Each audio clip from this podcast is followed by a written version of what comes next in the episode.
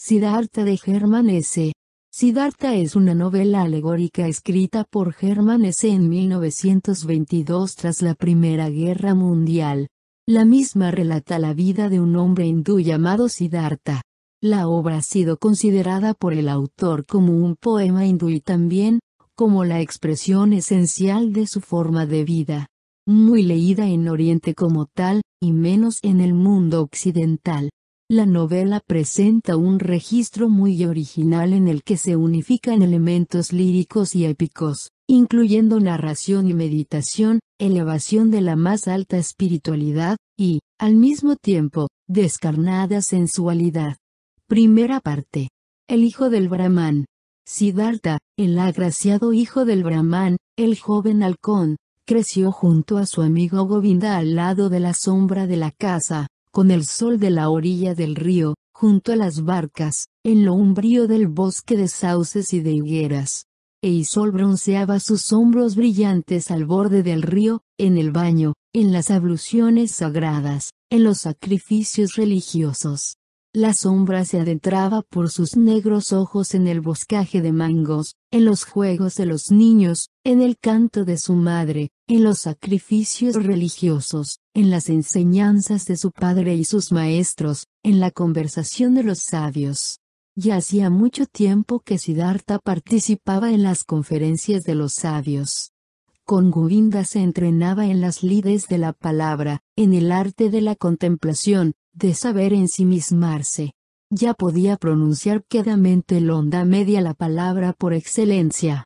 Había conseguido decirlo en silencio, aspirando hacia adentro, aprendió a enunciarlo calladamente, aspirando hacia afuera, concentrando su alma y con la frente envuelta en el brillo de la inteligencia. Ya sabía entender el interior de su Atman indestructible en el mundo material. La alegría invadía el corazón de su padre al ver al hijo inteligente, con deseos de saber, observaba cómo crecía en Siddhartha un gran sabio y sacerdote, un príncipe entre los brahmanes. Una deliciosa sensación llenaba el pecho de su madre cuando le veía andar, sentarse y levantarse. Siddhartha el fuerte, el hermoso, el que caminaba sobre piernas delgadas, el que saludaba con perfectos modales, el corazón de las hijas de los brahmanes rebosaba amor cuando Siddhartha paseaba por las callejuelas de la ciudad con la frente iluminada, con mirada real, con caderas estrechas. Pero Govinda era el que más amaba a Siddhartha, su amigo, el hijo del brahman. Sentía afecto por la mirada de Siddhartha y por su cálida voz, gustaba de su manera de andar y de sus armoniosos movimientos, apreciaba todo lo que Siddhartha hacía y decía. Pero lo que veneraba más era su inteligencia, sus altos pensamientos ardientes, su férrea voluntad y su vocación sublime. Govinda lo presentía, este no será un brahman corriente, ni un oscuro funcionario de los sacrificios, ni un ávido comerciante de fórmulas mágicas, ni tampoco un orador vano y vacío, o un sacerdote malicioso. Sin embargo, tampoco será una mansa y estúpida oveja entre la masa del rebaño. No, y tampoco él, Govinda, quería ser así, un brahman como hay diez mil, Quería seguir a Siddhartha, el amado, el maravilloso. Y si Siddhartha un día se convertía en Dios, si un día entraba en el imperio de la luz, Govinda le seguiría entonces, como su amigo, su acompañante, su criado, su escudero, su sombra. Todos querían así a Siddhartha. A todos daba alegría y gozo. No obstante, el propio Siddhartha no sentía alegría ni gozo de sí mismo. Su corazón no compartía ese júbilo general cuando andaba por los caminos rosados del jardín de higueras, o se hallaba sentado a la sombra azul del bosque de la contemplación, cuando lavaba sus miembros en el diario baño propiciatorio, o hacía sacrificios entre las profundas sombras del bosque de mangos. Incesantemente se le aparecían sueños y pensamientos en que veía la corriente del río, el brillo de las estrellas nocturnas, el resplandor del sol. El ánimo se le intranquilizaba con pesadillas salidas del humo de los sacrificios, de los versos del Rig Veda, de las doctrinas de los viejos brahmanes. Siddhartha había empezado a alimentar el descontento en su interior. Comenzó por comprender que el amor de su padre, el cariño de su madre, y también el afecto de su amigo, Govinda, no le harían feliz para toda la vida. No le satisfacía ni le bastaba. Había empezado a presentir que su venerable padre y los otros profesores, junto con los sabios brahmanes, ya le habían comunicado la parte más importante de su sabiduría. Adivinaba que ya habían henchido hasta la plétora el recipiente, y, sin embargo, el recipiente no se encontraba lleno. El espíritu no se hallaba satisfecho, el alma no estaba tranquila, el corazón no se sentía saciado. Las abluciones eran buenas, pero eran agua, no lavaban el pecado, no curaban la sed del espíritu, no tranquilizaban el temor del corazón. Los sacrificios y la invocación de los dioses eran excelentes. Pero, ¿lo eran todo? ¿Daban los sacrificios la felicidad? ¿Y qué sucedía con los dioses? ¿Realmente era Prajapati el creador del mundo? ¿No era el Atman, lo único, lo indivisible, ¿Acaso los dioses no eran unos seres creados como yo y como tú, súbditos del tiempo, pasajeros? ¿Tenía sentido, entonces, ofrecer sacrificios a los dioses? ¿A quién más se debían ofrecer sacrificios y mostrar devoción, que no fuera al único, al Atman? ¿Y dónde se podía encontrar el Atman? ¿Dónde vivía, dónde latía su corazón eterno? ¿Dónde sino en el propio yo, en nuestro interior, en lo indestructible que cada uno lleva dentro de sí? Pero ¿dónde se hallaba este yo, este interior, este último? No es carne ni es hueso, no es pensamiento ni conciencia, así lo enseñan los grandes sabios. Entonces, ¿dónde? ¿Dónde se encontraba? Existía otro camino para llegar al yo, al Atman, un camino que valía la pena buscar, pero nadie enseñaba ese camino. Nadie lo conocía. Ni el padre, ni los profesores y sabios, ni los sagrados ritos de los sacrificios. Todo lo sabían los brahmanes y sus libros religiosos. Lo conocían todo. Se habían preocupado de todo, lo referente a la creación del mundo, al origen de la oración, de los elementos, de la aspiración, de la expiración, a las órdenes de los sentidos, a los hechos de los dioses. Sabían infinidad de cosas. Pero, ¿tenía algún valor saber todo eso, si se desconocía al uno, al único, al más importante, al únicamente importante? Ciertamente, muchos versos de los libros sagrados, sobre todo los Upanishads de Samaveda, hablaban de este interior y último. Maravillosos versos. Tu alma es el mundo entero, se leía allí, y escrito está que el hombre, mientras duerme, durante el sueño profundo, entra en su propio interior y vive en el Atman. Qué maravillosa sabiduría entrañaban esos versos. Todo el conocimiento de los grandes sabios se había reunido en estas palabras mágicas, puras como la miel de las abejas. No, no se debían menospreciar los enormes conocimientos que aquí se guardaban, reunidos por innumerables generaciones de sabios y penitentes, que habían logrado no solo conocer este profundo saber, sino también vivirlo. ¿Dónde se encontraba el experto que era capaz de retener el Atman desde el sueño hasta el despertar, durante la vida, con cada paso, palabra o hecho?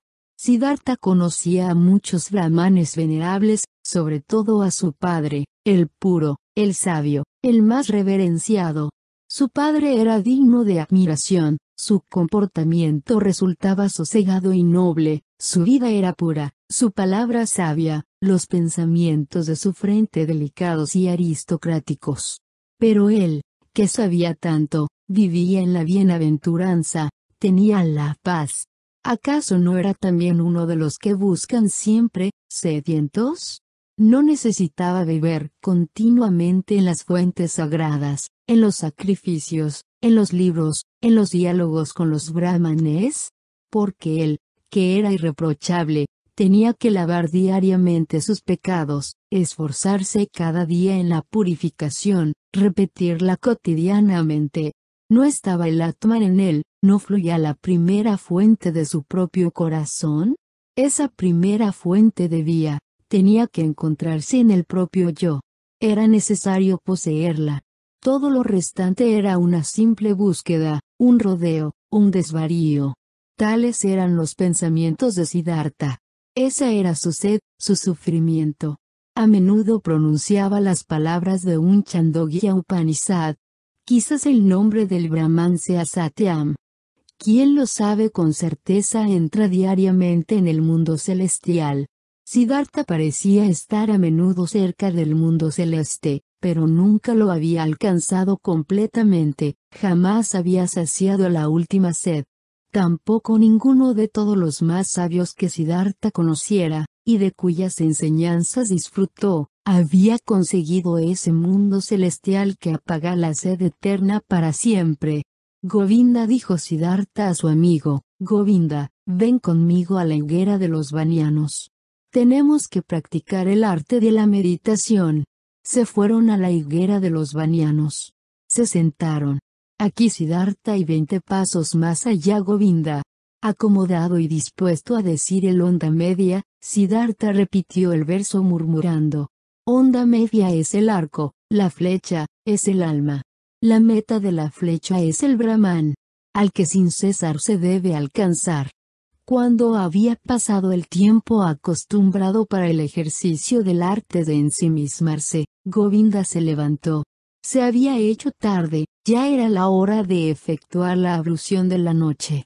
Llamó a Siddhartha por su nombre. Siddhartha no contestó. Siddhartha se hallaba sentado, con la mirada fija en una meta lejana, con la punta de la lengua saliendo un poco entre los dientes, parecía que no respiraba. Así sentado, logrado el arte de ensimismarse, pensaba en el onda media, enviaba su alma como una flecha hacia el Brahman. Un día, por la ciudad de Siddhartha pasaron unos samanas, ascetas peregrinos, eran tres hombres enjutos y apagados, ni viejos ni jóvenes, con hombros ensangrentados y llenos de polvo, casi desnudos, quemados por el sol, rodeados de soledad, forasteros y enemigos del mundo, extraños y flacos chacales en un reino de hombres. Tras ellos venía un ardiente hálito de silenciosa pasión, de servicio destructivo, de despersonalización implacable. Por la noche, después de la hora de la contemplación, Siddhartha declaró a Govinda. Mañana de madrugada, amigo, Siddhartha irá con los samanas. Será un nuevo samana. Govinda palideció al oír tales palabras y al leer en la cara inmóvil de su amigo aquella decisión imposible de desviar, como la flecha disparada por el arco. De pronto, y con la primera mirada, Govinda se dio cuenta, esto es solo el principio, ahora Siddhartha iniciará su camino, ahora empieza a despertar su destino. Y con el suyo, también el mío. Y se tomó lívido como la piel seca de un plátano. Siddhartha invocó. Te lo permitirá tu padre. Siddhartha le observó como uno que empieza a despertarse. Raudo como una flecha leyó en el alma de Govinda, adivinó el miedo, advirtió la sumisión. Govinda afirmó en voz baja, no debemos malgastar palabras. Mañana de madrugada empezaré la vida de los samanas. No se hable más. Siddhartha entró en la habitación donde se encontraba su padre sentado encima de una estera de maguey, se colocó tras él y aguardó hasta que se diera cuenta de que alguien se hallaba a sus espaldas. El brahman preguntó, ¿Eres tú, Siddhartha? Pues manifiesta lo que has venido a decirme. Empezó Siddhartha. Con tu permiso, padre. He venido a comunicarte que deseo abandonar mañana tu casa para irme con los ascetas. Mi deseo es convertirme en un samana. Espero que mi padre no se oponga. El brahman quedó en silencio y permaneció así tanto tiempo que, por la pequeña ventana, Pasaron las estrellas y cambiaron su figura antes de que se rompiera el silencio de aquella habitación. Callado y sin moverse se hallaba el hijo, con los brazos cruzados. Callado y sin moverse el padre seguía sentado sobre la estera, y las estrellas pasaban por el cielo. Entonces declaró el padre, No es conveniente que un brahman pronuncie palabras violentas y furiosas. Pero la indignación estremece mi alma. No quiero oír de tu boca este deseo por segunda vez. Lentamente se levantó el brahman. Siddhartha continuaba callado, con los brazos cruzados. ¿Qué esperas? preguntó el padre. Siddhartha contestó. Tú ya sabes. Buscó su cama y se tendió en ella lleno de ira. Después de una hora, el sueño no había conseguido cerrarle los ojos, se levantó el brahman, paseó de un lado a otro y por fin salió de la casa. A través de la pequeña ventana de la habitación miró hacia el interior y vio a Siddhartha en el mismo sitio, con los brazos cruzados. Pálido, con su clara túnica reluciente. El padre regresó a su lecho con el corazón intranquilo. Después de una hora sin conseguir conciliar el sueño, se levantó otra vez, paseó de un lado a otro, Salió de la casa y observó que la luna había salido. A través de la ventana de la alcoba contempló el interior, y allí se encontraba Siddhartha sin haberse movido, con los brazos cruzados, con la luz de la luna reflejándose en sus desnudas piernas.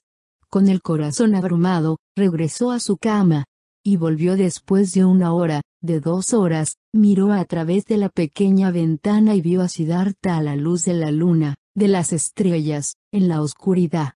Y lo repitió a cada hora, en silencio, miraba hacia la alcoba y veía que Siddhartha no se movía. Su corazón se llenó de ira, se colmó de intranquilidad, se saturó de miedo, se nutrió de pena. Y en la última hora de la noche, antes de que empezara el día, regresó, entró en el cuarto y observó al joven, que le pareció más alto, como un extraño, Siddhartha, invoco. ¿Qué esperas? Tú ya sabes. Te quedarás siempre así y aguardarás hasta que se haga de día, hasta el mediodía, hasta la noche. Me quedaré así y esperaré. Te cansarás, Siddhartha. Me cansaré. Te dormirás, Siddhartha. No me dormiré. Te morirás, Siddhartha. Me moriré. Y prefieres morir antes que obedecer a tu padre, Siddhartha siempre ha obedecido a su padre. Así pues, deseas abandonar tu idea. Siddhartha hará lo que su padre le diga. La primera luz del día entró en la habitación. El Brahman vio que las rodillas de Siddhartha temblaban. Sin embargo, en el rostro de su hijo no vio ninguna duda, sus ojos miraban hacia muy lejos. Entonces el padre se dio cuenta de que Siddhartha ya desde ahora no se hallaba a su lado, en su tierra. Ahora ya le había abandonado. El padre tocó el hombro de Siddhartha. Irás al bosque dijo, y serás un samana. Si encuentras la bienaventuranza en el bosque, regresa y enséñamela. Si hallas el desengaño, vuelve y de nuevo sacrificaremos juntos ante los dioses. Ahora ve, besa a tu madre y dile a dónde vas. Ya es mi hora de ir al río, a efectuar la primera ablución retiró la mano del hombro de su hijo y salió. Siddhartha vaciló en el momento en que intentó andar. Dominó sus miembros, se inclinó ante su padre y se dirigió hacia su madre para obrar tal como le había pedido el progenitor.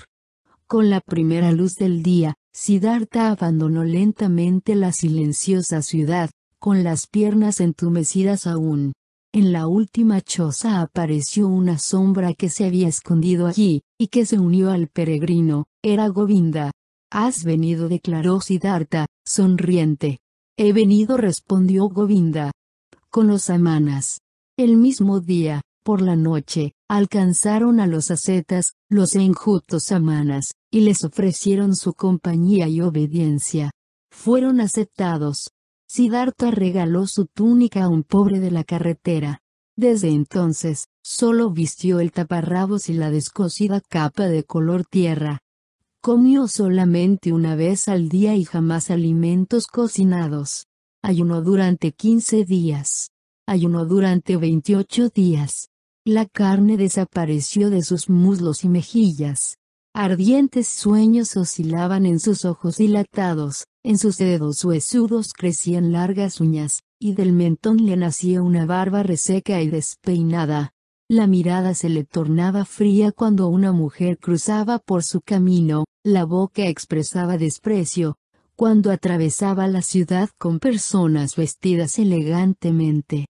Vio negociar a los comerciantes, y casar a los príncipes, presenció el llanto de los familiares de un difunto, advirtió cómo las prostitutas se ofrecían, cómo los médicos se preocupaban de los enfermos, cómo los sacerdotes determinaban el día de la siembra, se percató de que los amantes se querían, de que las madres daban el pecho a sus hijos.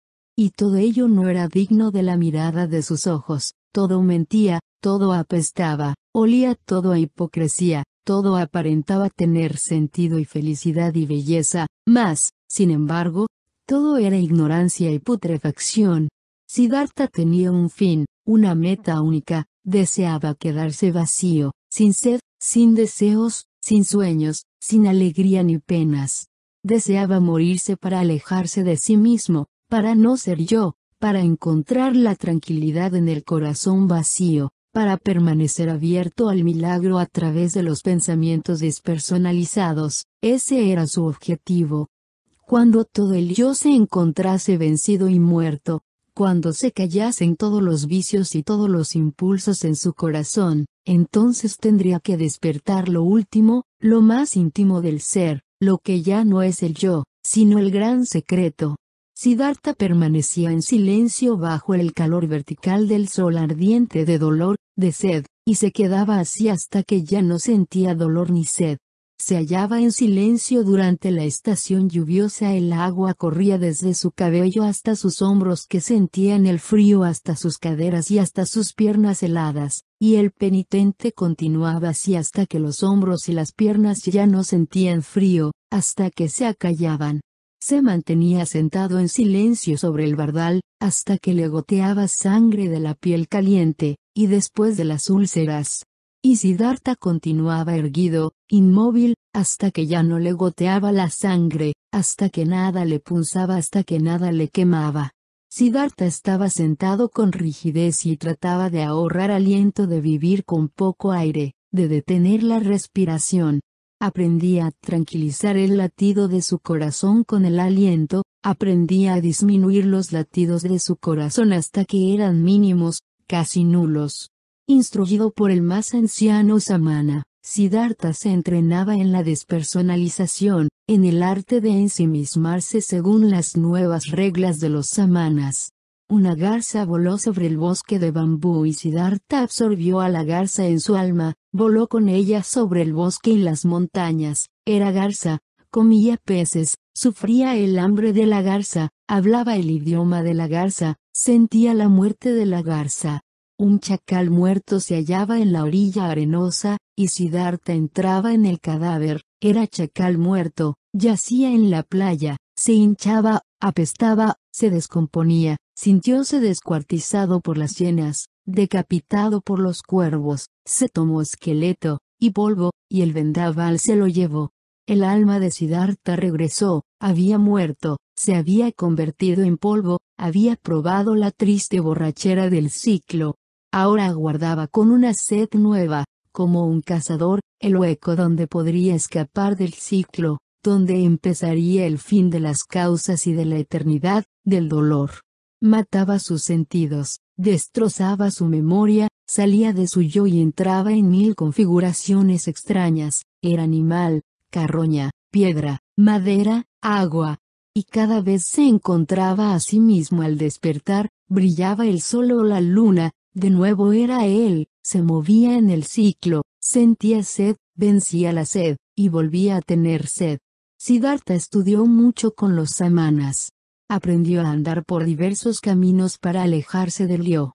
Anduvo por el camino de la despersonalización a través del dolor, a través del sufrimiento voluntario y del vencimiento del dolor, del hambre, de la sed, del cansancio. Caminó por la despersonalización a través del pensamiento, de vaciar la mente de toda imaginación. Se enteró de estos y otros métodos, mil veces abandonó su yo, durante horas y días permanecía en el no yo. Pero aunque los caminos se alejaban del yo, su final conducía siempre de nuevo hacia el yo. Aunque Siddhartha huyó mil veces del yo, permanecía en el vacío, en el animal, en la piedra, no podía evitar el regreso, como era imposible escapar de la hora en que vuelve uno a encontrarse bajo el brillo del sol o de la luz de la luna, en la sombra o en la lluvia. Y de nuevo era Siddhartha, y sentía otra vez la tortura del ciclo impuesto. A su lado vivía Govinda, su sombra, iba por los mismos caminos, se sometía a los mismos ejercicios. Pocas veces hablaban juntos de otra cosa que no fuera lo que exigía el servicio y los ejercicios. A veces los dos paseaban por los pueblos para pedir alimentos para ellos y sus profesores. ¿Qué piensas, Govinda inquirió Siddhartha en ocasión de una de estas salidas? ¿Crees que hemos adelantado? ¿Hemos logrado algún fin? Govinda contestó. Hemos aprendido y seguiremos aprendiendo. Tú serás un gran samana, Siddhartha. Has aprendido rápidamente todos los ejercicios, y a menudo has dejado admirados a los viejos samanas. Algún día serás un santo, Siddhartha. Y Siddhartha replicó. No soy de la misma opinión, amigo. Lo que hasta el día de hoy he aprendido de los samanas, Govinda, lo hubiera podido aprender más rápidamente y con mayor sencillez en otro lugar. Se puede aprender en cualquier taberna de un barrio de prostitutas, amigo mío, entre arrieros y jugadores. Govinda exclamó. Siddhartha, ¿quieres burlarte de mí? ¿Cómo hubieras podido aprender el arte de abstraerte, de contener la respiración, de insensibilizarte contra el hambre y el dolor aquí, entre aquellos miserables? Y Siddhartha dijo en voz baja, como si hablara consigo mismo, ¿Qué significa el arte de ensimismarse? ¿Qué es el abandono del cuerpo? ¿Qué representa el ayuno? ¿Qué se pretende al detener la respiración? Se trata solo de huir del yo. Es un breve escaparse del dolor de ser yo, una breve narcosis contra el dolor y lo absurdo de la vida. La misma Uda, la misma breve narcosis encuentra el arriero en el albergue cuando bebe algunas copas de aguardiente de arroz o de leche de coco fermentada. Entonces ya no siente su yo, ya no experimenta los dolores de la vida, en aquel momento ha encontrado una breve narcosis. Dormido sobre su copa de aguardiente de arroz alcanza lo mismo que Siddhartha y Govinda después de largos ejercicios, escapar de su cuerpo y permanecer en el no yo. Así sucede, Govinda. Govinda repuso. Así hablas, amigo, y sin embargo sabes que Siddhartha no es ningún arriero y que un samana no es un borracho. Verdad es que el borracho encuentra su narcosis, alcanza una breve huida y un descanso, pero regresa de la vana ilusión y se halla igual, no se ha hecho más sabio, no ha ganado conocimientos. Siddhartha declaró sonriente. No lo sé, nunca he estado borracho. Pero sí sé que yo, Siddhartha, en mis ejercicios y en el arte de ensimismarme solo encuentro una breve narcosis, y me hallo tan alejado de la sabiduría y de la redención como cuando de niño, en el vientre de mi madre. Govinda, esto puedo afirmarlo. Y en otra ocasión, cuando abandonó el bosque Siddhartha con Govinda a fin de pedir alimentos en el pueblo para sus hermanos y profesores, empezó a hablar de nuevo. Govinda dijo, ¿Cómo podemos saber si vamos por el buen camino? ¿Nos acercamos a la ciencia? ¿Aceleramos nuestra redención? ¿O, acaso andamos en círculo, nosotros, los que pretendemos evadirnos del ciclo? Govinda alegó. Hemos aprendido mucho, Siddhartha, y mucho queda por aprender. No damos vueltas, vamos hacia arriba, las vueltas son en espiral y ya hemos subido muchos peldaños. Siddhartha preguntó. ¿Cuántos años crees que tiene el más anciano de los samanas, nuestro venerable profesor? Dijo Govinda. Quizá tenga unos sesenta. Y Siddhartha. Tiene sesenta años y no ha llegado al nirvana. Tendrá setenta, y 80 años, como tú y yo los tendremos, y seguiremos con los ejercicios y ayunaremos, y meditaremos. Pero nunca llegaremos al nirvana. Ni él, ni nosotros. Govinda, creo que seguramente ni uno de todos los samanas llegará al nirvana. Ni uno. encontramos consuelo, alcanzamos la narcosis, aprendemos artes para engañarnos. Pero lo esencial, el camino de los caminos, ese no lo hallaremos. Insinuó Govinda. Desearía que no pronunciaras palabras tan horribles, Siddhartha. Porque ninguno encontrará el camino de los caminos de entre tantos sabios, tantos brahmanes, tantos rígidos samanas venerables, tantos hombres que buscan, tantos dedicados a profundizar, tantos hombres sagrados? Sin embargo, Siddhartha contestó en voz baja, en tono triste e irónico a la vez. Govinda, tu amigo abandonará pronto la senda de los samanas, por la que tanto tiempo ha caminado contigo. Sufrí sed, Govinda, y durante este largo trayecto con los samanas mi sed nada ha disminuido. Siempre me hallé sediento de ciencia y lleno de preguntas. He interrogado a los brahmanes año tras año, he indagado entre los sagrados Vedas año tras año. Quizá, Govinda, si hubiera preguntado al Kala o al chimpancé me habrían instruido también, tan útilmente, con tanta inteligencia. Govinda, he necesitado tiempo para aprender, y aún no he conseguido entender que no se puede aprender nada. Creo que realmente no existe eso que nosotros llamamos aprender.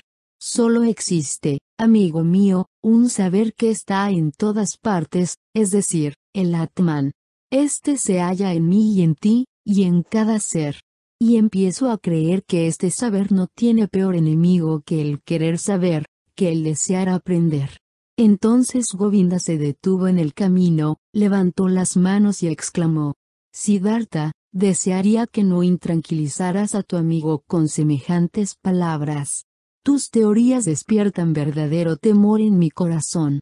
Y piensa únicamente, ¿qué sería de la santidad, de las oraciones, de la venerable clase de los brahmanes, de la religiosidad de los amanas, si sucediera como tú dices, si no existiese el aprender? ¿Qué sería, Siddhartha, de todo lo que es sagrado, valioso y venerable en este mundo? Y Govinda murmuró unos versos de un Upanishanda, al que medite con la mente purificada y se absorba en el Atman. La bienaventuranza de su corazón no será explicable con palabras. Pero Siddhartha permanecía callado. Pensaba en las palabras que Govinda le había dicho, y las meditó en lo más recóndito de su significado. Sí, pensó Siddhartha con la cabeza inclinada. ¿Qué quedaría de todo lo que parece sagrado? ¿Qué quedaría? que respondería a las esperanzas y sacudió la cabeza. Una vez, cuando los jóvenes hacía ya aproximadamente tres años que vivían con los samanas y habían participado en todos sus ejercicios, les llegó de lejos una noticia, un rumor, una leyenda, había surgido un hombre, llamado Gotama, el majestuoso, el Buda, que en su persona había superado el dolor del mundo y había parado la rueda de las reencarnaciones.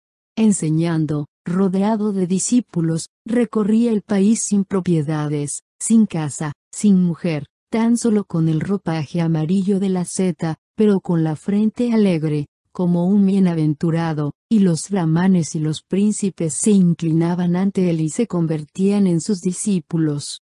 Esta leyenda, este rumor, este cuento sonó en el aire, perfumó la atmósfera aquí y allá. Los brahmanes hablaban de ello en las ciudades, los samanas en el bosque, siempre se repetía el nombre de Gotama, el Buda, a los oídos de los jóvenes, para bien y para mal, en alabanzas e improperios. Como cuando una nación sufre la peste y se dice que allí o allá hay un hombre, un sabio, un experto cuya palabra y aliento es suficiente para curar a todos los enfermos, y esta noticia recorre el país y todos hablan de ella, unos la creen, otros dudan, pero muchos se ponen rápidamente en camino para buscar al sabio, al Salvador, así también con aquel rumor perfumado de Gotama, el Buda, el sabio de la tribu de los Sakyas. Los creyentes decían que Gotama poseía la máxima ciencia, se acordaba de sus vidas pasadas, había alcanzado el nirvana y jamás volvería al ciclo, jamás se hundiría de nuevo en la turbia corriente de las configuraciones. Se decía de él muchas cosas maravillosas e increíbles, había hecho milagros, había superado al demonio, había hablado con los dioses.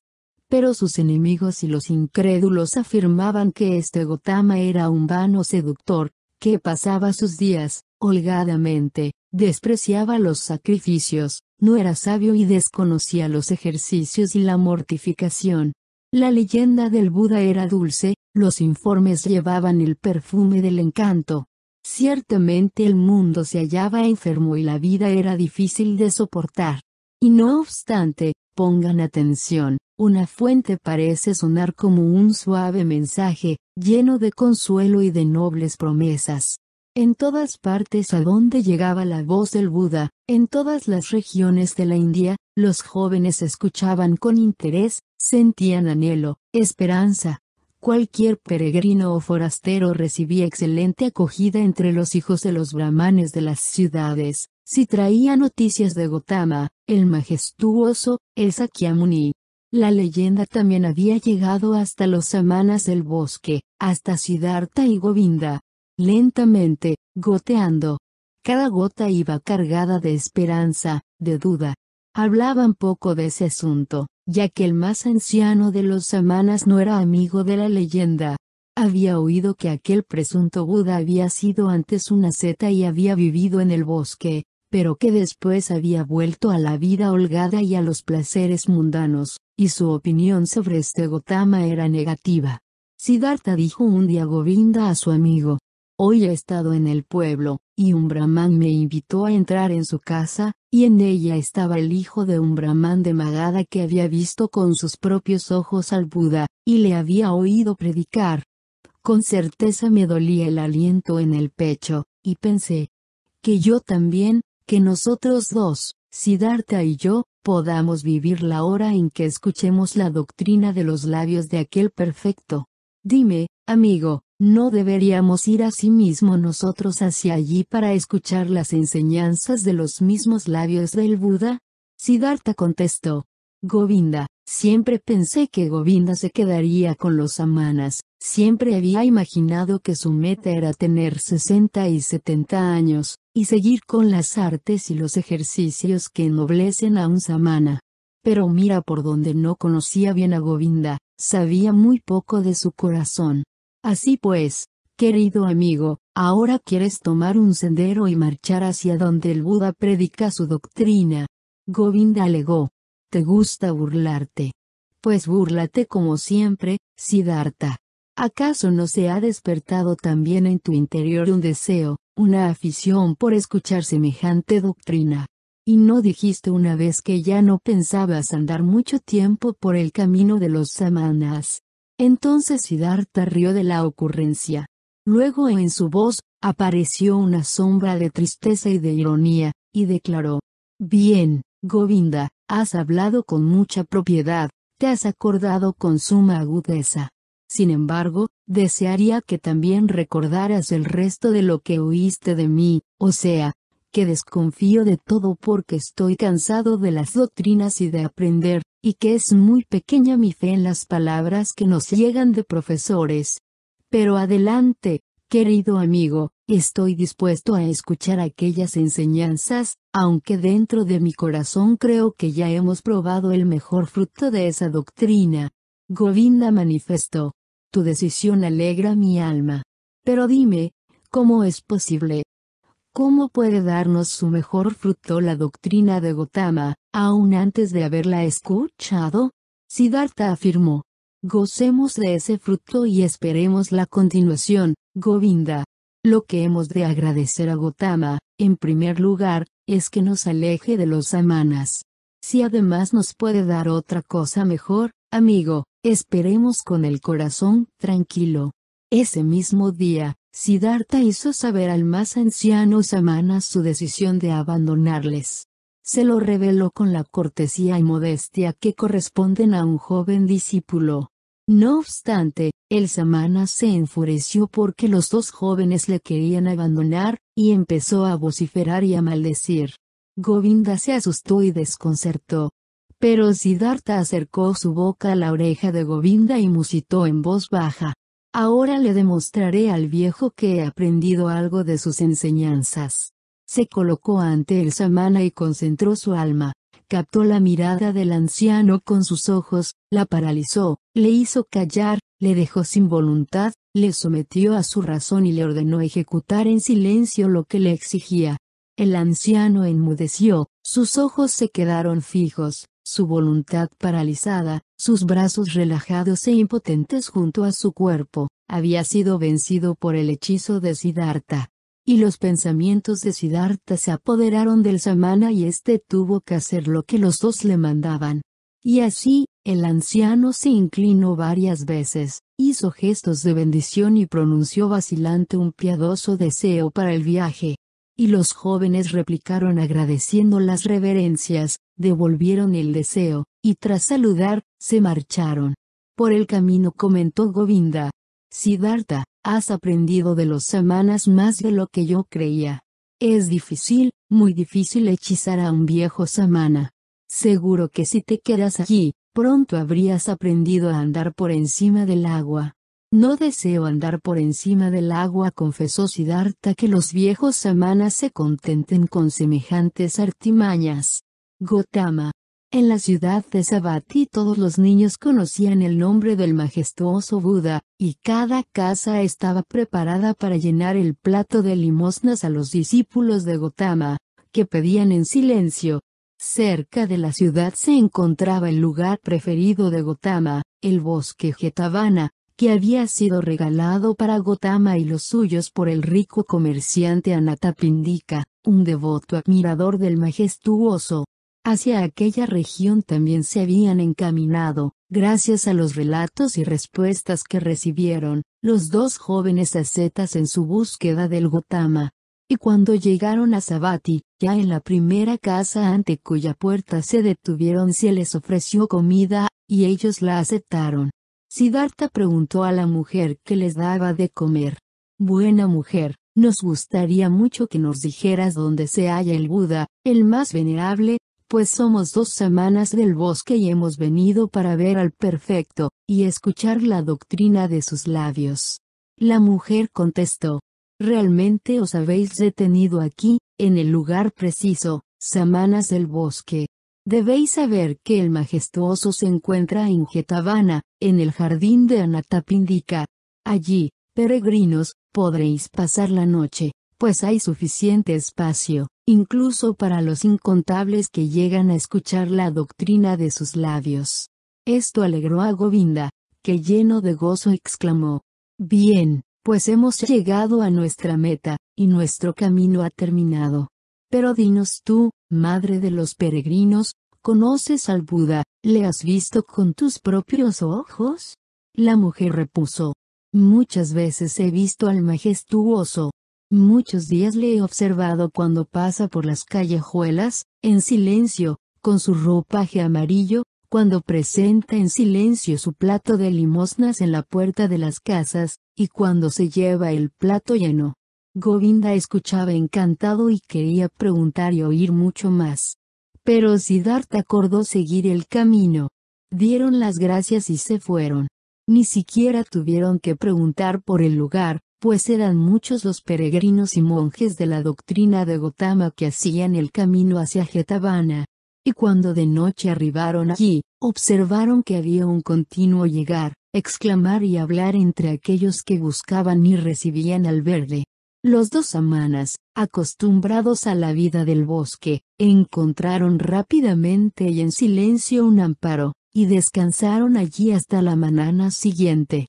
Al salir el sol, vieron con asombro el gran número de fieles y curiosos que habían pernotado en aquel lugar. Por todas las sendas del maravilloso bosque caminaban monjes con su vestidura amarilla, estaban sentados debajo de los árboles, entregados a la contemplación o dedicados a la conversación intelectual. Los umbrosos jardines parecían una ciudad llena de personas, que pululaban como abejas.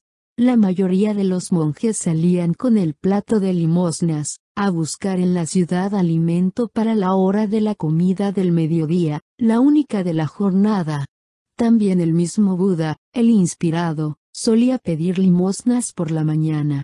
Siddhartha le vio y le conoció enseguida, como si un dios se lo hubiera mostrado. Lo contempló, un hombre modesto, con su hábito amarillo, con el plato de las limosnas en la mano, caminando en silencio. Mira allí gritó Siddhartha en voz baja a Govinda. Ese es el Buda. Govinda miró con atención al monje de vestiduras amarillas, que no parecía diferenciarse en nada de los centenares de otros monjes. No obstante, reconoció también Govinda, este es. Y le siguieron y le observaron. El Buda continuó su camino modestamente, entregado a sus pensamientos. Su rostro sereno no era ni alegre ni triste, parecía sonreír levemente en su interior. Caminaba el Buda con una sonrisa escondida, sosegada, tranquila, parecida a la de un niño sano, llevaba el hábito y hacía sus pasos igual que todos los monjes, según unas reglas exactas. Pero su cara y su manera de andar, su mirada tranquila y discreta, su mano lacia y colgante, y aún cada dedo de esa mano hablaban de paz, de perfección, no buscaba, no imitaba, respiraba suavemente, con una tranquilidad imperturbable, con una luz imperecedera, con una paz intangible. Así caminaba Gotama hacia la ciudad para pedir limosnas y los dos semanas solo le conocieron por la perfección de su alma, por el sosiego de su figura, en la que no había búsqueda, ni voluntad, ni imitación, ni esfuerzo, solo luz y paz. Hoy escucharemos la doctrina de sus labios comentó Govinda. Siddhartha no contestó. Sentía poca curiosidad por esa doctrina, no creyó que llegara a enseñarle nada nuevo, ya que él, al igual que Govinda, había escuchado una y otra vez el contenido de esa doctrina del Buda, aunque por informes que habían pasado en general de boca en boca. Pero ahora miró con atención la cabeza de Gotama, sus hombros, sus pies, su mano tranquilamente relajada, y a Siddhartha le pareció que cualquier miembro de cualquier dedo de esa mano era doctrina, respiraba y brillaba todo el verdad. Ese hombre era un santo. Jamás Siddhartha había admirado y amado tanto a un hombre como a aquel. Los dos siguieron al Buda hasta la ciudad y volvieron en silencio, pues ellos mismos pensaban renunciar a los alimentos de aquel día. Contemplaron a Gotama de regreso, lo observaron rodeado de sus discípulos, tomando el almuerzo, lo que comía ni siquiera bastaba un pájaro, y vieron cómo se retiraba luego a la sombra de los mangos. Pero por la noche, cuando se apagó el calor y el campamento se llenó de vida, escucharon la doctrina del Buda. Oyeron su voz, que también era perfecta, tranquila y llena de sosiego. Gotama enseñó la doctrina del sufrimiento, habló sobre el origen del dolor y sobre el camino para reducir ese dolor. Su oración era sencilla y serena. La vida era dolor, el mundo estaba lleno de sufrimiento, pero se había hallado la liberación del dolor, tal liberación estaba en manos del que seguía el camino del Buda. El majestuoso predicaba con voz suave, pero firme, enseñaba las cuatro frases principales, mostraba el octavo sendero, repetía con paciencia y constancia la enseñanza, los ejemplos, su voz flotaba clara y sosegada sobre los oyentes, como una luz, como un cielo de estrellas. Ya era de noche cuando el Buda terminó su oración. Muchos peregrinos se le acercaron y rogaron que les aceptara en la comunidad, pues querían refugiarse en la doctrina. Y Gotama los aceptó diciendo, se os ha enseñado la doctrina y vosotros la habéis escuchado con atención. Acercaos, pues, y caminad hacia la santidad, para preparar el fin de todos los dolores. También se adelantó Govinda, el tímido, y declaró, yo también me refugio en el majestuoso y su doctrina. Y así Govinda pidió que le aceptaran entre los discípulos, y fue admitido. Inmediatamente después, cuando el Buda ya se había retirado para descansar durante la noche, Govinda se dirigió a Siddhartha y manifestó con solicitud. Siddhartha, no tengo derecho a reprocharte nada. Los dos hemos escuchado al majestuoso, los dos nos hemos enterado de su doctrina. Govinda ha oído la predicación y se ha refugiado en ella. Pero tú, a quien admiro, ¿Acaso no quieres caminar por el sendero de la liberación? ¿Prefieres vacilar? ¿Deseas esperar aún? Siddhartha despertó como de un sueño, al escuchar semejantes palabras de Govinda. Durante largo tiempo observó el rostro del amigo. Luego habló en voz baja, sin ironía. Govinda, mi amigo le dijo, ahora has dado el paso, ahora has elegido tu camino. Siempre, Govinda, has sido mi amigo, siempre has andado un paso tras de mí. A menudo he pensado, no dará Govinda nunca un paso solo, sin mí, por su propia iniciativa. Y ahora te has hecho hombre y eliges tú mismo el camino. Que lo andes hasta el fin, amigo. Que encuentres la liberación. Govinda, que aún no comprendía bien la situación, repitió su pregunta con tono impaciente. Por favor, habla. Te lo ruego, amigo. Dime que no me engaño. Que tú también, mi sabio amigo, te refugiarás junto al majestuoso Buda. Siddhartha colocó una mano sobre el hombro de Govinda y repuso. ¿No has escuchado mi bendición, Govinda? Te la repito, que recorras ese sendero hasta el fin. Que encuentres la liberación. En ese momento, Govinda se percató de que su amigo le abandonaba, y empezó a llorar. Siddhartha exclamó entre sollozos. Siddhartha se expresó con cariño. No olvides, Govinda, que ahora perteneces a los samanas del Buda. Has renunciado a tu casa y a tus padres, has negado tu origen y tu propiedad, has repudiado tu propia voluntad, has rechazado la amistad. Así lo quiere la doctrina, así opina el majestuoso. Así has elegido tú mismo. Mañana, Govinda, me marcharé. Todavía caminaron durante mucho tiempo los dos amigos por el bosque, se tendieron por largo tiempo sin encontrar el sueño. Govinda no dejaba de insistir una y otra vez a su amigo para que le dijera por qué no se refugiaba en la doctrina de Gotama, qué falta encontraba esa doctrina, pero Siddhartha cada vez le rechazaba alegando. Quédate contento, Govinda. Muy buena es la doctrina del majestuoso. ¿Cómo podría encontrarle una objeción? De madrugada, un seguidor del Buda, uno de sus más antiguos monjes, pasó por el jardín y llamó a todos aquellos que se habían refugiado en la doctrina, como novicios, para ponerles las vestiduras amarillas e instruirlos en las primeras enseñanzas y obligaciones de su clase. Y Govinda se levantó, abrazó una vez más al amigo de su juventud y siguió a los restantes novicios. Siddhartha, sin embargo, se quedó meditando en el bosque. Entonces se cruzó en su camino Gotama, el majestuoso, le saludó con profundo respeto y al ver la mirada del Buda tan llena de paz y bondad, el joven tuvo valor para solicitar al venerable que le permitiera hablarle.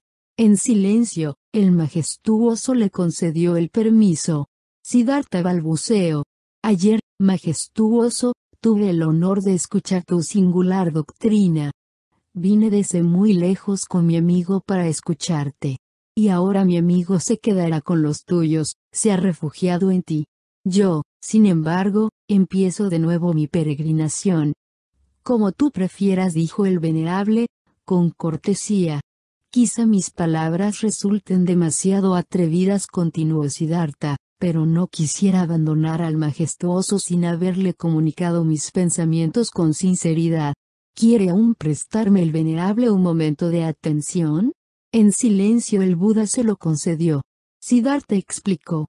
Venerable, he admirado sobre todo una cosa en tu doctrina, todo en ella está perfectamente claro y comprobado, muestras el mundo como una cadena perfecta que nunca se interrumpe, como una eterna cadena hecha de causas y efectos.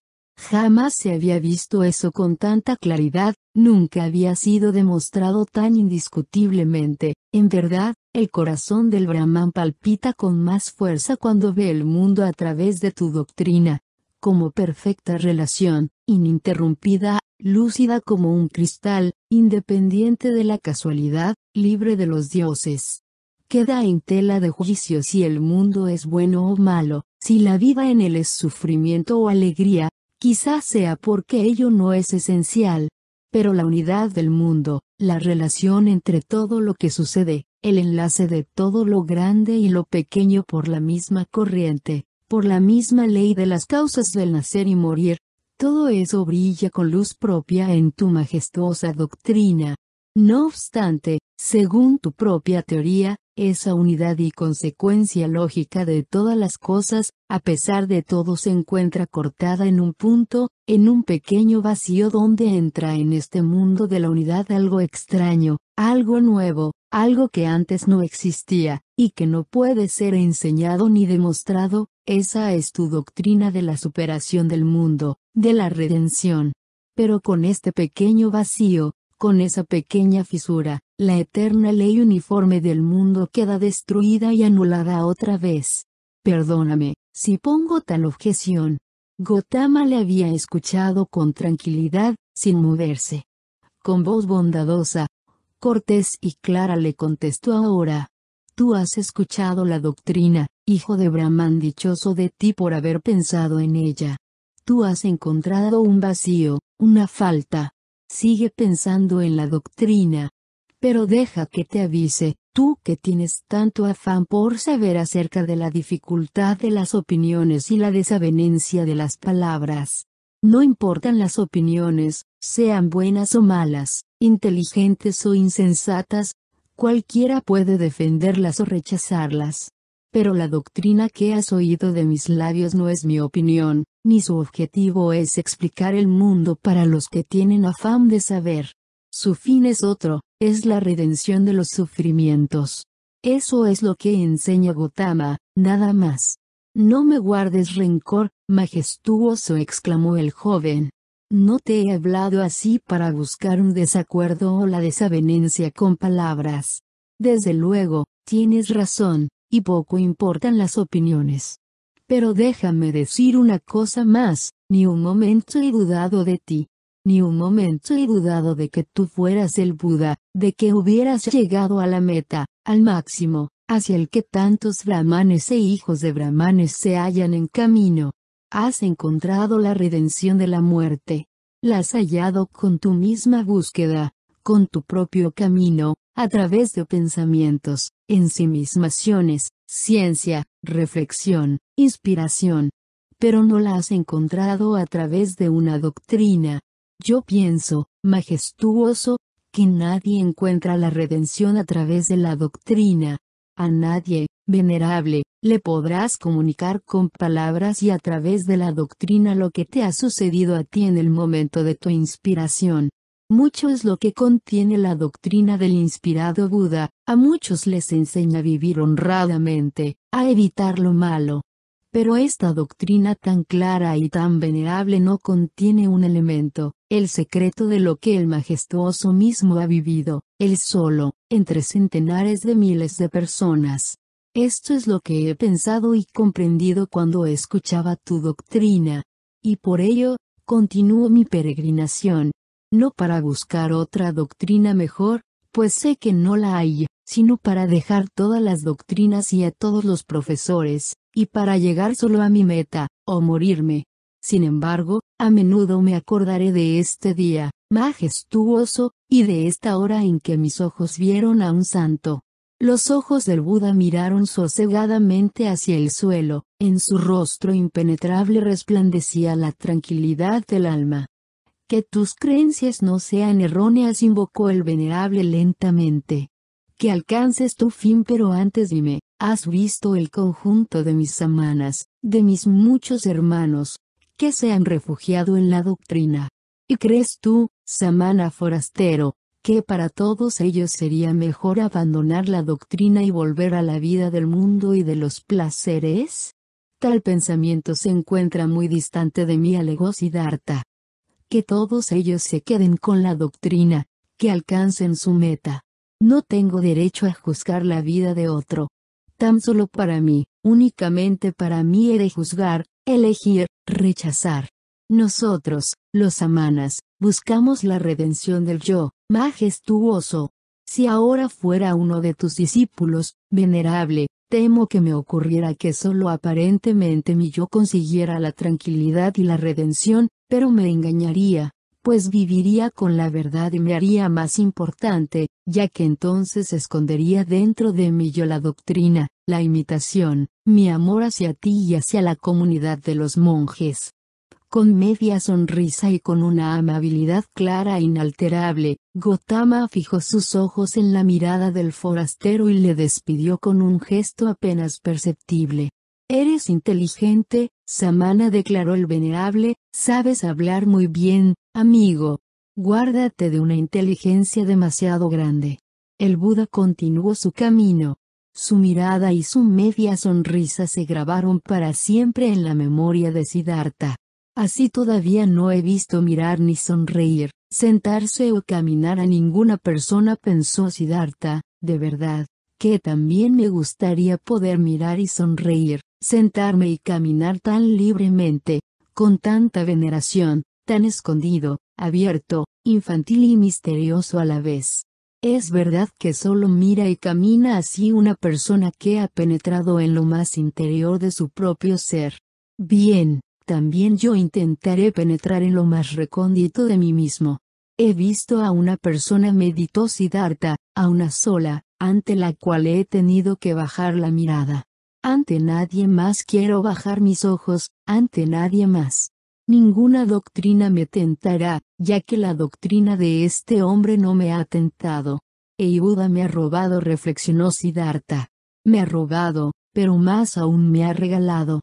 Me ha robado un amigo que creía en mí y que ahora cree en él, que era mi sombra y que ahora es la sombra de Gotama. Pero me ha regalado a Siddhartha, a mí mismo. Despertar. Cuando Siddhartha abandonó el bosque, dejó al Buda, el perfecto, y también a Govinda, sintió que en ese bosque se quedaba a sí mismo su vida actual, que se separaba de él. Caminando despacio, pensó en este sentimiento que le llenaba por completo. Razonó hondamente, se dejó deslizar como a través de unas aguas profundas, dejóse caer hasta el fondo de ese sentimiento, hasta allí donde se encuentran las causas. Creía que comprender las causas era precisamente pensar, y que solo a través de la razón, los sentimientos pueden convertirse en comprensión, es decir, que no se pierden, sino que se transforman en sustancias y empiezan a derramar su contenido.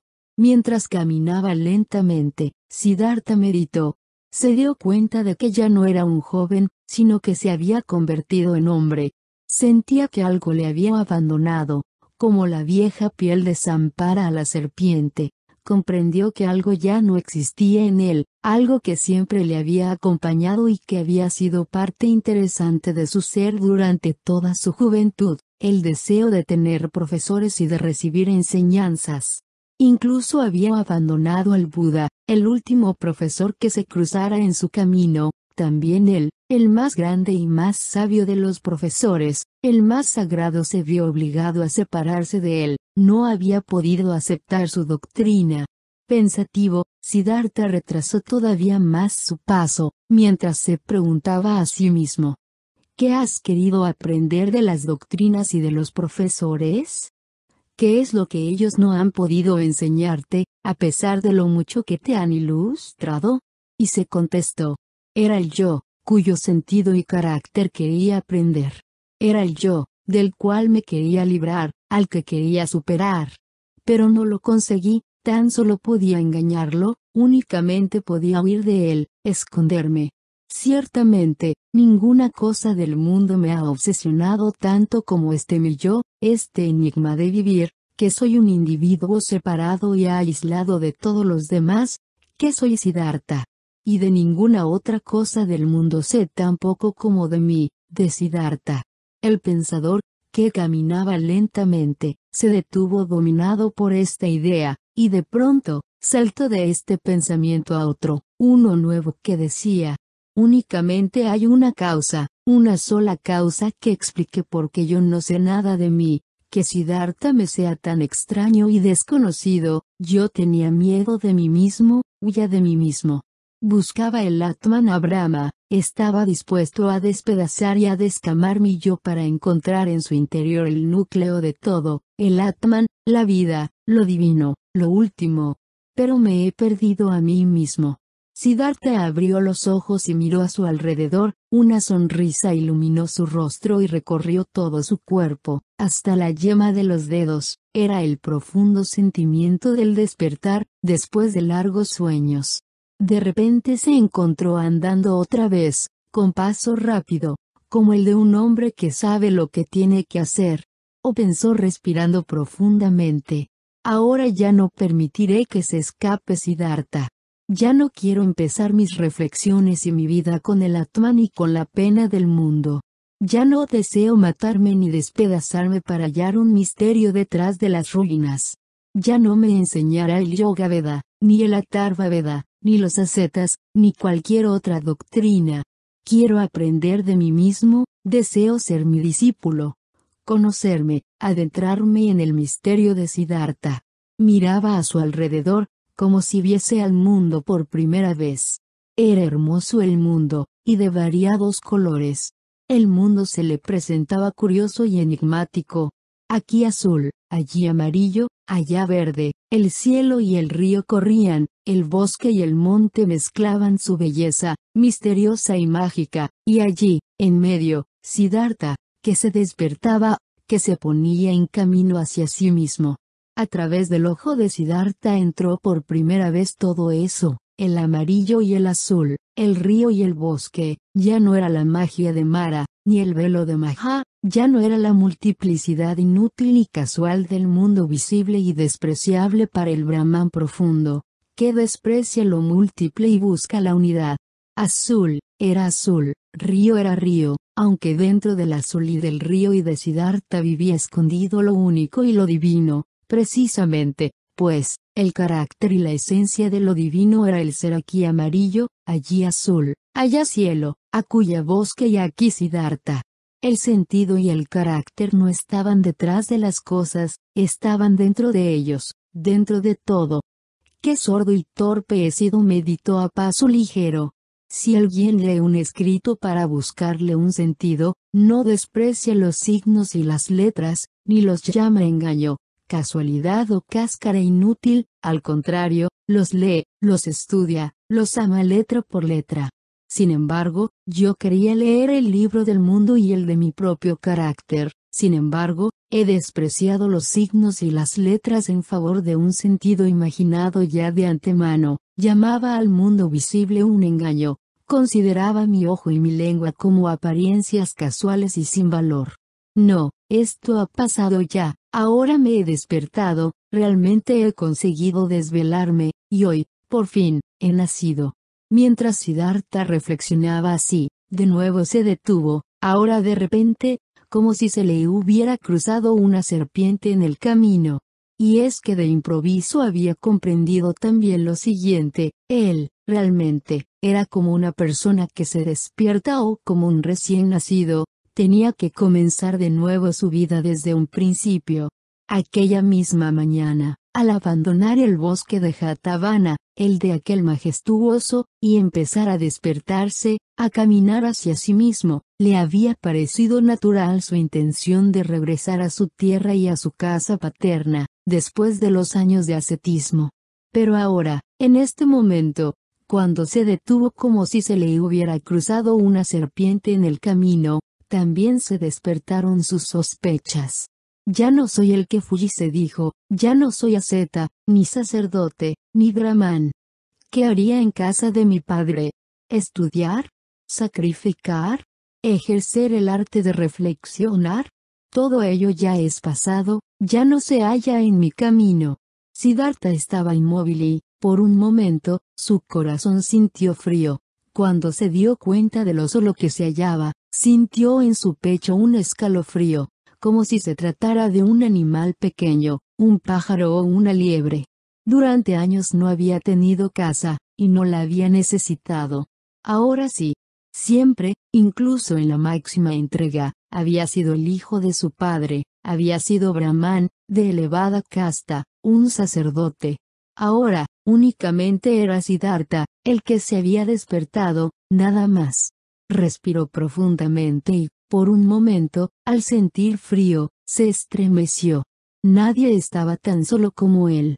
No existía el noble que no perteneciese a la nobleza, ni el artesano que no formara parte del gremio de los artesanos y que no encontrara refugio entre ellos, que no participase en su vida y hablase su idioma. Todos los brahmanes se hallaban entre los brahmanes y vivían con ellos, el asceta, que no encuentra refugio en la clase de los samanas, e incluso el ermitaño perdido en el bosque, no era un solitario, también a éste le rodeaba su pertenencia, también compartía con una casta, que era el suelo patrio. Govinda se había convertido en monje, y mil monjes eran sus hermanos, llevaban su mismo vestido, tenían su misma fe, hablaban su idioma. Pero él, Siddhartha, ¿a qué pertenecía? La vida de quién compartiría. ¿Qué idioma hablaría? A partir de este momento surgió un Siddhartha con un yo más profundo, más concentrado, y fue precisamente en el instante en que el mundo de su alrededor se fundía, cuando se encontró solo como una estrella en el firmamento, al experimentar frío y desaliento. Siddhartha percibía, había sido el último estremecimiento del despertar, la última contracción del parto. Y de pronto, volvió a caminar, echó a andar rápidamente, con impaciencia, ya no se dirigía a su casa, ni iba hacia su padre, ni marchaba hacia atrás. Segunda parte. Kamala. A cada paso del camino aprendía Siddhartha cosas nuevas, pues el mundo se encontraba cambiado, y su corazón se solazaba. Veía salir el sol por encima de los montes verdes y lo veía ponerse sobre la lejana playa de palmeras. Por la noche contemplaba las estrellas, ordenadas en el cielo, y la luna creciente flotando en el azul, como una barca. Observaba los árboles, los astros, los animales, las nubes, las lejanas y altas montañas, azules y suaves, los pájaros y las abejas que zumbaban, el viento que soplaba sobre los campos de arroz. Todo ello siempre había existido de mil maneras diferentes y en multitud de colores, siempre había brillado el sol y la luna, siempre los ríos habían murmurado y las abejas habían zumbado. Sin embargo, en otros tiempos, todo ello no fue más que un velo pasajero y engañoso para el ojo de Siddhartha, que observaba con desconfianza, como penetraba en todo con el pensamiento, y no queriendo destruir lo que no era sustancia, resultó que la sustancia se le colocó más allá de lo visible. Pero ahora, su ojo libre veía más cerca, observaba y comprendía lo que se hallaba ante su vista, buscaba su patria en este mundo, y no en la sustancia, su fin ya no estaba en el más allá. El mundo era bello, si se lo contemplaba con la sencillez de un niño, Hermosos eran la luna y las estrellas, el riachuelo y la orilla, el bosque y la roca, la oveja y el carabo dorado, la flor y la mariposa. Bello y gozoso era el caminar por este mundo, de manera tan infantil, tan despierta, tan abierta a lo cercano, tan confiada. El calor del sol sobre la cabeza era diferente, igual que el frescor de la sombra del bosque, el sabor del riachuelo y de la cisterna, de la calabaza y del plátano. Los días eran cortos, y también las noches, cada hora huía con rapidez, como una vela sobre el mar, la de un barco repleto de riquezas, de alegrías. Siddhartha veía una familia de monos saltando por las copas de los árboles y escuchaba un canto ávido y salvaje. Siddhartha miraba como un carnero perseguía a una oveja y como luego se juntaron. En el lago cubierto de cañas observó al lucio hambriento cazando de noche, delante de él saltaban en el agua los peces jóvenes, llenos de miedo, y los remolinos que originaba el impetuoso cazador llevaban el hálito imperioso de la fuerza y la pasión. Todo eso siempre había existido, y él no se había percatado, no había participado del mundo. Ahora sí, por su ojo pasaba la luz y la sombra, por su corazón circulaban las estrellas y la luna. Por el camino, Siddhartha también recordó todo lo que había vivido en el jardín de Jetavana, la doctrina que había escuchado allí, de labios del divino Buda, la despedida de Govinda, la conversación con el majestuoso. Acordóse de nuevo de las propias palabras que había dirigido al majestuoso, de cada frase, comprendió con asombro que había dicho cosas que hasta entonces realmente no sabía. Lo que dijera Gotama, que el tesoro y el secreto del Buda no eran la doctrina, sino lo inexplicable, lo que no podía enseñarse, lo que él había vivido en la hora de su inspiración, esto era precisamente lo que él pensaba vivir ahora, lo que en aquel momento comenzaba a vivir. Ahora, tenía que existir consigo mismo. Incluso antes supo que su propio yo era Atman, hecho de la misma sustancia eterna del Brahma. Pero nunca había encontrado ese yo, realmente, porque quería pescarlo con la red del pensamiento. No obstante, lo más seguro es que el cuerpo no fuera el yo, ni en el juego del sentido tampoco lo era el pensar, ni la inteligencia ni la sabiduría aprendida, ni la enseñanza en el arte de sacar conclusiones y de construir nuevos pensamientos por entre las teorías ya enunciadas. No, también el mundo de los pensamientos se encontraba aún de este lado, y no conducía a ningún fin, se mataba al fugacio de los sentidos, y, sin embargo, se alimentaba al fugacio de las reflexiones y la sabiduría. Ambos, los pensamientos como los sentidos, eran cosas hermosas, detrás de ambas se escondía el último sentido, debía escucharse a los dos, se tenía que jugar con ambos, no se debía menospreciar ni atribuir demasiado valor a ninguno de ellos, era necesario escuchar las voces interiores y secretas de ambos. Tan solo deseo que la voz no me mande detenerme en otra parte que no sea la que desee la voz, pensaba. Porque Gotama en la hora de las horas se había sentado bajo aquel árbol donde tuvo la inspiración, había oído una voz, un grito en su propio corazón que le ordenaba descansar debajo de aquel árbol, y Gotama no había preferido la mortificación, ni el sacrificio, ni el baño, ni la oración, ni la comida ni la bebida, ni el sueño, sino que había obedecido a la voz. Obedecer así, no era doblegarse a una orden exterior, sino solo a la voz interior, estar tan dispuesto era lo mejor, lo necesario, lo más conveniente, durante la noche, cuando dormía en la choza de paja de un barquero, junto al río, Siddhartha tuvo un sueño, Govinda estaba delante de él con su vestidura amarilla de aceta.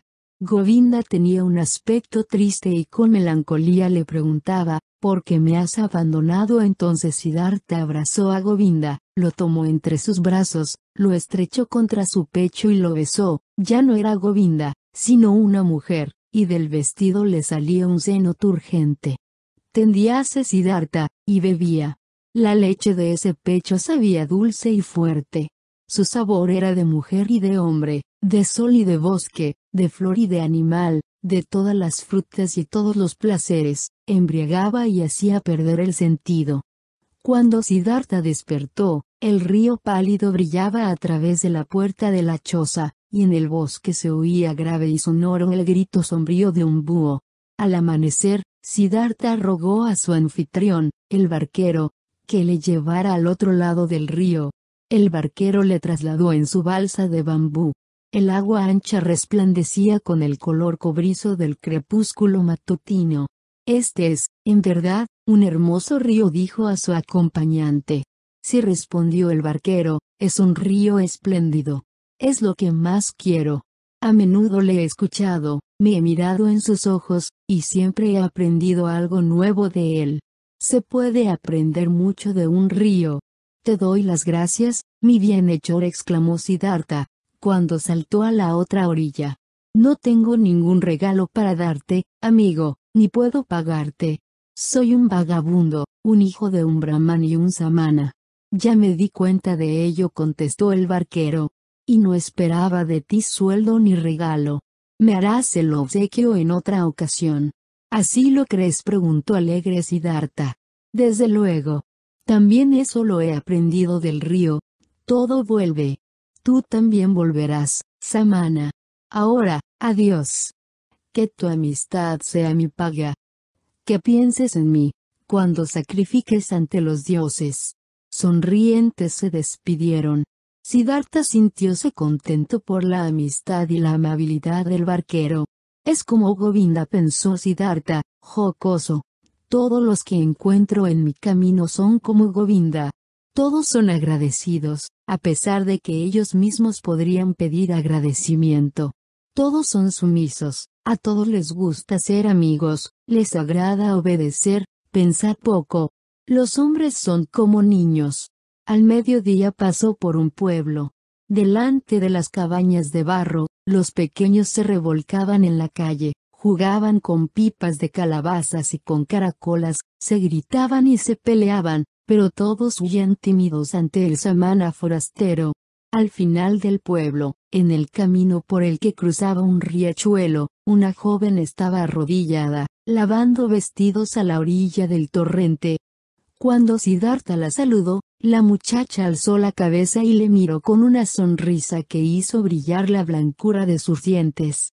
Siddhartha pronunció la bendición de los peregrinos y preguntó cuánto faltaba para llegar a la gran ciudad.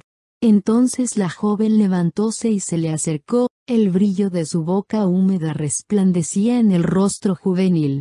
Echó a andar junto a Siddhartha y entre bromas le preguntó si ya había comido, y si era verdad que los samanas dormían solos por la noche en el bosque, y que no podían tener una mujer. En esto, la muchacha colocó su pie izquierdo sobre el derecho de Siddhartha, e hizo un ademán, el que hace la mujer cuando invita al hombre al placer sensual que los libros llaman la subida al árbol. Siddhartha sintió como se le caldeaba la sangre, y en aquel instante recordó su sueño. Inclinóse un poco hacia la mujer y besó con los labios el botón oscuro de su pecho, Luego levantó la mirada y vio que la joven le sonreía con vivo anhelo, y que con los ojos le suplicaba. También Siddhartha sintió el deseo y notó cómo en su interior brotaba la fuente del sexo, nunca había tocado a una mujer. Vaciló un momento, a pesar de que sus manos ya estaban dispuestas a tomarla. Y en aquel mismo instante, escuchó estremecido la voz de su interior, y la voz dijo no, entonces desapareció el encanto del rostro de la joven, Siddhartha tan solo veía la húmeda mirada de una hembra animal en celo. Afectuosamente pasó la mano por su mejilla y se separó de la muchacha. Con pasos ligeros desapareció por el bosque de bambú, dejando atrás a la joven desengañada. El mismo día, antes de hacerse de noche, llegó a una gran ciudad y se alegró, pues tenía ganas de hallarse entre personas. Había vivido mucho tiempo en el bosque, y la choza de paja del barquero, donde durmiera la noche pasada, había sido su primer lecho después de mucho tiempo. Delante de la ciudad, junto a un hermoso bosque rodeado por una valía, el caminante se encontró con un grupo de criados y siervos cargados de cestos. En medio del grupo iba el ama, una mujer reclinada en una litera adornada y que llevaban cuatro esclavos, iba encima de rojos almohadones, y bajo una sombrilla de colores. Siddhartha se detuvo a la entrada del bosque y observó el espectáculo, vio a los criados, las hierbas, los cestos, la litera, observó a la dama dentro de su silla de mano. Debajo de sus cabellos negros, recogidos en un alto peinado, pudo ver un rostro muy blanco, muy delicado, muy inteligente, y una boca de un rojo pálido, como un higo recién abierto, también vio unas cejas cuidadas y pintadas en forma de alto arco, unos ojos inteligentes y despiertos, un cuello esbelto que salía de un vestido verde y oro, unas manos largas y delgadas, con anchos aros de oro en las muñecas, Siddhartha se dio cuenta de lo hermosa que era aquella dama, y su corazón sonrió. Cuando se acercó la litera, inclinóse y, seguidamente, al enderezarse, vio el rostro bello y sereno, por un momento leyó en sus ojos inteligentes, bajo las altas cejas, y aspiró un perfume que desconocía. La hermosa dama sonrió un instante y luego desapareció en el parque, y con ella los criados. Siddhartha entró en la ciudad bajo un signo mágico. Tuvo deseos de entrar inmediatamente en el parque, pero reflexionó y recordó cómo le habían observado los criados y criadas, con qué desprecio, desconfianza, repulsión. Pensó que era un samana, una seta, un mendigo. No puedo seguir así, no se dijo. Me sería imposible entrar en el parque, y se echó a reír. A la primera persona que se cruzó en su camino le preguntó por el parque y por el nombre de aquella mujer, así se enteró de que aquel era el parque de Kamala, la famosa cortesana, y que, además del parque, ella poseía una casa en la ciudad. Seguidamente entró en la población. Ahora, tenía un objetivo. Siguiendo su meta se dejó absorber por la ciudad, siguió por las callejuelas, se detuvo en las plazas, descansó en las escaleras de piedra, a la orilla del río. Por la noche hizo amistad con un barbero al que había visto trabajar a la sombra, en una bodega, y que volvió a encontrar rezando en un templo de Vishnu, le narró entonces la historia de Vishnu y de los Lakshmios. Durante la noche durmió junto a las barcas del río, y por la mañana, de madrugada, antes de que llegaran los primeros clientes a su tienda, el barbero le cortó el cabello, le afeitó la barba, le peinó y le dio fricciones con aceites perfumados. Luego Siddhartha se fue a bañar al río. Cuando por la tarde la bella Kamala se acercó al parque, en su litera, a la entrada se encontraba Siddhartha, el cual hizo una reverencia y recibió el saludo de la cortesana. Siddhartha hizo una señal al último criado del séquito y le rogó que comunicara a su ama que un joven brahman deseaba hablar con ella. Después de un tiempo regresó el criado y le rogó que le siguiera. En silencio le condujo a un pabellón donde Kamala descansaba sobre un diván, y le dejó a solas con ella. ¿No estabas ya ayer ahí fuera, y me saludaste? preguntó Kamala. Sí, te vi ayer y te saludé. Pero ayer no llevabas barba, y el cabello largo y lleno de polvo. Observaste bien, no perdiste ningún detalle. Viste a Siddhartha, al hijo del Brahman, que abandonó su casa para convertirse en samana, y que durante tres años ha sido un samana. Pero ahora he abandonado aquel camino y he venido a esta ciudad. La primera persona que se cruzó en mi senda, aún antes de entrar en la población, fuiste tú. He venido a decirte todo esto. Kamala eres la primera mujer a la que Siddhartha habla sin bajar la vista. Nunca jamás quiero bajar mi vista cuando me encuentre con una mujer hermosa. Kamala sonreía y jugaba con su abanico de plumas de pavo real. Le preguntó. ¿Y para decirme eso has venido hasta mí, Siddhartha? Para decirte eso, y para darte las gracias por ser tan bella. Y si no te disgustara, Kamala, te rogaría que fueras mi amiga y maestra, pues todavía no sé nada del arte que tú dominas. Entonces Kamala se echó a reír. Jamás me había ocurrido, amigo, que un samana del bosque viniera a aprender de mí. Jamás me había sucedido que un samana de cabellos largos, vestido con un taparrabos viejo y raído se me acercara.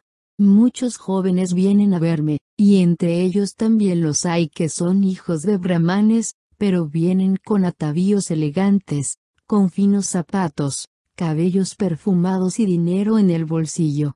Así son, Samana, los jóvenes que me visitan. Siddhartha contestó. Ya empiezo a aprender de ti. También ayer me enseñaste algo. Ya me he afeitado la barba, me he peinado, y llevo aceite en el cabello. Es poco lo que me falta, vestidos elegantes, finos zapatos, dinero en el bolsillo. Quiero que sepas que Siddhartha se ha propuesto cosas más difíciles que esas pequeñeces, y lo ha logrado. Porque no voy a conseguir lo que me propuse ayer, ser tu amigo y aprender de ti los placeres del amor. Me verás dócil, Kamala, he aprendido cosas más difíciles que lo que tú me puedas enseñar. Y ahora, dime, ¿no te basta con Siddhartha tal como está, con aceite en el cabello, pero sin vestidos, ni zapatos, ni dinero? Kamala exclamó riendo. No, querido, no me basta. Tienes que ir vestido con ropas elegantes, y debes llevar finos zapatos y mucho dinero encima, y traer también regalos para Kamala. ¿Vas aprendiendo? ¿Te fijas, Samana del bosque? Naturalmente, me fijo repuso Siddhartha. ¿Cómo podría desatender las palabras de esa boca? Tus labios son como un higo recién abierto. Kamala. También mi boca es roja y fresca y hará juego con la tuya, lo verás. Pero dime, bella Kamala, ¿no temes ni siquiera un poco al samana del bosque, que ha venido a aprender el amor? ¿Cómo podría tener miedo de un samana? De un necio samana del bosque, que habita con los chacales y que todavía desconoce lo que es una mujer? Ah. Pero el samana es fuerte y no se arredra ante nada. Podría forzarte, bella muchacha. Robarte, hacerte daño. No, samana, no temo nada de eso. ¿Alguna vez un samana o un brahman ha temido que alguien le pudiera robar su sabiduría, su devoción o su profundidad de pensamiento? No, pues es suyo, y solo da lo que quiere dar y a quien quiere. Lo mismo, exactamente, pasa con Kamala y las alegrías del amor. La boca de Kamala es bonita y encarnada, pero intenta besarla contra la voluntad de Kamala, y no disfrutarás ni una sola gota de la dulzura que sabe dar. Tú tienes facilidad para aprender, Siddhartha, pues aprende también esto, el amor se puede suplicar, comprar, recibir como obsequio, encontrar en la calle, pero no se puede robar. El camino que te has imaginado es erróneo. Sería una lástima que un joven tan agraciado como tú, empezara tan mal. Siddhartha se inclinó sonriendo y contestó. Sería una lástima. Tienes razón. Sería una verdadera lástima. No, de tu boca no se debe perder ni una sola gota de dulzura, ni tú de la mía. Quedamos, pues, así, en que Siddhartha volverá cuando tenga lo que le falta, vestidos, zapatos, dinero.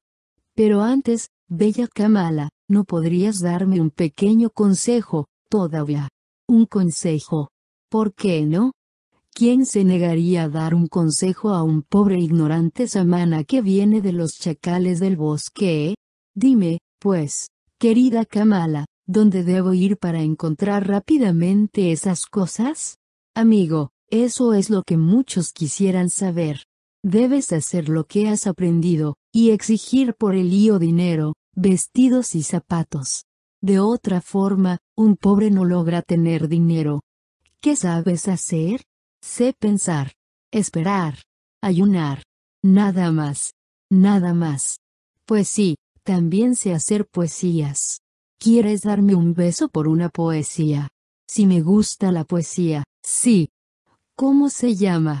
Siddhartha, después de pensar un instante, empezó a recitar estos versos. En un umbrío parque entró la bella Kamala. A la entrada de la fronda hallábase el moreno Samana. Al ver la flor del loto se inclinó profundamente. Y, sonriendo, se lo agradeció Kamala. A ella prefiero, en vez de sacrificar ante los dioses, pensó el joven. Sí, prefiero ofrecer los sacrificios a la bella Kamala. Kamala aplaudió tan fuerte que sus pulseras de oro resonaron argentinas. Me gustan tus versos, moreno Samana. Y, en verdad, no pierdo nada, si te doy un beso. Con los ojos le atrajo, Siddhartha inclinó el rostro sobre el de Kamala y depositó su boca sobre la del higo recién abierto. El beso de Kamala fue largo. Con profundo asombro, Siddhartha se dio cuenta de que le enseñaba, pues era sabia, le dominaba, le rechazaba, le atraía, y tras el primer beso le esperaba una larga sucesión de besos bien ordenados, bien probados, cada uno distinto del siguiente. Respiró profundamente y en ese momento sintióse sorprendido como un niño, ante la abundancia de cosas nuevas y dignas de aprender que se descubrían ante sus ojos. Tus versos son muy bellos, exclamó Kamala, si yo fuera rica te los pagaría a precio de oro. Pero te será difícil ganar con versos tanto dinero como el que tú necesitas. Pues necesitarás mucho, si quieres ser amigo de Kamala. ¿Cómo sabes besar? Kamala balbució Siddhartha. Sí, eso lo sé hacer, por ello tampoco no me faltan vestidos, ni zapatos ni pulseras, ni otras cosas bonitas. Pero ¿qué será de ti? No sabes otra cosa que pensar, ayunar y hacer poesías. También sé las canciones de los sacrificios, comentó Siddhartha, pero ya no las quiero cantar. También conozco las fórmulas mágicas, pero ya no las quiero pronunciar. He leído las escrituras. Alto le interrumpió Kamala. ¿Sabes leer? ¿Sabes escribir? Sí, naturalmente. Hay muchos que saben. La mayoría no. Tampoco yo lo sé. Es muy interesante que sepas leer y escribir, muy interesante. También te servirán las fórmulas mágicas. En ese instante entró corriendo una sirvienta y dijo unas palabras al oído de su ama. Tengo visita, exclamó Kamala. Date prisa. Vete, Siddhartha, nadie debe encontrarte por aquí, no lo olvides. Mañana te veré de nuevo, y ordenó a la sierva que entregara al devoto Brahman una túnica blanca. Sin saber lo que ocurría, Siddhartha se vio conducido por la criada a otro pabellón, a través de un camino desconocido, luego fue obsequiado con una túnica, y ya en la espesura, le dijeron que se alejara del parque tan pronto como pudiera, y sin ser visto. Contento hizo lo que se le había mandado. Acostumbrado al bosque, salió del parque por encima del seto, sin hacer ruido. Alegre regresó a la ciudad, con la túnica bajo el brazo. En un albergue frecuentado por viajeros, se colocó a un lado de la puerta y pidió comida con un gesto, recibió un trozo de pastel de arroz. Quizá mañana ya no tenga que pedir más comida, se dijo. De repente, se le encendió el orgullo, ya no era un samana, ya no debía pedir limosnas. Arrojó el pastel de arroz a un perro y se quedó sin comer. La vida que se vive en este mundo es simple, reflexionó Siddhartha. Cuando todavía era un samana, todo era difícil, y al final desesperado. Ahora todo es fácil, tan sencillo como las enseñanzas en el arte de besar, que me ofrece Kamala. Necesito vestidos y dinero, nada más, son dos metas pequeñas y cercanas, que no quitan el sueño. Hace tiempo que se había enterado del lugar en que estaba la casa de Kamala, en la ciudad, y allí se presentó al día siguiente. Todo va bien, le dijo Kamala. Te espera Kamaswami, el más rico comerciante de la ciudad. Si le gustas, te empleará. Sé inteligente, moreno Samana. He hecho que otros le hablaran de ti. Sea amable con él, es muy influyente. Pero no seas demasiado modesto. No quiero que te conviertas en su criado, has de ser su igual, si no, no estaré contenta de ti. Kamaswami empieza a envejecer y a volverse comodón. Si le gustas, te confiará muchos asuntos. Siddhartha le dio las gracias y sonrió. Cuando Kamala se enteró que en dos días no había comido, mandó traer pan y fruta y se las ofreció. Has tenido suerte, comentó Kamala, al despedirse, se te abre una puerta tras otra. ¿Por qué será? ¿Eres un mago? Siddhartha replicó. Ayer te conté que sé pensar, esperar y ayunar, y tú encontraste que todo ello no servía para nada. Sin embargo, sirve para mucho te darás cuenta de que los ignorantes samanas aprenden en el bosque y saben muchas cosas hermosas, que vosotros no sabéis. Anteayer todavía era un mendigo sucio, ayer besé a Kamala, y pronto seré un comerciante y tendré dinero y todas las cosas que a ti te gusten. Eso es cierto, reconoció Kamala. Pero, ¿qué sería de ti, si no fuera por Kamala? ¿Qué serías tú sin mi ayuda? Querida Kamala manifestó Siddhartha, al tiempo que se incorporaba, cuando entré en tu parque, di el primer paso. Me había propuesto aprender el amor de la más bella de las mujeres. Y desde el momento en que me lo propuse, también sabía que lo lograría. Sabía que tú me ibas a ayudar, lo supe desde tu primera mirada, a la entrada del bosque. ¿Y si yo no hubiese querido? Pero has querido. Mira, Kamala, si echas una piedra al agua, ésta se precipita hasta el fondo por el camino más rápido. Lo mismo ocurre cuando Siddhartha tiene un fin, cuando se propone algo. Siddhartha no hace nada, solo espera, piensa, ayuna, sin hacer nada, sin moverse, se deja llevar, se deja caer.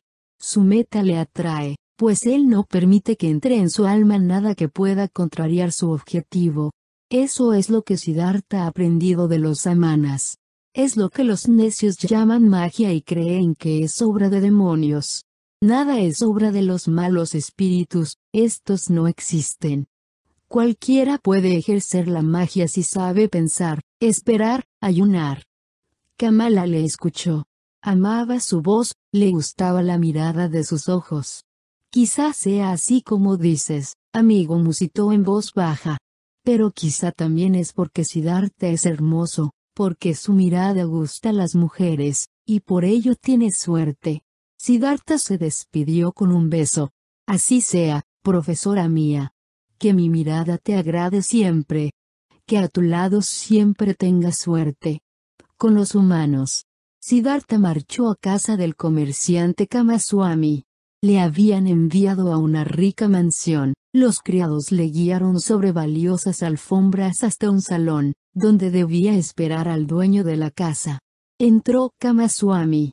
Era un hombre ágil y atlético, con el cabello muy canoso, unos ojos sabios y prudentes, una boca exigente. Amablemente se saludaron anfitrión y huésped. Me han dicho empezó el comerciante que tú eres un brahman, un sabio, pero que buscas empleo en casa de un comerciante. ¿Acaso te encuentras en la miseria, Brahman, y por eso buscas empleo? No contestó Siddhartha, no me encuentro en la miseria, y jamás me he encontrado así. Has de saber que vengo de entre los samanas con los que he vivido mucho tiempo. Si vienes de los samanas, ¿cómo no vas a estar en la miseria? Los samanas no poseen nada, ¿verdad? Nada tengo repuso Siddhartha, si es lo que quieres decir. Desde luego que no.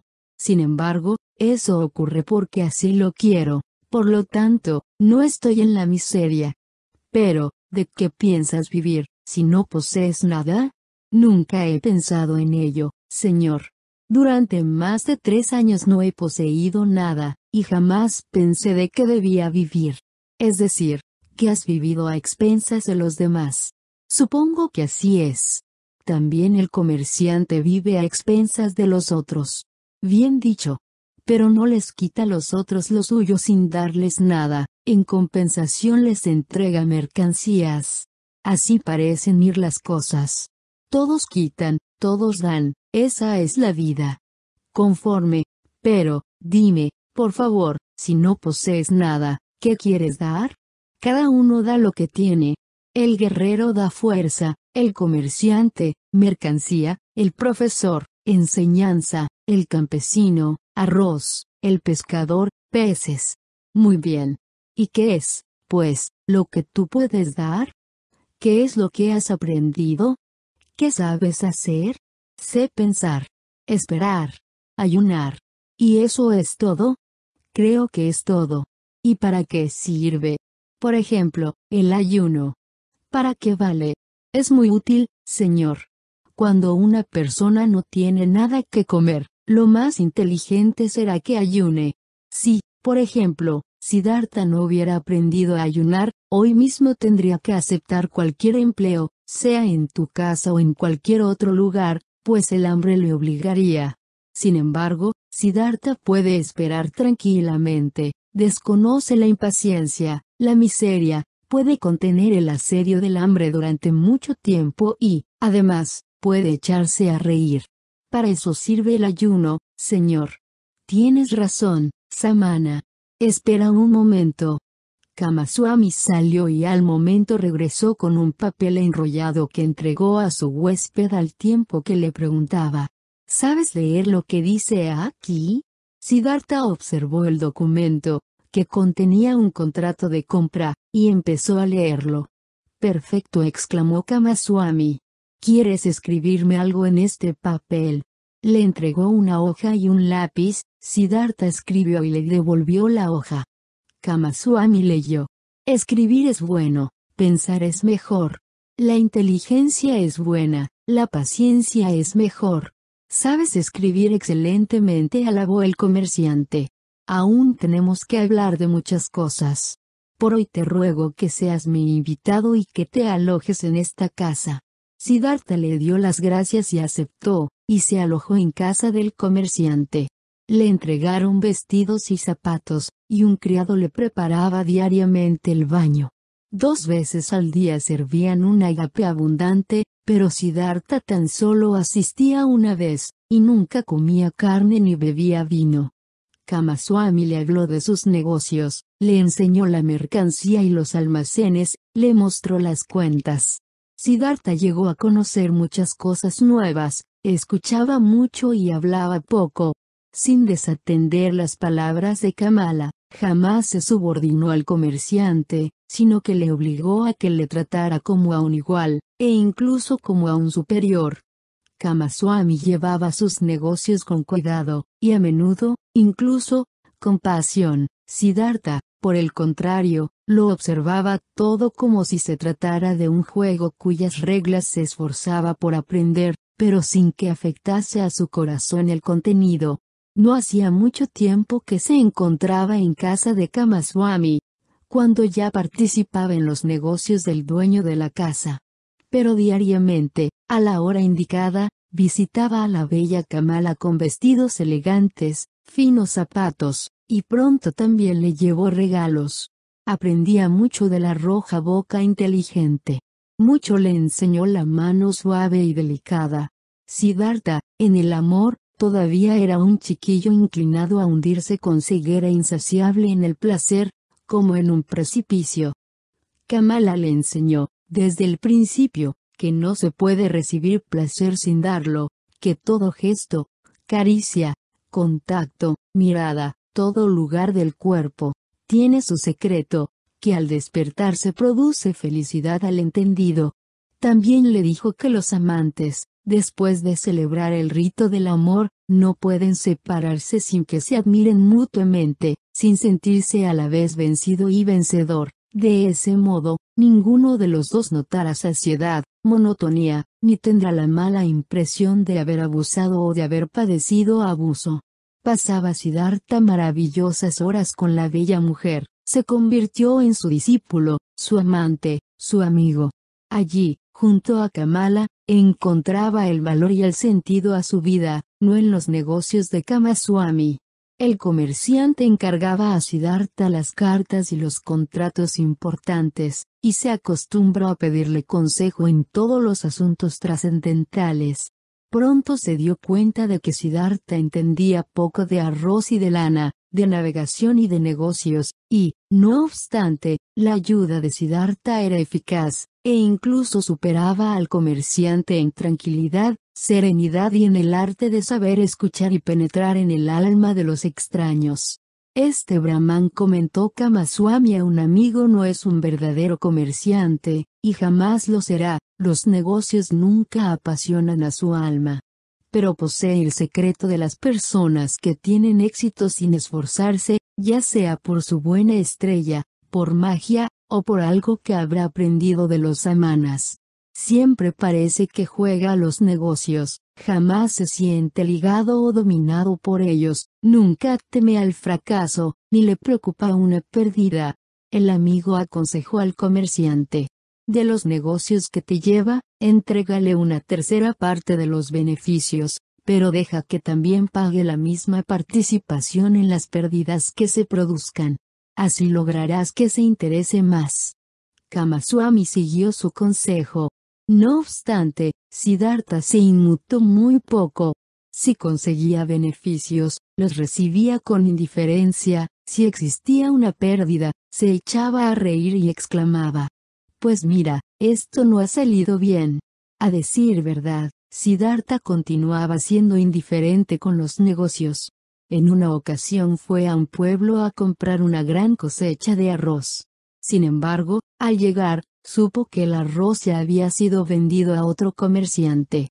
A pesar de ello, Siddhartha se quedó varios días en la aldea, invitó a los campesinos, regaló monedas de cobre a sus hijos, asistió a una de sus bodas y regresó contentísimo del viaje.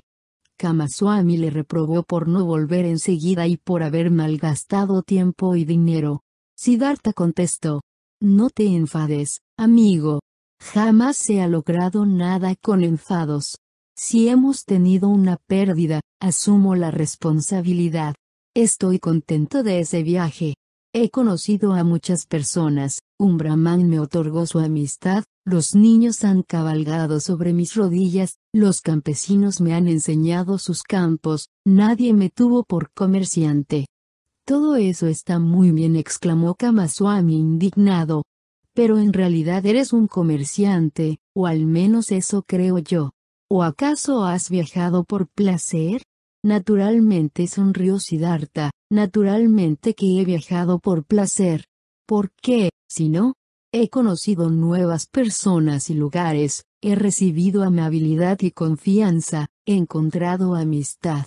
Mira, amigo, si yo hubiese sido Kamaswami, al ver frustrada la venta habría regresado enseguida, fastidiado y con prisas, entonces sí que realmente se habría perdido tiempo y dinero.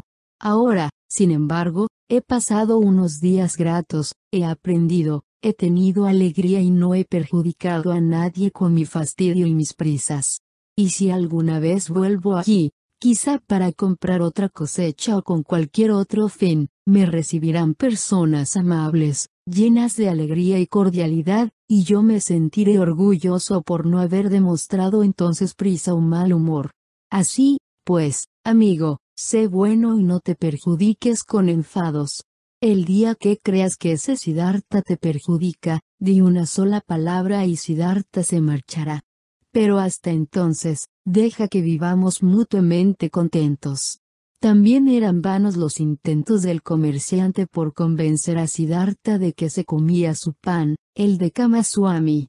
Siddhartha comía su propio pan decía él, o más bien, ambos comían el pan de otros, el de todos. Jamás Siddhartha prestó oídos a las preocupaciones de Kamaswami, y eso que tenía muchos problemas. Nunca Kamaswami pudo convencer a su colaborador de la utilidad de gastar palabras en regaños o aflicciones, de fruncir el ceño o dormir mal cuando algún negocio amenazaba con un fracaso, o si se presentaba la pérdida de una cantidad de mercancías, o cuando parecía que un deudor no podía pagar. Si en alguna ocasión Kamaswami le reprochaba que todo lo que Siddhartha sabía, lo había aprendido de él, este contestaba. Veo que te gustan las bromas. De ti he aprendido cuánto vale un cesto de pescado y cuánto interés se puede pedir por un dinero prestado. Estas son tus ciencias. Pero pensar, eso no lo he aprendido de ti, amigo Kamaswami, mas tú harías muy bien, si lo aprendieras de mí. Realmente, el alma de Siddhartha no se hallaba en el comercio, los negocios eran buenos para lograr el dinero para Kamala, y le proporcionaban mucho más de lo que necesitaba. Por lo demás, el interés y la curiosidad de Siddhartha solo recaía en las personas, más sus negocios, oficios, preocupaciones, alegrías y necedades, podían serle tan extraños y lejanos como la luna. A pesar de la facilidad que tenía para alternar con todos, para vivir y aprender de todos, Siddhartha notaba que existía algo que le separaba de los otros, su ascetismo. Observaba que los humanos vivían de una manera infantil, casi animal, que él a la vez amaba y despreciaba. Los veía esforzarse, sufrir y encanecer por asuntos que no merecían ese precio, por dinero, pequeños placeres y discretos honores, contemplaba cómo se insultaban mutuamente, se quejaban de sus penas, de las que un samana se reía, y sufrían por algo que a un samana tiene sin cuidado. Siddhartha cogía a todas las personas. Daba la bienvenida al comerciante que le ofrecía tela, al que estaba cargado de deudas y buscaba un crédito, al mendigo que durante una hora le explicaba la historia de su pobreza, a pesar de que no era la mitad de pobre que un samana. No diferenciaba en el trato a un rico comerciante extranjero, del barbero que le afeitaba del vendedor ambulante que le engañaba en el cambio de las pequeñas monedas. Cuando Kamaswami se le quejaba de sus preocupaciones o le reprochaba algún negocio, él escuchaba con curiosidad, serenamente, luego se asombraba, intentaba entenderle, le daba un poco la razón únicamente la que le parecía imprescindible, y le dejaba para ocuparse del siguiente asunto. Y eran muchos, muchos los que llegaban a la ciudad para negociar con Siddhartha, para engañarle o sondearle, muchos también para suscitar su compasión, o escuchar su consejo. Siddhartha los compadecía, aconsejaba, regalaba, y se dejaba engañar un poquito. Y ahora ocupaba su pensamiento todo ese juego y la pasión con que lo yugaban los seres humanos, como antes lo ocuparon los dioses y Brahma, a veces le llegaba del fondo de su pecho una débil voz, casi moribunda, que le avisaba y se lamentaba, pero era tan endeble que apenas se notaba. Cuando la oía, por una hora tenía conciencia de que llevaba una vida especial, de que hacía cosas que únicamente eran un juego, sí, se sentía sereno y a veces alegre, pero la verdadera vida pasaba de largo y no le tocaba.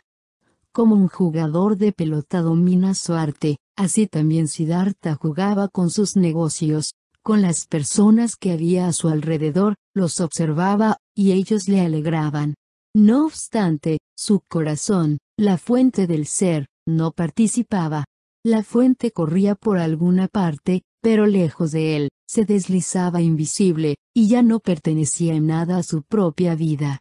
Ante tales pensamientos alguna vez se asustó, entonces deseo participar también, en lo posible, en la actividad pueril del día, con ardor y con el corazón. Quería vivir de verdad, obrar auténticamente, disfrutar realmente, vivir en vez de permanecer como espectador solitario.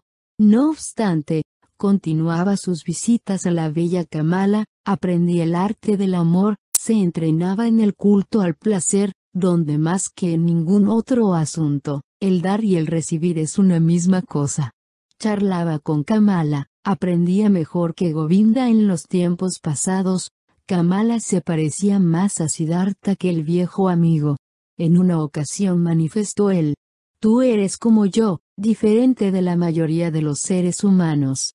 Tú eres Kamala, nada más, y dentro de ti hay un sosiego y un refugio donde puedes retirarte en cualquier momento, como yo puedo hacerlo. Pocas personas lo tienen, y, sin embargo, lo podrían poseer todas. No todo el mundo es inteligente, opinó Kamala. No replicó Siddhartha, no es por eso. Kamaswami es tan inteligente como yo, y, sin embargo, no lleva ese refugio en su interior. Otros lo tienen, pero si medimos su inteligencia son igual que chiquillos. La mayoría de los seres humanos, Kamala, son corno las hojas que caen de los árboles, que vuelan y revolotean por el aire, vacilan y por último se precipitan al suelo. Otros, por el contrario, casi son como estrellas, siguen un camino fijo, ningún viento les alcanza, pues llevan en su interior su ley y su meta. Entre todos los samanas y los sabios y yo he conocido a muchos, había uno de esos últimos, una persona perfecta. Jamás lo podré olvidar. Se trata del Gotama, el majestuoso, el predicador de aquella doctrina. Diariamente escuchan sus palabras más de mil discípulos, y a todas horas siguen sus consejos, pero los otros son hojas de las que caen, pues no llevan en sí mismos la doctrina y la ley. Kamala objetó sonriente. Otra vez vuelves a hablar de él. Nuevamente tienes pensamientos de Samana. Siddhartha no contestó. Continuó con el juego del amor, uno de los treinta o cuarenta juegos diferentes que conocía Kamala. El cuerpo de ella era elástico como el de una pantera, como el arco de un cazador. Quien aprendía el amor con Kamala, sabía muchos placeres, muchos secretos. Durante mucho tiempo jugaba con Siddhartha, le atraía, le rechazaba, le obligaba, le abrazaba, se alegraba de su maestría hasta que él, vencido y agotado, descansaba junto a Kamala. La hetera se inclinó sobre Siddhartha, observando largamente su cara y los ojos cansados. Eres el mejor amante que he conocido, declaró pensativa. Eres más fuerte que otros, más flexible y espontáneo. Has aprendido mi arte muy bien, Siddhartha. Algún día, cuando yo sea mayor, quiero tener un hijo tuyo. Y sin embargo, querido, sé que sigues siendo un samana, que no me quieres, que no amas a nadie. No es eso verdad. Puede que lo sea, contestó cansado. Pero soy como tú, tampoco amas. ¿Cómo podrías ejercer el amor, como un arte? Las personas de nuestra naturaleza quizá no sepan amar. Los seres humanos que no pasan de la edad pueril sí que saben, ese es su secreto. Sansara. Durante largo tiempo Siddhartha había vivido la vida del mundo y de los placeres, pero sin formar parte de esa existencia. Se le habían despertado los sentidos que adormeció en los ardientes años de Samana, había probado la riqueza, la voluptuosidad, el poder, no obstante, durante mucho tiempo permaneció siendo un samana dentro del corazón. Se dio cuenta de ello la misma Kamala, la inteligente.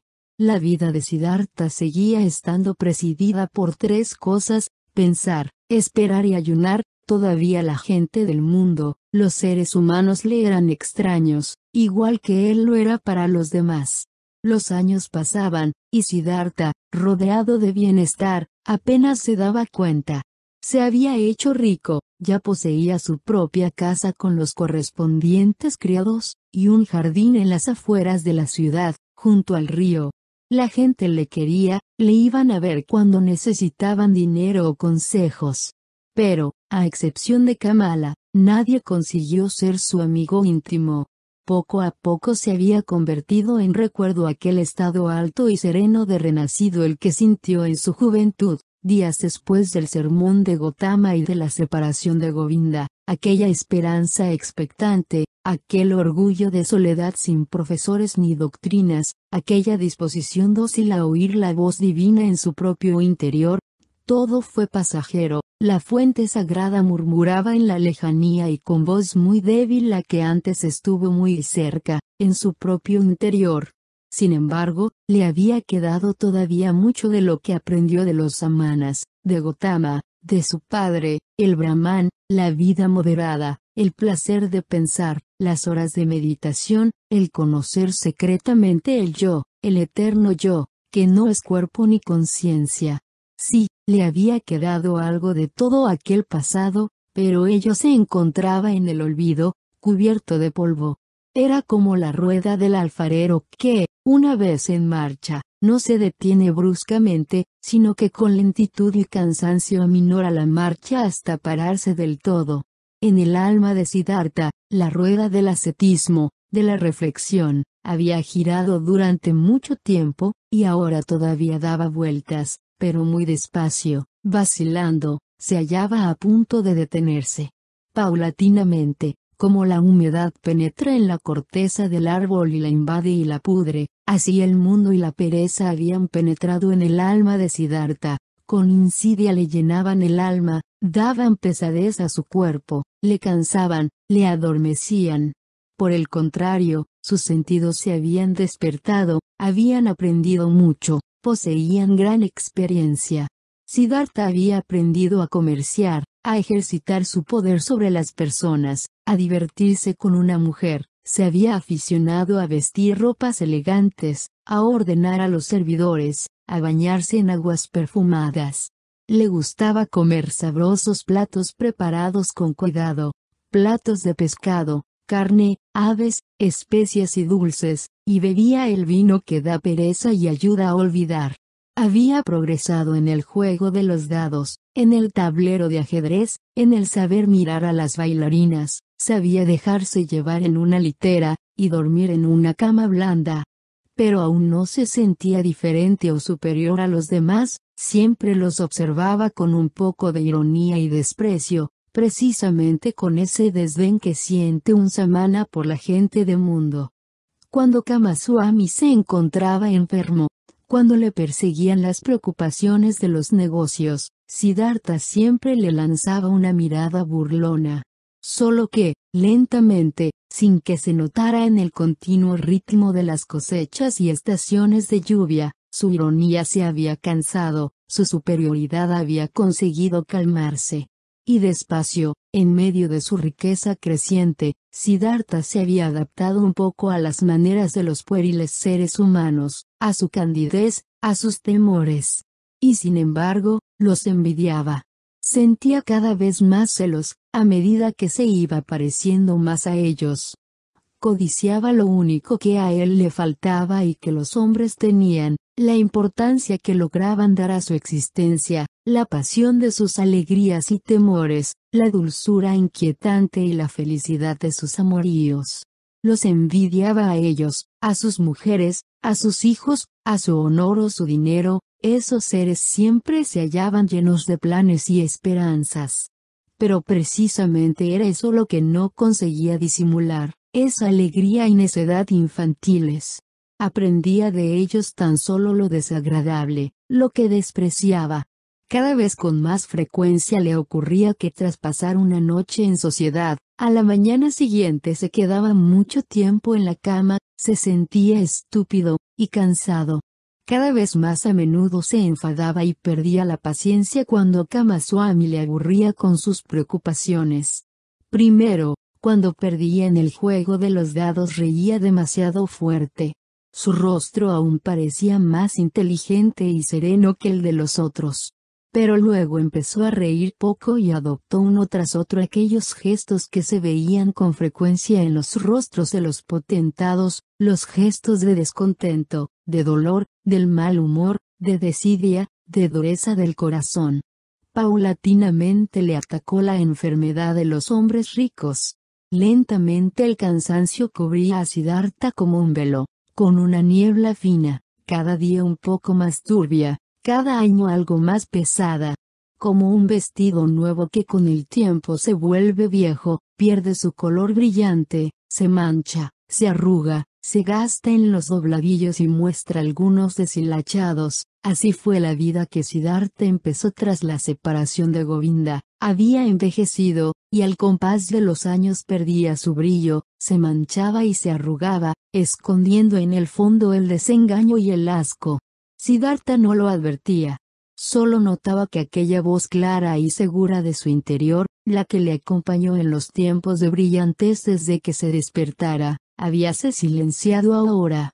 Le habían capturado el mundo, el placer, las exigencias, la pereza y, por último, también, aquel vicio que por ser el más insensato, siempre había despreciado más, la codicia.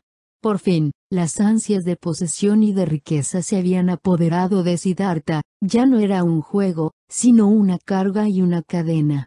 Siddhartha había llegado a esta triste servidumbre por un camino raro y lleno de sinsabores, el juego de los dados. Desde el momento en que su corazón dejó de ser el de un samana, empezó a jugar por dinero y por objetos valiosos, con pasión, con furia creciente, era el mismo juego que antes había considerado, entre sonrisas e ironías, como una costumbre más de los seres humanos. Como jugador le temían, pocos se atrevían con él, a tanta altura habían llegado sus atrevidas apuestas. Jugador, inducido por la miseria de su corazón, al malgastar el dichoso dinero experimentaba una salvaje alegría, de ninguna otra forma podía demostrar con más claridad y sarcasmo su desdén por la riqueza, la diosa de los comerciantes. Así, pues, jugaba mucho y sin miramientos, se odiaba a sí mismo, se burlaba del dinero, ganaba miles, perdía por millares, disipaba el dinero, las joyas, una casa de campo, y volvía a resarcirse, y volvía a perder.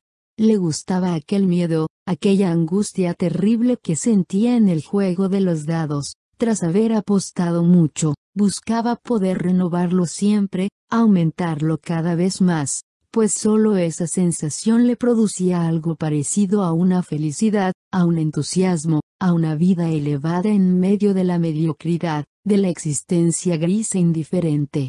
Y después de una gran pérdida buscaba nuevas riquezas, hacía los negocios con más diligencia, obligaba a saldar las deudas con más severidad, pues quería seguir jugando, malgastando, demostrando su desprecio por el dinero, mas cuando le iba mal en el juego, perdía la tranquilidad, acotaba su paciencia contra los mendigos, ya no poseía el placer de regalar ni de prestar como antes. Siddhartha, el que en una sola jugada perdía diez mil, y además se reía, ahora en los negocios cada vez se volvía más severo y pedante. Y por la noche soñaba con dinero. Y Siddhartha huía cada vez que se despertaba de ese espantoso letargo, cuando veía su cara envejecida y fea reflejada en el espejo de la pared de su dormitorio, y le atacaban la vergüenza y la repugnancia, huye hacia nuevos juegos de fortuna, hacia el embelezo de la lujuria y del vino, y de ahí regresaba otra vez al principio del círculo vicioso, para ganar y amontonar riquezas. En esa noria sin sentido se agotaba, envejecía y enfermaba. Un día tuvo un sueño fatídico. Había pasado las horas de la tarde con Kamala, en el hermoso parque. Se habían sentado bajo los árboles, a conversar, Kamala pronunció palabras melancólicas, detrás de las que se escondía la tristeza y el cansancio. Le había rogado que le hablara de Gotama, y no se cansó de escuchar sobre la pureza de su mirada, la bella tranquilidad de sus labios, la bondad de su sonrisa, la paz de su andar. Durante mucho tiempo le había tenido que contar los hechos del majestuoso Buda. Kamala suspiró y manifestó. Algún día, Quizá pronto, también yo seguiré a ese Buda. Le regalaré mi parque y me refugiaré en su doctrina. Sin embargo, volvió después a seducir a Siddhartha en el juego del amor. Le cautivó con vehemencia dolorosa, entre mordiscos y lágrimas, como si quisiera exprimir, una vez más, la última y dulce gota de ese placer vano y pasajero. Nunca, como entonces, Siddhartha se había dado cuenta con tanta claridad del cercano parentesco que hay entre la voluptuosidad y la muerte. Entonces sentóse junto a Kamala, su cara junto a la de ella, bajo sus ojos y cerca de los labios había notado un trazo inquietante, más diáfano que nunca, como una escritura de finas líneas, de leves arrugas, un alfabeto que recordaba el otoño y la vejez, igual que había notado Siddhartha alguna cana en sus cabellos negros, a pesar de que solo tenía 40 años.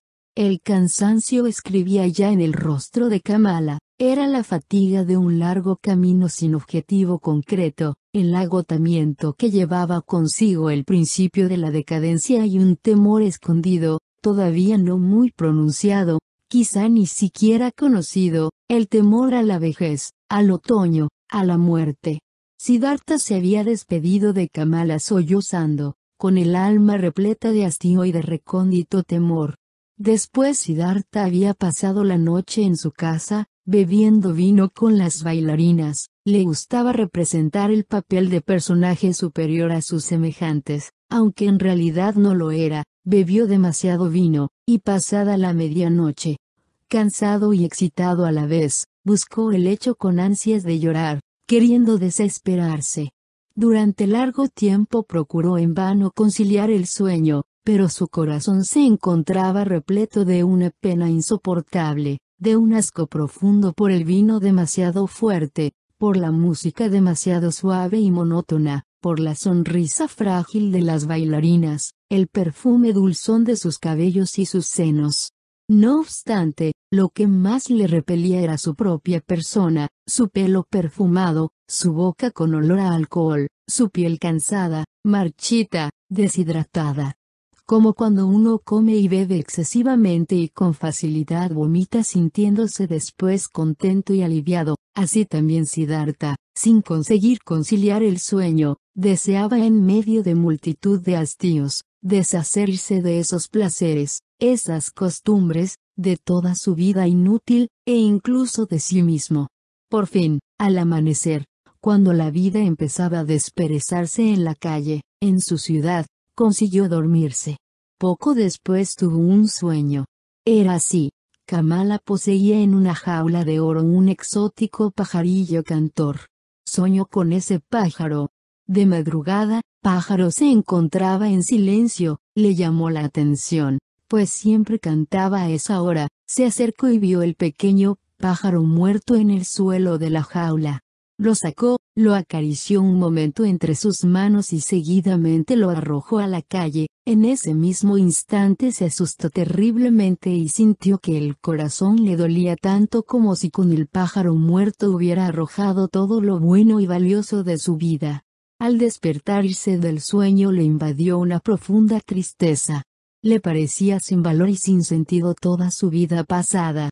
No le había quedado nada viviente, nada que poseyera exquisitez, nada que mereciese la pena de guardar. Se encontraba solo y vacío, como un náufrago en una desierta orilla. Tristemente, Siddhartha se marchó a un parque que le pertenecía, cerró la puerta y se sentó bajo un árbol, se hallaba sentado allí y sentía que en su interior habitaba la muerte, existía lo marchito, el fin. Paulatinamente concentró sus pensamientos, recorrió con su mente todo el camino de su vida, desde los primeros días que aún podía recordar. Cuando había disfrutado de felicidad, de una auténtica alegría. Sí, varias veces.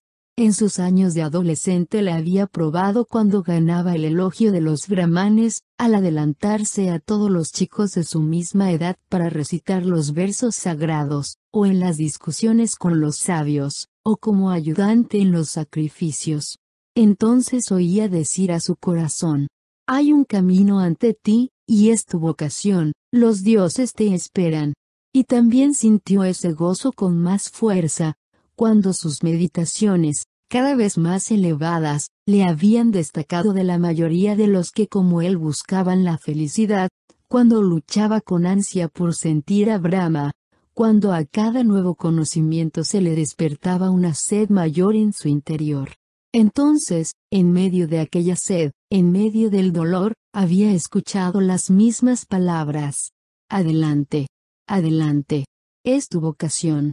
Esta voz la había oído al abandonar a sus padres para elegir la vida de Samana y, otra vez, al ir de los Samanas hacia aquel ser perfecto, y nuevamente al ir del majestuoso hasta lo inseguro. Contento con los pequeños placeres, pero nunca satisfecho, había pasado mucho tiempo sin oír la voz, sin llegar a ninguna cumbre, durante largos años el camino había sido monótono y llano, sin elevado objetivo, sin sed, sin elevación. Sin saberlo siquiera el propio Siddhartha se había esforzado por parecer un ser humano como todos los que le rodeaban, como esos niños, pero la vida de ellos era mucho más mísera y pobre que la suya, sus fines no eran los de él, ni tampoco sus preocupaciones. Todo aquel mundo de Kamaswami, para Siddhartha tan solo había sido un juego, un baile, una comedia. Únicamente había apreciado y amado a Kamala. Pero, aún la necesitaba, o Kamala le necesitaba a él. ¿No jugaban un juego sin fin? Era necesario vivir para eso. No, no lo era. Ese juego se llamaba Sansara, un juego de niños, quizá grato de jugar una vez, dos, diez veces. Pero una y otra vez para siempre. Siddhartha se daba cuenta de que el juego ya había terminado, y que ya no podía jugar. Estremecióse y sintió en su interior que algo había muerto. Todo aquel día lo pasó sentado bajo el árbol, pensando en su padre, en Govinda, en Gotama, había tenido que abandonar a aquellos para convertirse en un Kamaswami. Aún estaba allí cuando se hizo de noche. Al levantar la mirada y observar las estrellas, pensó, aquí estoy sentado bajo el árbol, bajo el mango, en mi parque. Sonrióse un poco. Pero es necesario. ¿No es un juego necio el poseer un mango en un jardín? También murieron estas palabras en su interior se levantó y despidióse del mango y del parque. Como se había pasado el día sin comer, sentía un hambre feroz, pensó en su casa de la ciudad, en su habitación, en su cama, en su mesa llena de viandas. Cansado sonrió, se agitó un poco y despidióse de todo ello. No hacía una hora que Siddhartha abandonara el jardín, cuando también abandonó la ciudad, y nunca más volvió a ella. Durante mucho tiempo Kamaswami ordenó buscarle, pues creía que había caído en manos de los bandoleros. Kamala no le buscó. Cuando supo que Siddhartha había desaparecido, ni siquiera se sorprendió. No esperó eso siempre. No se trataba de un samana, de un hombre sin patria, de un peregrino. Se dio cuenta perfectamente de ello en el último encuentro, y en medio del dolor por aquella pérdida, se alegraba de que todavía la última vez la hubiera estrechado con ardor contra su pecho, y de haber sentido una vez más como Siddhartha la poseía y como Kamala se fundía con él. Cuando recibió la noticia de la desaparición de Siddhartha, se acercó a la ventana en que tenía la jaula de oro con el exótico pájaro cantor. Abrió la portezuela, sacó el pájaro y lo dejó volar libremente. Durante mucho tiempo siguió con la mirada el vuelo de la avenida a partir de ese día. Kamala ya no recibió más visitas, y cerró la casa. Después de un tiempo se dio cuenta de que había quedado encinta después del último encuentro con Siddhartha. Junto al río, ya lejos de la ciudad, Siddhartha caminó por el bosque. Solo sabía una cosa con certeza, que no podía volver, que la vida que había llevado durante años había pasado, concluido, y que la había gozado hasta hastiarse. Había muerto el pájaro cantor con el que soñara, el ave de su corazón había dejado de existir. Fue un profundo cautivo del Sansara, se embebió de asco y muerte por todas partes, como una esponja absorbe agua hasta empaparse. Siddhartha estaba lleno de fastidio, de miseria y muerte, ya no existía nada en el mundo que pudiese alegrarle o consolarle. Con ansiedad deseaba no saber nada de sí mismo, permanecer tranquilo, muerto, que caiga un rayo y me mate pensaba. Que venga un tigre y me coma. Que tome un vino, un veneno que me adormezca, que haga olvidar y dé un sueño sin final. ¿Queda alguna suciedad con la que todavía no me haya manchado? ¿Un pecado o una necedad que no haya cometido? ¿Un vacío del alma sin sentir? Era posible respirar y aspirar una y otra vez, sentir hambre, volver a comer, dormir, permanecer junto a una mujer? No se había agotado ya ese círculo para Siddhartha.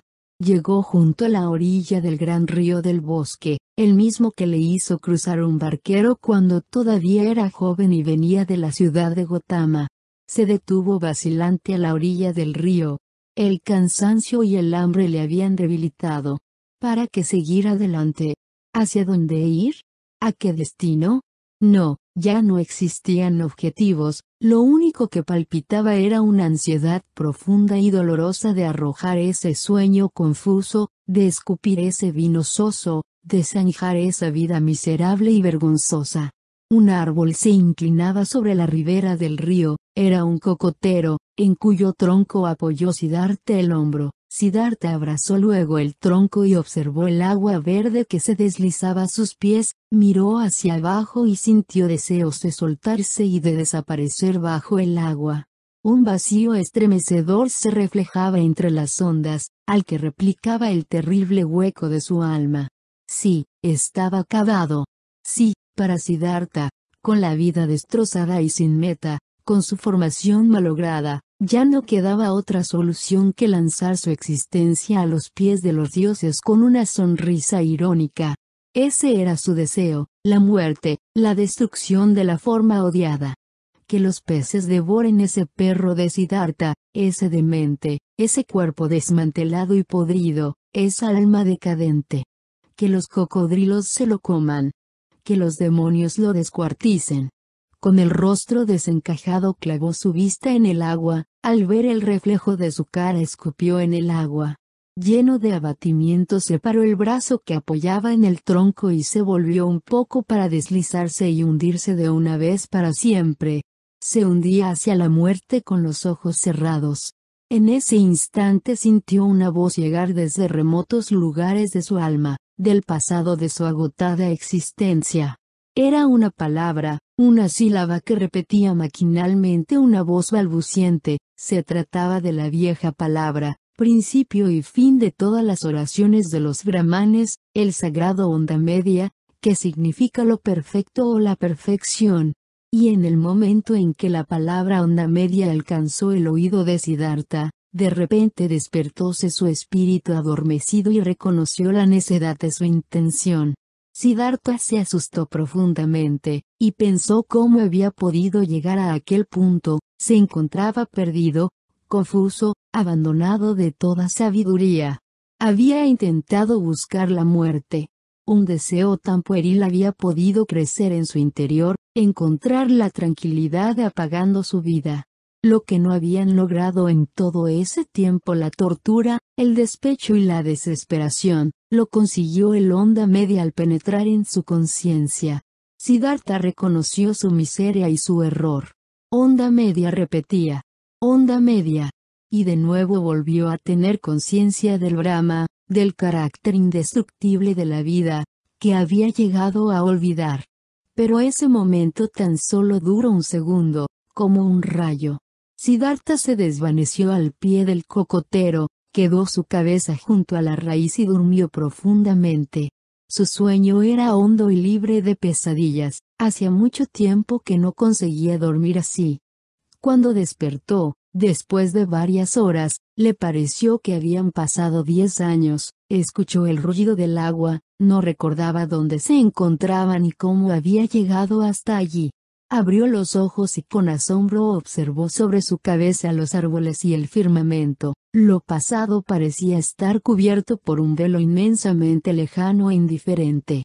Solo sabía que la vida abandonada había sido una encarnación pasada, anterior a su actual yo, comprendía que había conseguido apartarse de su anterior existencia, y se hallaba tan lleno de asco y de miseria que hasta había pretendido quitarse la vida, allí, junto a un río, bajo un cocotero, volvió en sí. Se había quedado dormido con la palabra sagrada onda media, en los labios, y ahora se despertaba y contemplaba el mundo como un ser nuevo.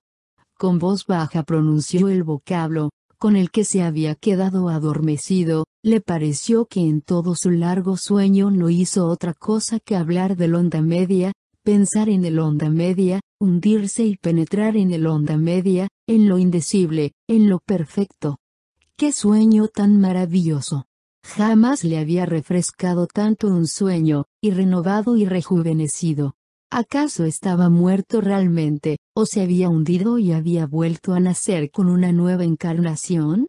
Pero no, Siddhartha se reconocía, sus manos y sus pies, el lugar donde se encontraba, el yo en su interior, el Siddhartha caprichoso, raro, no obstante, Siddhartha había cambiado, se había renovado, se encontraba descansado, despierto, alegre y curioso.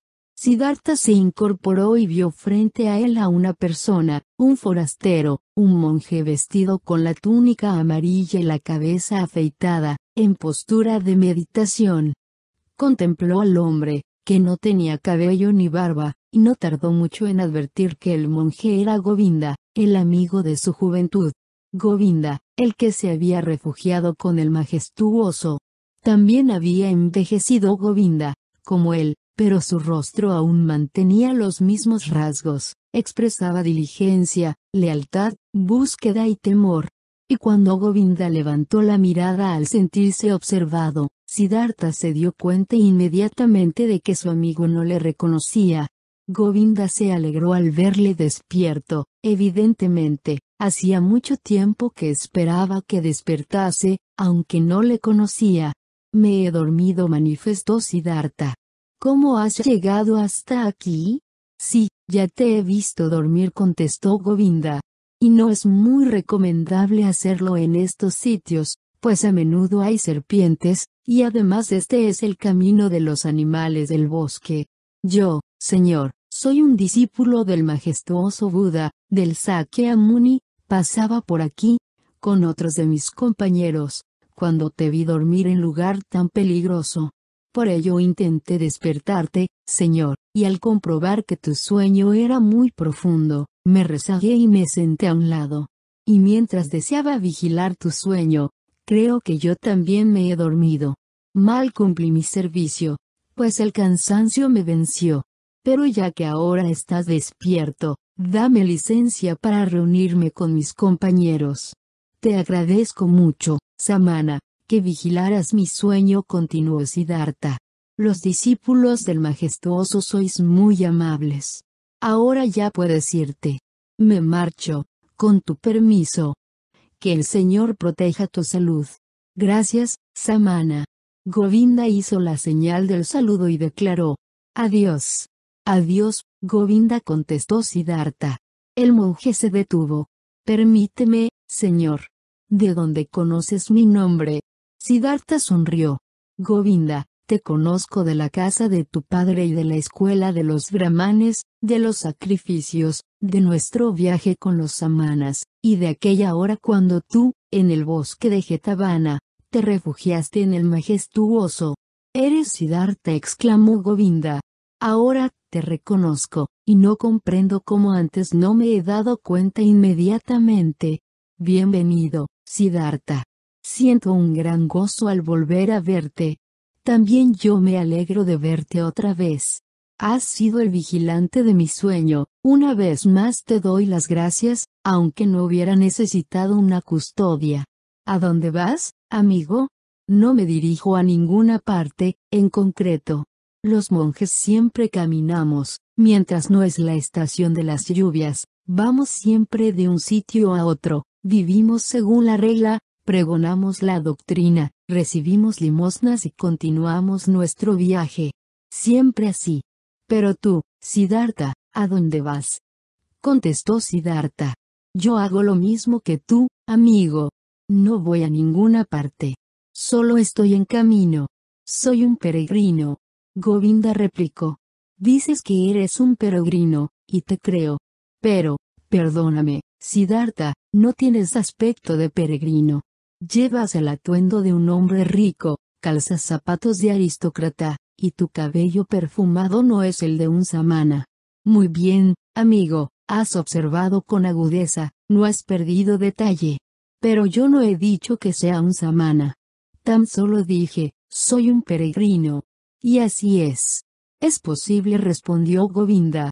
Pero pocos peregrinan con esas ropas, con esos zapatos, con esos cabellos. Jamás he encontrado un peregrino así, en todos los años que camino. Te creo, Govinda. Pero hoy has encontrado un peregrino con estos zapatos y así vestido. Acuérdate, amigo, que el mundo de las formas es pasajero, temporal, sobre todo con nuestros vestidos, nuestro cabello y todo nuestro cuerpo. Llevo el ropaje de un rico, ¿te has fijado bien? Lo llevo porque he sido rico, y llevo el pelo como la gente mundana y los libertinos, porque he sido también uno de ellos. Y ahora, Siddhartha. ¿Qué eres ahora? No lo sé. Lo ignoro tanto como tú. Estoy en camino. He sido un potentado, y ya no lo soy. Y no sé lo que seré mañana. ¿Te has arruinado? He perdido las riquezas o ellas me arruinaron a mí. Digamos que se me han extraviado. Govinda, la rueda de lo ingrato gira con extremada rapidez. ¿Dónde se halla el Brahma Siddhartha? ¿Dónde se encuentra el Samana Siddhartha? ¿Dónde quedó el rico Siddhartha? Lo temporal cambia muy a prisa, Govinda. Tú bien lo sabes. Govinda contempló durante largo tiempo al amigo de su juventud, y en sus ojos apareció una duda. Entonces le saludó como se saluda a los aristócratas, y se puso en marcha. Siddhartha, con el rostro sonriente, le siguió con la mirada. Todavía amaba a ese hombre fiel y temeroso. ¿Cómo habría sido posible no amar a nadie o nada, después de un sueño tan maravilloso, tan lleno de onda media? Precisamente el encantamiento estaba allí, en el sueño se le había preparado para amarlo todo, se encontraba lleno de amor hacia todo lo que contemplaba. Y justamente esa fue su enfermedad anterior, según le parecía ahora, el no saber amar a nada ni a nadie. Sonriente, continuaba observando Siddhartha al monje que se alejaba. El sueño le había devuelto las fuerzas, pero le seguía molestando el hambre, ya que ahora hacía dos días que no comía y el tiempo en que solía ayunar se encontraba muy lejano. Con preocupación, pero feliz, recordó aquel pasado. Fue entonces cuando recordó cómo había glorificado ante Kamala tres artes que antes había dominado perfectamente, ayunar, esperar, pensar. Esta había sido su fortuna, su poder y su fuerza. Había aprendido esas artes en los años penosos y difíciles de su juventud, nada más. Y ahora le habían abandonado, ninguna de las tres artes le pertenecía ya, ni el ayunar, ni el esperar, ni el pensar. Las había trocado por lo más miserable y más pasajero, por los deleites de los sentidos, el bienestar físico, las riquezas. Realmente le había sucedido algo extraño. Y ahora parecía que de nuevo se había convertido en un ser humano. Siddhartha reflexionó acerca de su situación. Le costó meditar, en el fondo no le apetecía, pero se obligó a sí mismo.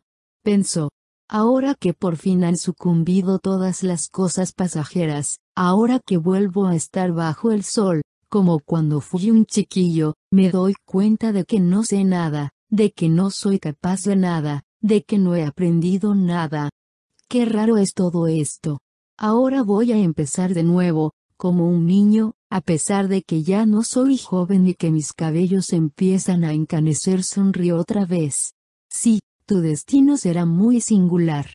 Siddhartha se perdía, pero ahora volvía a encontrarse en este mundo y se veía vacío, desnudo e ignorante.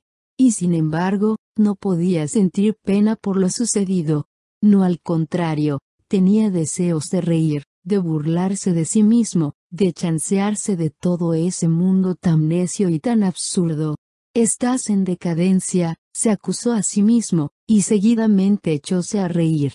Al pronunciar estas palabras, miró al río, que también se deslizaba por una pendiente, siempre hacia abajo, sin dejar de estar alegre y de canturrear.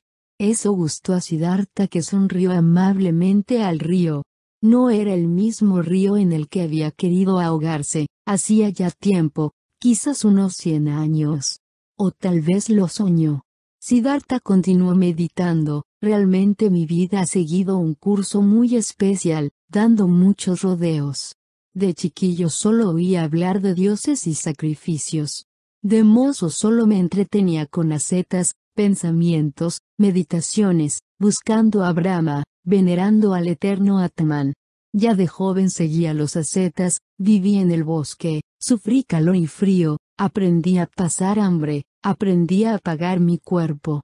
Entonces la doctrina del gran Buda me pareció una maravilla, sentí circular en mi interior todo el sabor de la unidad del mundo. Corno si se tratara de mi propia sangre. No obstante, tuve que alejarme del mismo Buda y del gran saber. Me fui y aprendí el arte del amor con Kamala, el comercio con Kamaswami, amontoné dinero, malgasté, aprendí a contentar a mi estómago, a lisonjear a mis sentidos. He necesitado muchos años para perder mi espíritu, para olvidarme del pensar y la unidad.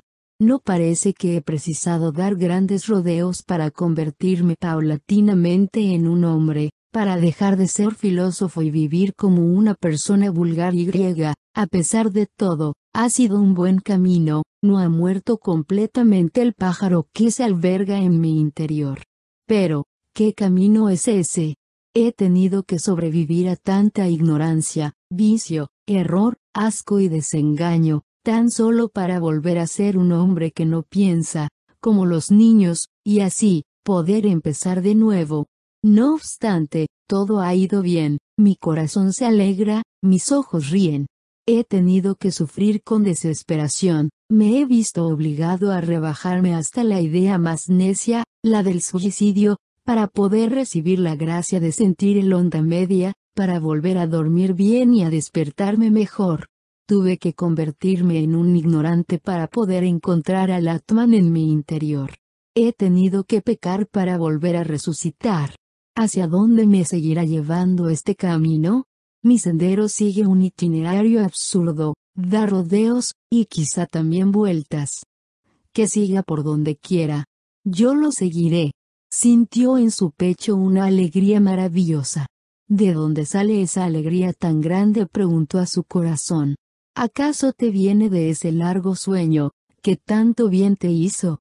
¿O proviene de la palabra onda media, que pronuncié, ¿O acaso es porque he conseguido escapar, he logrado la fuga y por fin me encuentro otra vez libre, como un chiquillo bajo el cielo. Qué maravilla es poder huir, ser libre. Qué aire más limpio y puro se respira aquí. Qué delicia aspirarlo. Allí, de donde escapé, todo olía a cremas, especias, vino, saciedad, ocio. Cómo odiaba ese mundo de ricos, vividores y jugadores. Cómo me aborrecía, me robaba, envenenaba, torturaba, envejecía y maldecía. No, jamás creer en mí, como antes, cuando me gustaba pensar que Siddhartha era un sabio. Sin embargo, ahora sí que he obrado bien, me gusta, puedo elogiar mi obra. Ahora, termina el odio contra mí mismo, contra esa vida necia y monótona. Te felicito, Siddhartha, ya que después de tantos años de ocio has vuelto a tener una nueva idea, has obrado, has oído cantar al pájaro en tu pecho, y le has seguido. De esta forma se elogió y se sintió satisfecho de sí mismo, a la vez que oía los rugidos del hambre en su estómago. Un retazo de pena, un mendrugo de miseria, eso era lo que ahora percibía. En los últimos días había apurado hasta el máximo y luego lo escupió todo, se sació hasta la desesperación y la muerte. Así era mejor. Hubiera podido quedarse mucho más tiempo con Kamaswami, ganar dinero, malgastarlo, hinchar su barriga y dejar que su alma muriese de sed, habría podido vivir todavía mucho tiempo en aquel infierno suave y bien acolchado, si no le hubiera llegado el momento del desconsuelo total, de la desesperación. Fue aquel instante, cuando se balanceaba por encima de la corriente del agua, dispuesto a destruirse. Había sentido esa desesperación, esa profunda repugnancia, pero no se dejó vencer, el pájaro, la fuente y la voz de su interior continuaban con vida. Esa era su alegría, su risa, por eso brillaba su rostro bajo las canas. Es bueno pensó probar personalmente todo lo que hace falta aprender. Desde niño, desde mucho tiempo, sabía que los placeres mundanos y las riquezas no acarrean ningún bien, pero ahora lo he vivido. Y ahora lo sé, no solo porque me lo enseñaron, sino porque lo han visto mis ojos, mi corazón, mi estómago. Qué bello es saberlo. Mucho tiempo permaneció meditando acerca del cambio que se había producido en su ser. Escuchó al pájaro que trinaba alegre. No había muerto el pájaro en su interior, no había sufrido su muerte. No, en Siddhartha había muerto algo muy distinto, que desde hacía tiempo deseaba sucumbir. No era lo mismo que en sus ardientes años de asceta había querido apagar. No era su yo, el yo pequeño, temeroso, orgulloso, con que había luchado durante tantos días, el que siempre le vencía, el que después de cada penitencia, volvía a surgir, y le quitaba la alegría, y le daba temor? ¿Acaso no era eso lo que por fin hoy había encontrado la muerte, allí en el bosque, junto a ese río idílico? ¿No era esa muerte por lo que Siddhartha había vuelto a ser un niño, y sintió confianza, alegría y temeridad? Ahora, también comprendió por qué había luchado inútilmente contra ese yo, mientras era brahmano asceta. Se lo había impedido el exceso de sabiduría, de versos sagrados, de reglas para sacrificios, de mortificaciones, la excesiva ambición. Con arrogancia, siempre había sido el primero, el más inteligente, el más sabio, el más diligente, siempre se encontraba un paso más adelante de los demás compañeros, sabios, sacerdotes o eruditos. Suyo se había escondido en ese sacerdocio, en aquella erudición e intelectualidad, estaba allí y crecía, mientras Siddhartha creía apagarlo con ayunos y penitencias. Ahora se daba cuenta y observaba que la voz secreta tenía razón, ningún profesor se lo hubiera podido reprimir jamás. Por ello tuvo que lanzarse al mundo, perderse entre los placeres y el poder, la mujer y el dinero, se había tenido que convertir en comerciante, jugador, bebedor, glotón, hasta que el brahman y el samana de su interior se murieran. Por tal causa había tenido que soportar esos años monstruosos, ese hastío, vacío y absurdo de una vida monótona y perdida, hasta que por fin, Como una desesperación, el vividor y el Siddhartha ávido habían llegado a sucumbir. Muerto, un nuevo Siddhartha había resucitado. También este se volvería viejo, también tendría que morir algún día, Siddhartha era transitorio, como pasajera es toda formación. Pero hoy se hallaba en plena forma, joven como un chiquillo, un nuevo Siddhartha. Estaba lleno de alegría. Meditaba todas estas ideas, escuchaba sonriente su estómago y agradecía el zumbido de una abeja. Miraba con alegría la corriente del río, jamás un agua le había gustado tanto, jamás había percibido la voz y el ejemplo de la corriente con tanta fuerza. Le parecía que ese río poseía algo especial, algo que aún desconocía, pero que le esperaba. En ese río se había querido ahogar Siddhartha, y en él había sucumbido el Siddhartha viejo, cansado, desesperado, sin embargo, el nuevo Siddhartha sentía por esa corriente un profundo amor que le obligaba a no abandonarla con prisas. El barquero. Junto a este río deseo quedarme pensó Siddhartha. Es el mismo por el que un amable barquero me condujo al camino de los humanos, de los niños. Me dirigiré a su vivienda. Desde su choza me encamino entonces hacia una nueva vida, que ahora ya está vieja y muerta que mi nuevo camino también empiece desde allí. Observaba la corriente con cariño, su verde transparencia, sus ondas cristalinas, con dibujos llenos de misterio. Contempló las perlas claras que subían desde el fondo, las burbujas que flotaban en la superficie, el espejo del azul del cielo. El río también le miraba con sus mil ojos, verdes, blancos, ambarinos, celestes cuánto amaba aquella corriente. Cuántas cosas le agradecía. Desde el interior de su corazón escuchaba la voz que despertaba de nuevo y le decía, ama a este río. Quédate con él. Aprende de él. Oh, sí. Siddhartha quería aprender del río, deseaba escucharlo. Le parecía que el que comprendiera esta corriente y sus secretos, también entendería muchas otras cosas, muchos secretos, todos los misterios. Hoy únicamente podía conocer un secreto del río, el que se apoderó de su alma.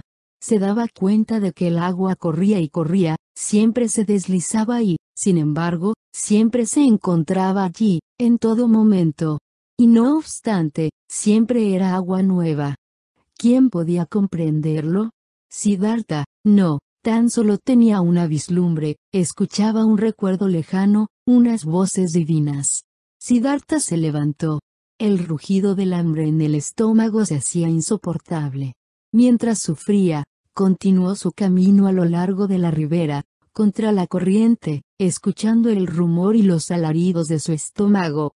Cuando llegó a la lancha de cruce, la halló dispuesta para la salida.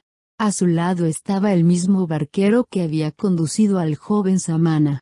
Siddhartha le reconoció al momento, también el barquero había envejecido mucho. ¿Quieres pasarme? preguntó. El barquero se sorprendió al ver a un hombre tan distinguido viajar solo y a pie.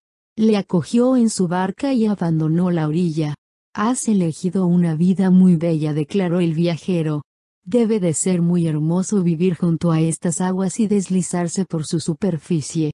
El remero se balanceó sonriente y repuso. Es hermoso, señor, como tú dices, pero ¿acaso no es bella la vida toda y todos los trabajos? Quizá. Pero yo envidio el tuyo. Oh, pronto te cansarías. Esto no es para gentes elegantes. Siddhartha sonrió. Ya me miraste una vez por mis ropajes y además, con desconfianza. ¿No te gustaría aceptarlos, barquero, puesto que a mí me molestan? Debes saber que no tengo con qué pagarte. El señor bromea, dijo el barquero, festivo. No bromeo, amigo. Mira, ya una vez crucé en tu barca por el río, gracias a tu bondad. Hazlo también hoy y acepta mis vestidos como pago. ¿Y el señor piensa seguir su viaje sin vestidos? Lo que me gustaría es no proseguir el viaje. Lo que más me apetecería, barquero, es que me dieras un delantal, y así podría quedarme como ayudante tuyo, o mejor, como tu aprendiz, pues primero debo aprender a llevar la barca. Durante largo tiempo el barquero observó al forastero, como si buscara algo. Ahora, te reconozco, manifestó por fin. En otra ocasión dormiste en mi choza, hace mucho tiempo, quizá más de veinte años. Yo te llevé al otro lado del río y nos despedimos como buenos amigos.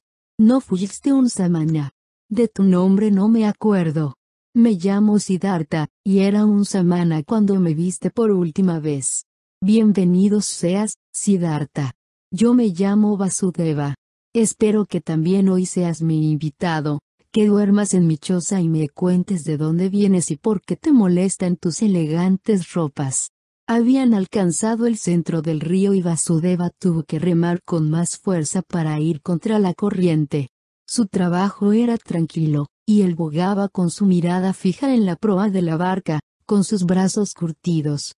Siddhartha se hallaba sentado y le observaba, recordó entonces que ya en aquel su último día de semana, habíase despertado en su corazón el amor hacia aquel hombre. Agradecido aceptó la invitación de Vasudeva. Cuando llegaron a la orilla le ayudó a atar la barca en los postes, después el barquero le invitó a entrar en la cabaña y le ofreció pan y agua. Siddhartha lo comió con gusto, como también los frutos del mango, que le ofreció el barquero. Ya cerca del atardecer se sentaron los dos en un tronco de la orilla y Siddhartha contó al barquero su origen y su vida, tal y como la había visto hoy en aquella hora de desesperación. El relato duró hasta altas horas de la noche. Vasudeva escuchó con suma atención. Lo comprendió todo, el origen, la niñez, todo el aprendizaje, la búsqueda, la alegría y la miseria. Entre las muchas virtudes del barquero, destacaba la de saber escuchar como pocas personas. Sin decir palabras, Siddhartha notó que Vasudeva asimilaba todas sus explicaciones, sosegado, abierto, esperando sin perder una sola palabra, sin impaciencias, sin críticas ni elogios, únicamente escuchaba. Siddhartha sintió la felicidad de confesarse a tal oyente, de hundir en su corazón su propia vida, la propia búsqueda, el propio sufrimiento.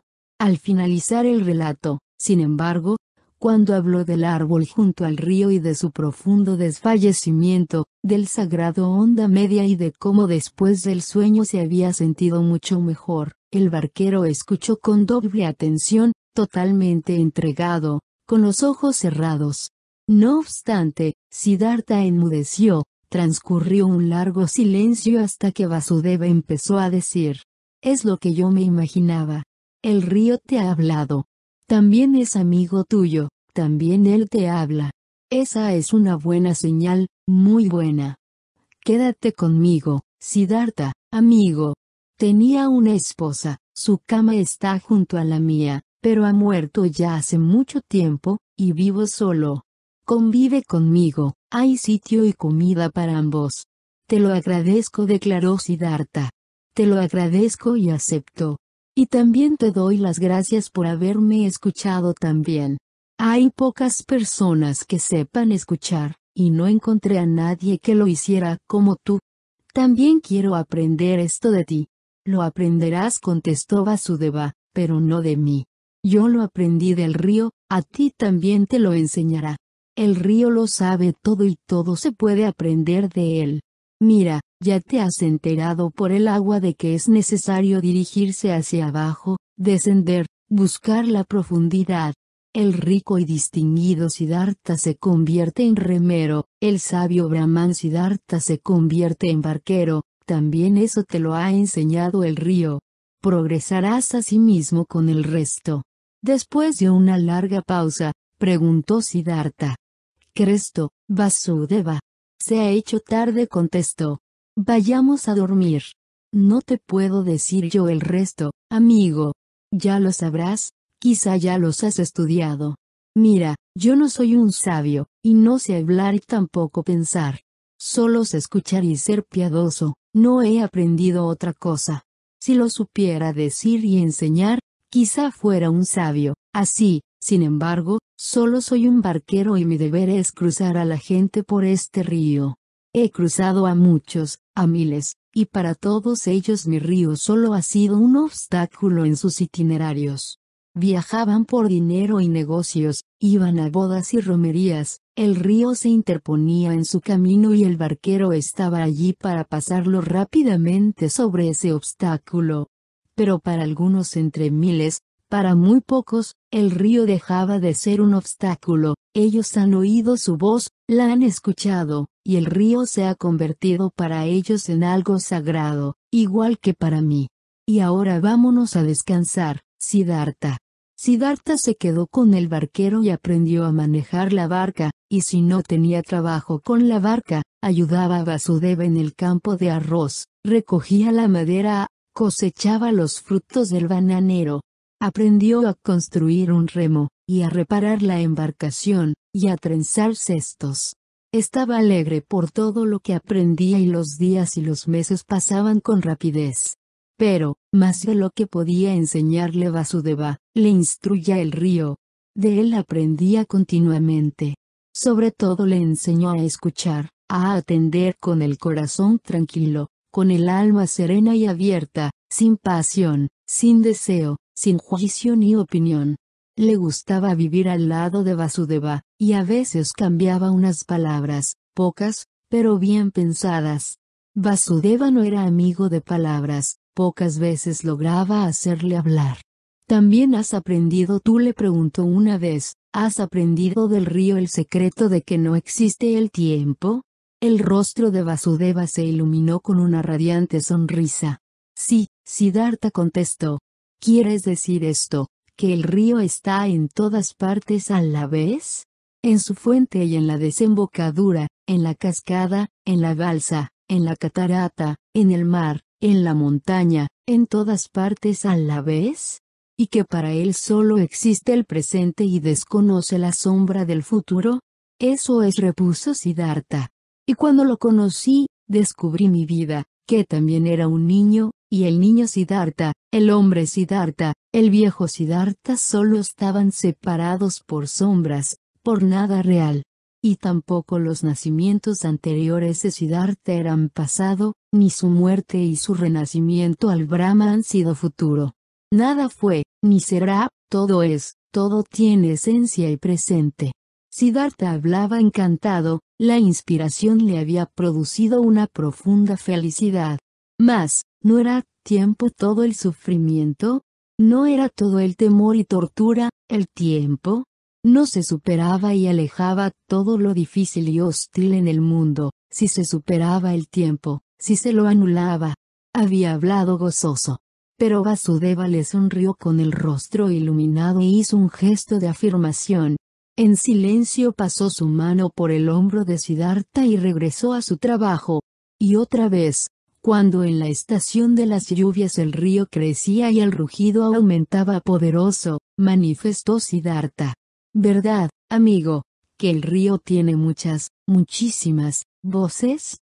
No posee la voz de un rey y de un guerrero, la de un toro y la de un pájaro nocturno, la de una pantera y la de un hombre que suspira, y otras voces más.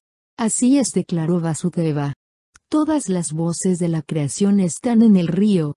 Y puedes descifrar lo que dicen continuó Siddhartha cuando oye sus diez mil tonos a la vez.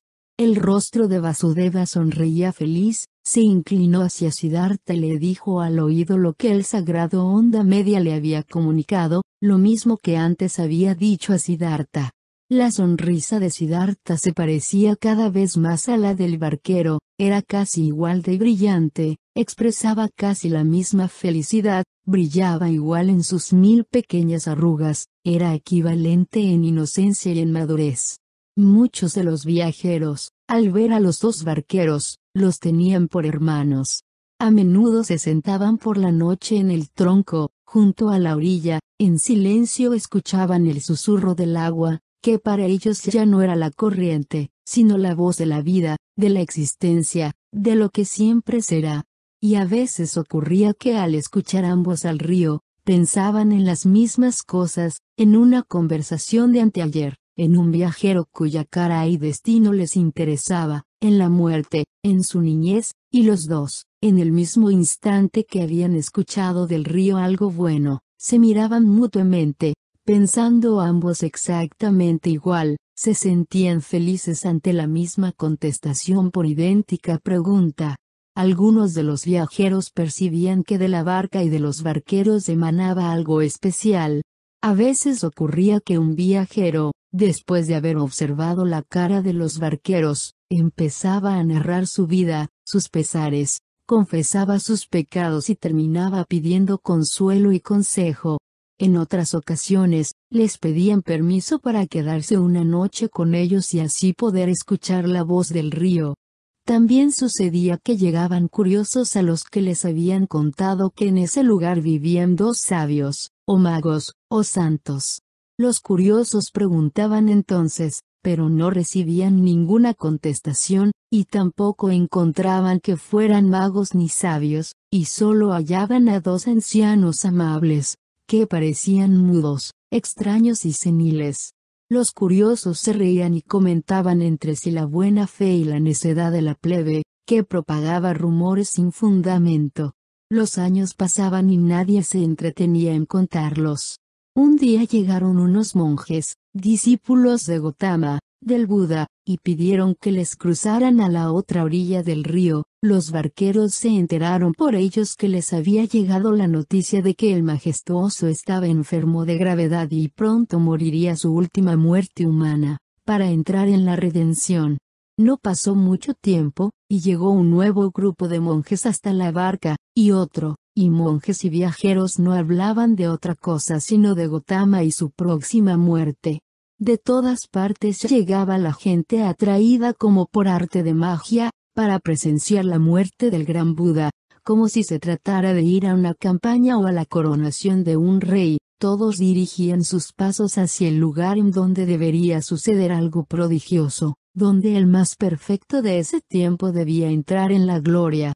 Durante esos días, Siddhartha pensaba frecuentemente en el moribundo, en el gran profesor cuya voz había avisado a los pueblos, había despertado a millares de gentes, en ese tono que también escuchó Siddhartha, igual que contempló su sagrado rostro. Pensaba en él como en un viejo amigo, veía el camino de perfección ante sus ojos, y sonriendo recordaba las palabras que de joven había dirigido al majestuoso, Ahora le parecían términos orgullosos e impertinentes, los recordaba sonriente. Hacía ya mucho que no se sentía separado de Gotama, cuya doctrina no había querido aceptar. No, el que realmente quiere encontrar, y por ello busca, no puede aceptar ninguna doctrina. Pero el que ha encontrado, ya puede aceptar cualquier doctrina, cualquier camino u objetivo, a este ya no le separa nada de los miles restantes que viven en lo eterno, que respiran lo divino. Uno de esos días, cuando tantos peregrinaban hacia el Buda moribundo, también lo hizo Kamala, que en otros tiempos fue la más bella cortesana. Hacía ya tiempo que se había retirado de su vida anterior, había regalado su jardín a los monjes de Gotama, se había refugiado en su doctrina y pertenecía al número de las amigas y bienhechoras de los peregrinos. Junto con el pequeño Siddhartha, su hijo, se había puesto en camino al recibir la noticia de la próxima muerte de Gotama. Iba a pie y vestida con sencillez. Con su chiquillo andaba por la orilla del río, pero el niño se cansó pronto, quería regresar, descansar, comer. Estaba impaciente y lloriqueaba. Kamala tuvo que detenerse varias veces, el pequeño se hallaba acostumbrado a imponer su voluntad, y Kamala debía darle comida y consuelo. El niño no comprendía por qué tenía que hacer aquella penosa y triste peregrinación con su madre, hacia un lugar desconocido, hacia un hombre extraño, pero que era un santo y se estaba muriendo. ¿Qué le importaba al chiquillo que se muriera? Los peregrinos no se hallaban lejos de la barca de Vasudeva cuando el pequeño Siddhartha obligó a descansar otra vez a su madre. También Kamala se encontraba fatigada, y mientras el muchacho se comía un plátano, sentóse ella en el suelo, cerró un poco los ojos y se dispuso a descansar. Pero de improviso, Kamala lanzó un grito de dolor, el muchacho la miró asustado y vio cómo las mejillas de su madre estaban pálidas de horror. Debajo de su vestido asomó una pequeña serpiente negra, que acababa de morder a Kamala. Los dos juntos echaron a correr en busca de otros seres humanos, y pronto llegaron cerca de la barca. Allí se desplomó Kamala, pues no pudo continuar en pie. El niño abrazó y besó a su madre mientras no cesaba de gritar. También Kamala pidió socorro hasta que sus gritos llegaron a oídos de Vasudeva, que se encontraba junto a la barca. Se les acercó rápidamente, cogió a la mujer entre sus brazos y la llevó a la barca, mientras el pequeño corría a su lado. Pronto llegaron a la choza donde se encontraba Siddhartha encendiendo el fuego de la cocina. Levantó la vista y lo primero que vio fue al niño, que le recordaba de una manera extraña cosas pasadas. Seguidamente contempló a Kamala, a la que reconoció inmediatamente, a pesar de encontrarse desmayada en brazos del barquero. Ahora comprendió también que el rostro del pequeño le llamó la atención porque era su propio hijo, y el corazón le saltó dentro del pecho. Lavaron la herida de Kamala, pero ya estaba negra, el vientre de la mujer se había hinchado. Le dieron a beber una tisana. Poco a poco Kamala volvió en sí, yacía en el lecho de Siddhartha, en la choza. Inclinado a su lado se encontraba Siddhartha, el que en otros tiempos la había amado tanto. Le parecía un sueño. Sonriente miró el rostro de su amigo, únicamente percatóse de su situación poco después. Recordó la mordedura, y llamó temerosa al pequeño. No te preocupes, está aquí declaró Siddhartha. Kamala le miró a los ojos. Empezó a hablar con lengua pesada, debido a la paralización del veneno. Te has vuelto viejo, querido dijo. Tus cabellos ya son grises. Pero aún pareces el joven Samana que se acercó a mi jardín sin vestido y con los pies polvorientos. Te asemejas más a él ahora que cuando nos abandonaste a Kamaswami y a mí.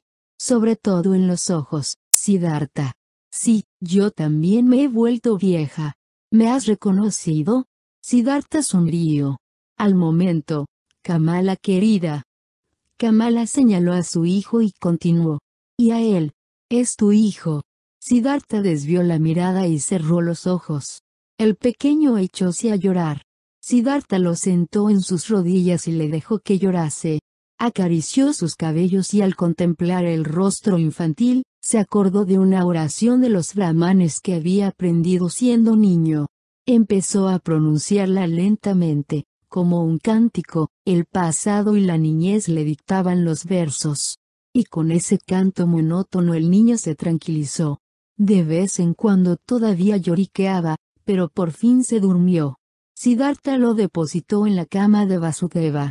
El barquero se hallaba en la cocina y preparaba un poco de arroz. Siddhartha le miró y Vasudeva contestó con una leve sonrisa. Morirá balbuceó Siddhartha, en voz baja. Vasudeva afirmó con la cabeza. Su amable rostro se hallaba iluminado por el fuego de la cocina. Kamala volvió en sí otra vez. El dolor le contraía el semblante, los ojos de Siddhartha notaban el sufrimiento en su boca y en sus pálidas mejillas. Lo leía en silencio, con atención, esperando, entregado al sufrimiento. Kamala se percató y buscó su mirada. Luego manifestó. Ahora me doy cuenta de que tus ojos también han cambiado. En que conozco que tú eres Siddhartha. Lo eres y no lo eres. Siddhartha no habló. En silencio fijó sus ojos en los de Kamala. ¿Lo has conseguido? preguntó Kamala. ¿Has encontrado la paz? Siddhartha sonrió y colocó su mano sobre la de Kamala. Ya me doy cuenta, continuó Kamala. Ya lo veo. Yo también encontraré la paz. La has hallado, repuso Siddhartha, en un susurro. Kamala continuaba con la mirada fija en los ojos de Siddhartha. Pensó que había querido peregrinar hacia Gotama para ver el rostro de una persona perfecta, para respirar la paz, y en vez de Gotama se había encontrado con Siddhartha. pero todo había salido bien, como si hubiera visto al perfecto e iluminado. Quiso decírselo a Siddhartha, pero la lengua ya no le obedecía. Continuó Siddhartha mirándole en silencio, y notó cómo la vida se apagaba en sus ojos. Cuando el último dolor estremeció sus ojos y los veló al contraerse sus miembros por última vez, Siddhartha le cerró los párpados con los dedos. Durante mucho tiempo permaneció sentado mirando la cara de Kamala. Contempló su boca, cansada y vieja, con sus labios delgados, y se acordó de que en la primavera de su vida la había comparado con un higo recién abierto. Durante mucho tiempo leyó en el rostro pálido las arrugas del cansancio, se llenó de esa imagen y vio entonces su propia cara, igual de blanca y de marchita, a la vez pudo observar los dos rostros jóvenes, de labios rojos, de ojos ardientes, y la sensación de presente y simultaneidad le llenó totalmente, con un sentimiento de eternidad. En ese momento sentía más profundamente que nunca el carácter indestructible de toda la vida, de la eternidad de cada instante. Cuando se levantó, Vasudeva había preparado un poco de arroz. Pero Siddhartha no comió. Prepararon un lecho en el establo, donde se hallaba la cabra, y Vasudeva se marchó a dormir. Siddhartha, en cambio, salió y pasó toda la noche delante de la cabaña, escuchando al río que bañaba el pasado, rodeado a la vez de todos los tiempos de su vida. De vez en cuando, se acercaba a la puerta de la cabaña para saber si dormía el niño. Muy pronto, de madrugada, aún antes de salir el sol, salió Vasudeva de la cuadra y se acercó a su amigo. ¿No has dormido? le dijo. No, Vasudeva. He permanecido aquí y he escuchado la voz del río. Me ha dicho muchas cosas, me ha llenado profundamente con la idea de la unidad. Has sufrido, Siddhartha, pero veo que la tristeza no ha entrado en tu corazón. No, amigo. ¿Cómo podría estar triste? Yo, que he sido rico y feliz, ahora lo soy todavía más. Me han regalado a mi hijo. Bienvenido sea tu hijo. Pero ahora, Siddhartha, empecemos a trabajar, pues hay mucho por hacer. Kamala ha muerto en el lecho en que murió mi esposa, también haremos fuego en la misma colina en que encendí la hoguera para mi mujer. Y mientras el niño seguía dormido, levantaron la pira. El hijo. El niño había presenciado el funeral de su madre con timidez y lloriqueos, asustado y sombrío había escuchado a Siddhartha, que le saludaba como hijo y le daba la bienvenida a la choza de Vasudeva. Durante varios días quiso permanecer en la colina de su madre muerta, se hallaba demacrado, sin apetito. Cerraba los ojos y el corazón, se rebelaba obstinadamente contra su destino. Siddhartha le trató con tacto y le dejó hacer, respetó su duelo. Comprendió Siddhartha que su hijo no le conocía, y por lo tanto, no podía amarle como a un padre. Paulatinamente, también se dio cuenta de que ese niño, que ya tenía once años, era una personilla mimada, pues fue criado entre algodones, educado en las costumbres de los adinerados, comidas exquisitas, cama blanda, órdenes a los criados. Siddhartha comprendió que entre sus hábitos y la pena, no podía contentarse de repente, con buena voluntad, ante la pobreza. No le obligó a hacer nada, le sirvió paciente y le guardó siempre la mejor ración. Esperaba ganarle poco a poco, con amable paciencia. Cuando llegó el niño, Siddhartha se creyó rico y feliz. Sin embargo, al observar que el tiempo pasaba y el chico continuaba siendo extraño y sombrío, al ver que mostraba un corazón orgulloso y terco, que no quería trabajar ni respetar a los viejos, pero sí robar de los árboles frutas de Vasudeva. Entonces Siddhartha empezó a entender que con su hijo no le había llegado la paz y la felicidad, sino la pena y la preocupación. No obstante, Siddhartha amaba al muchacho, y prefería los disgustos del amor, a su anterior paz y felicidad sin el pequeño. Desde que el joven Siddhartha vivía en la cabaña, los viejos se habían tenido que repartir la tarea. Vasudeva cumplía el deber de barquero, otra vez solo, y Siddhartha hacía el trabajo de la vivienda y del campo, para mantenerse cerca de su hijo. Durante mucho tiempo, incluso largos meses, Siddhartha esperó inútilmente que su hijo le comprendiera, que aceptara su amor, que quizá le correspondiera. Vasudeva esperó durante muchos meses, confiaba y callaba, un día el joven Siddhartha dejó una vez más a su padre con su testarudez y sus caprichos, y le rompió dos fuentes de arroz. Aquella noche, Vasudeva llamó a su amigo y habló con él. Perdóname y empezó. Te hablo con el corazón de un amigo. Veo que tienes preocupaciones, problemas. Tu hijo amado te preocupa, y también me inquieta a mí. El joven pájaro está acostumbrado a otra vida, a otro nido, no se ha escapado, como tú, de la riqueza y de la ciudad por hastío o aburrimiento, sino que lo ha abandonado en contra de su voluntad. Pregunté al río, amigo, muchas veces le he interrogado. Pero la corriente se ríe de mí y de ti, y se burla de nuestra necedad. El agua quiere estar junto al agua, la juventud con la juventud. Tu hijo no se encuentra en el lugar apropiado para poder desarrollarse bien. Pregunta también al río, y sigue su consejo. Siddhartha observó el amable semblante, en cuyos innumerables surcos se albergaba una continua serenidad. Pero, ¿puedo yo separarme de él? preguntó Siddhartha en voz baja, avergonzado. Deja que pase un tiempo, amigo. Mira, yo lucho por ganar el corazón de mi hijo, me esfuerzo con paciencia y amor, quiero conseguirlo también el río llegará a hablarle a él, también tiene vocación. La sonrisa de Vasudeva se hizo más afectuosa. Pues claro, también el pequeño tiene vocación y sirve para la vida eterna. No obstante, sabemos nosotros, tú y yo, qué vocación tiene, qué vida le espera, qué obras y qué sufrimientos sus dolores no serán pocos, ya que su corazón es orgulloso y duro, y esas personas tienen que sufrir mucho, equivocarse infinidad de veces, cometer innumerables injusticias, pecar una y otra vez. Dime, amigo, no educas a tu hijo.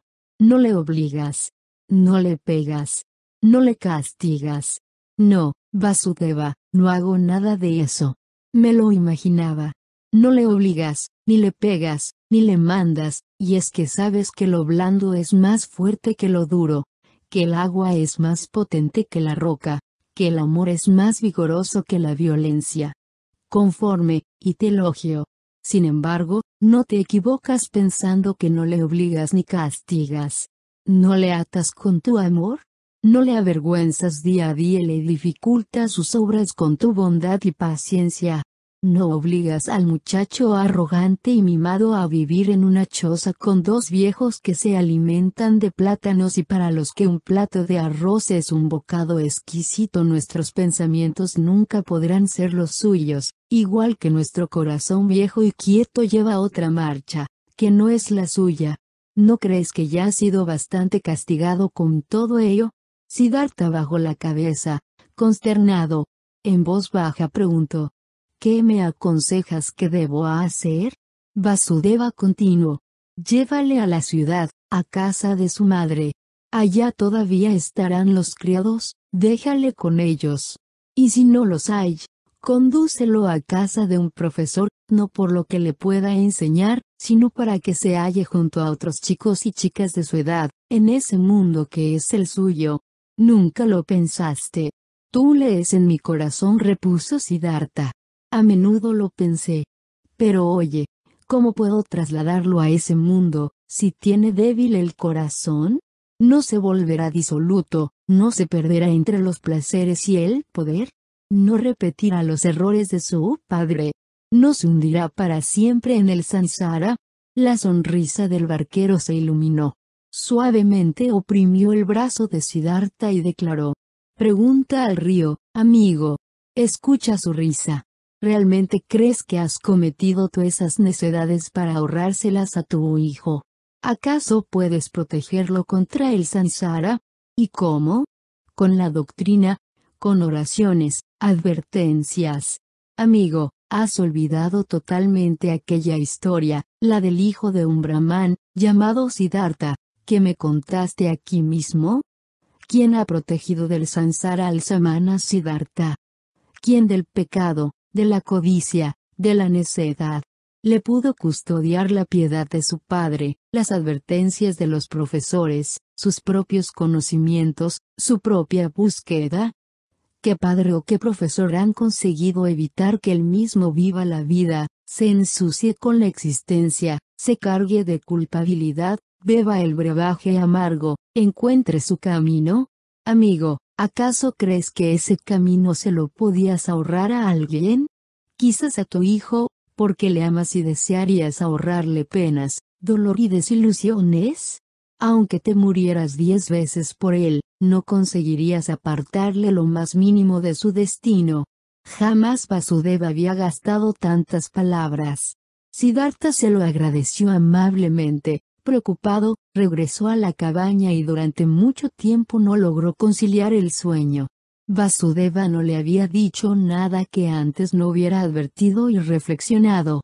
Pero era una idea que no podía poner en práctica. El amor hacia el muchacho era más fuerte que el conocimiento de la realidad, su cariño era más fuerte que el temor a perderlo. ¿Se había preocupado ante su corazón tan profundamente por algo? Jamás había amado a una persona tan ciegamente, nunca sufrió tanto por nadie, encontrándose feliz y desdichado a la vez. Siddhartha no era capaz de seguir el consejo de su amigo, no podía abandonar a su hijo, se dejó mandar y despreciar por el muchacho. Callaba y esperaba, diariamente empezaba la lucha silenciosa de la amabilidad, de la paciencia. También Vasudeva se callaba y esperaba, amable, sabio, indulgente. Ambos eran maestros en la paciencia. En una ocasión, como las facciones del muchacho le recordaran mucho a Kamala, Siddhartha se vio obligado a pensar en una frase que le dijo Kamala una vez. Tú no sabes amar, le había manifestado. Y Siddhartha le había dado la razón. Y entonces se comparó con una estrella, y a los humanos con las hojas secas que se desprenden de los árboles, mas a pesar de todo, Siddhartha advirtió en aquella frase un reproche. Realmente, nunca había podido perderse ni entregarse totalmente a una persona, olvidarse de sí mismo y cometer necedades por amor a otro, no, jamás supo hacerlo y este así se lo parecía había sido la gran diferencia que le separaba de los pueriles humanos. No obstante, ahora, desde que tenía a su hijo, también Siddhartha se había convertido en un ser humano, sufría por una persona ajena, la amaba, y perdido por su amor se había convertido en un necio. También Siddhartha sentía ahora, por primera vez en su vida, aunque tarde, aquella pasión, la más fuerte y especial pasión, sufría por ella, penaba extraordinariamente, y sin embargo, a la vez experimentaba una felicidad, una renovación, una nueva riqueza se daba perfecta cuenta de que ese amor ciego hacia su hijo era una verdadera pasión, algo muy humano, un sansara, una fuente turbia, un agua oscura. A pesar de ello, a la vez sentía que le era valioso, necesario, como su propio ser. También se tenía que satisfacer aquel placer, también se tenían que probar esos dolores, también se debían cometer esas necedades.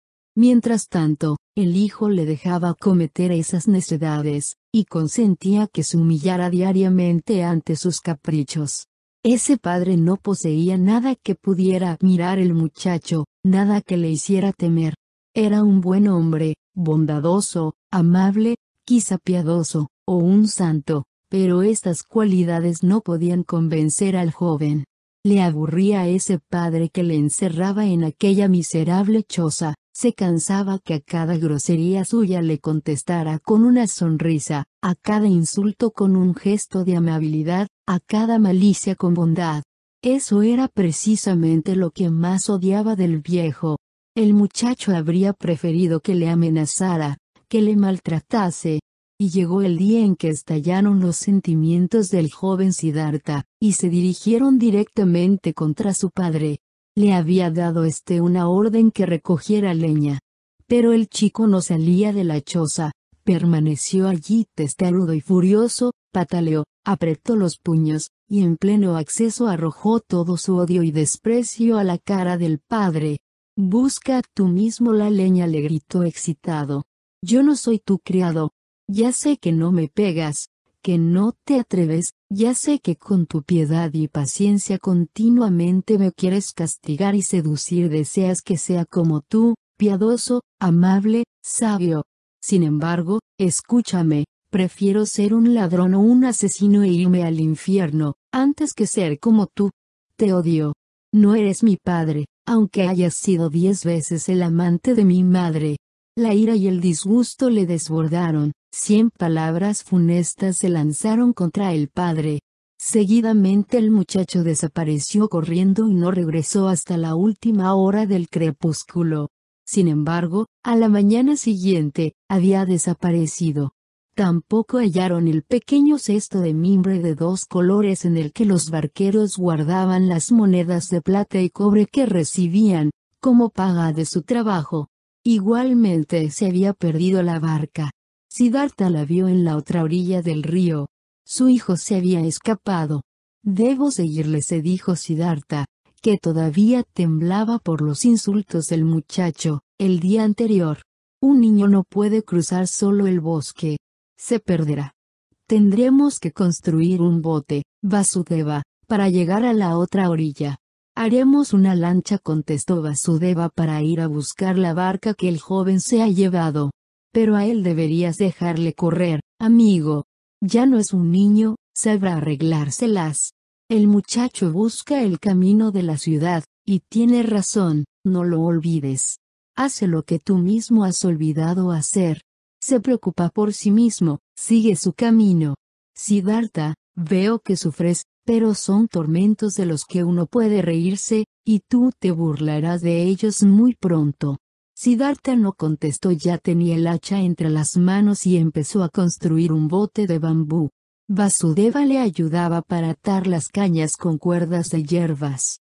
Entonces abandonaron la orilla, la corriente los llevó río abajo, en la otra ribera arrastraron al bote corriente arriba.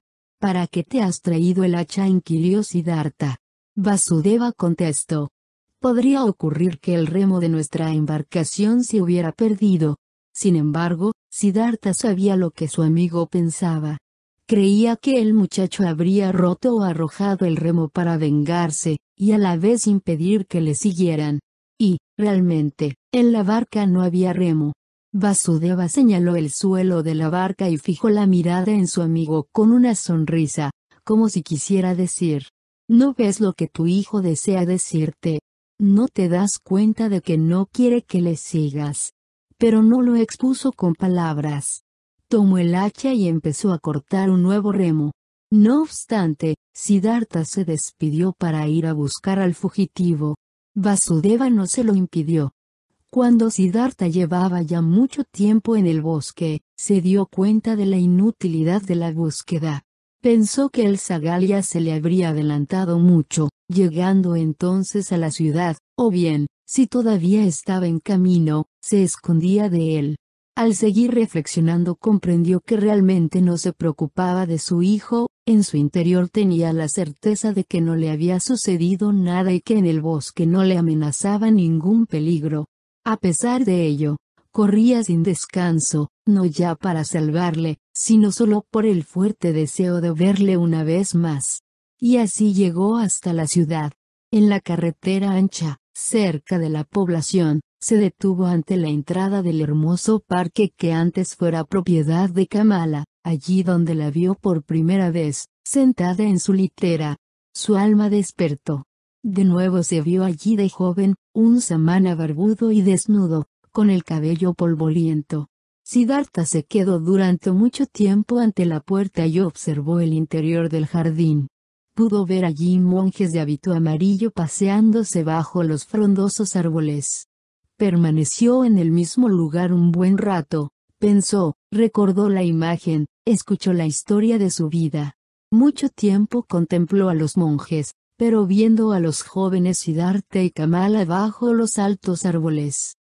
Con claridad observó cómo Kamala le entregaba el primer beso, vio a Siddhartha que sentía desprecio y orgullo por su antigua vida de Brahman, y buscaba afanosamente y con vanidad la vida mundana. También pudo percibir a Kamaswami, a los criados, vio las fiestas, los jugadores de dados, los músicos, sintió que el pájaro de Kamala vivía otra vez, respiró el sansara, volvióse a encontrar viejo y cansado, hastiado, deseoso de suicidarse. Y por segunda vez le salvó el onda media. Después de permanecer junto a la puerta del parque, Siddhartha comprendió que era necio el deseo que le había conducido hasta aquel lugar, no podía ayudar a su hijo, no debía atarse a su hijo. Dentro de su corazón sentía el profundo amor hacia el muchacho, como si se tratara de una herida, pero, a la vez, esa herida no era dolorosa, sino que se convertiría en una brillante flor. Se puso triste porque hasta entonces aún no había brotado la flor, ni siquiera brillaba. Ahora tan solo existía el vacío en aquel mismo lugar en el que había ido a buscar a su hijo. Se sentó tristemente, experimentó como si algo muriese en su corazón, un vacío, una desilusión, una falta de objetivo. Se encontraba allí ensimismado, esperando. Lo había aprendido del río, aguardar, tener paciencia, escuchar. Y se hallaba allí, contemplando el polvo del camino, atendiendo a su corazón triste y cansado, esperaba la voz. Durante muchas horas permaneció aguardando, ya no podía ver ninguna imagen, estaba hundido en el vacío, se hundía sin ver el camino. Y cuando sentía el dolor de la herida, hablaba en silencio con el onda media se llenaba del onda media.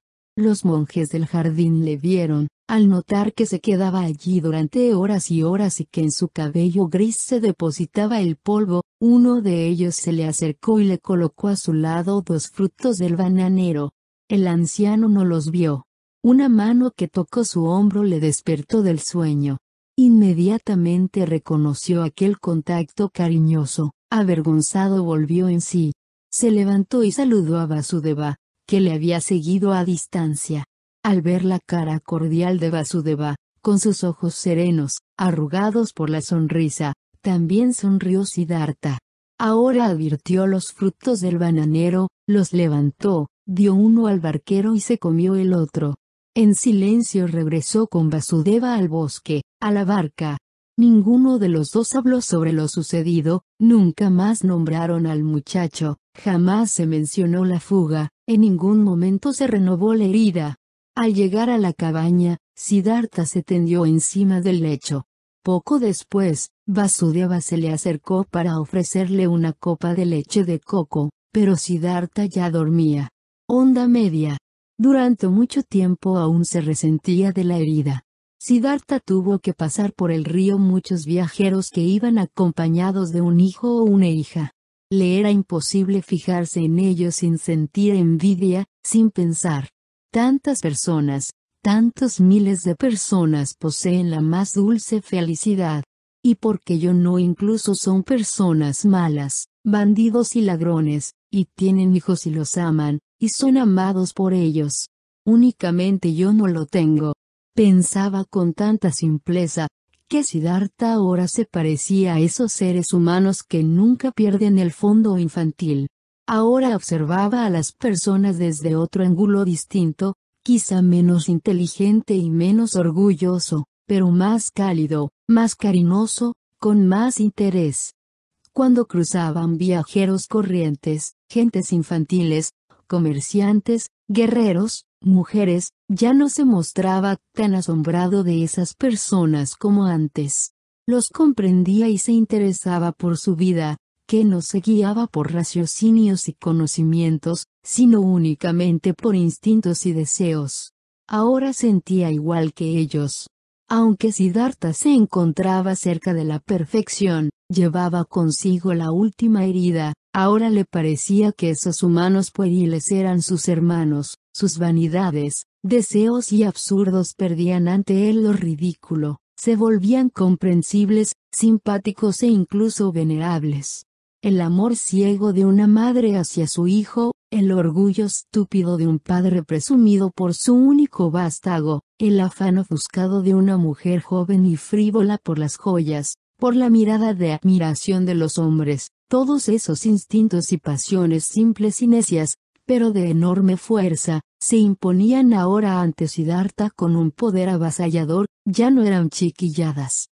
Se daba cuenta de que por todo ello la gente vivía, deseaba lograr una infinidad de metas, efectuaba viajes, combatía en guerras, sufría infinitamente, soportaba hasta lo indecible.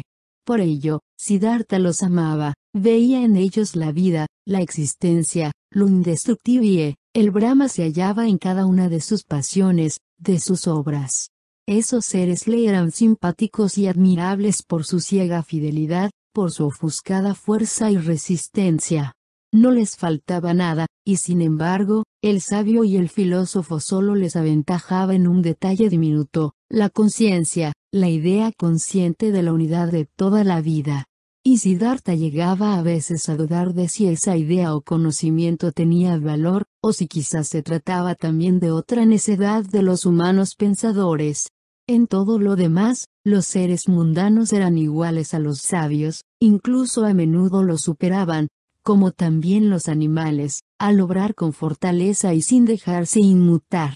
Poco a poco maduraba en Siddhartha la plena conciencia de saber lo que realmente era sabiduría, la meta de su larga búsqueda. Sin embargo, no se trataba más que de una disposición de alma, de una capacidad, de un arte secreto de poder pensar la teoría de la unidad en cualquier momento, en medio de la vida, de poder sentir y respirar esa unidad, Paulatinamente se abría esa flor en su interior, se reflejaba en el arrugado rostro aniñado de Vasudeva, armonía, conocimiento de la eterna perfección del mundo, sonrisa, unidad. No obstante, la herida le dolía aún, Siddhartha pensaba en su hijo con ansiedad y amargura, mantenía su amor y afecto dentro de su corazón, permitía que el dolor le consumiera, cometía todas las necedades del amor, la llama no se podía apagar por sí sola. Y un día, cuando la herida le desgarraba, Siddhartha cruzó la otra orilla del río con ansiedad, se bajó de la barca y se encontró dispuesto a dirigirse a la ciudad, en busca de su hijo. El río se deslizaba suavemente, en silencio, ya que era el tiempo de la sequía. Sin embargo, su voz sonaba de manera extraña, reía, Sencillamente, el río se reía. Evidentemente se reía del viejo barquero. Siddhartha se detuvo, se inclinó hacia el agua para poderla escuchar mejor, y vio reflejado su rostro, aquella cara le recordaba cosas pasadas, y se dio cuenta de lo siguiente, aquel rostro se parecía mucho a otro que él había conocido, amado e incluso temido. Se parecía al de su padre, el Brahman, y recordó que hacía mucho tiempo, de joven, había obligado a su padre a que le dejara marcharse con los ascetas, y luego fue su despedida, su marcha y su aplazado regreso.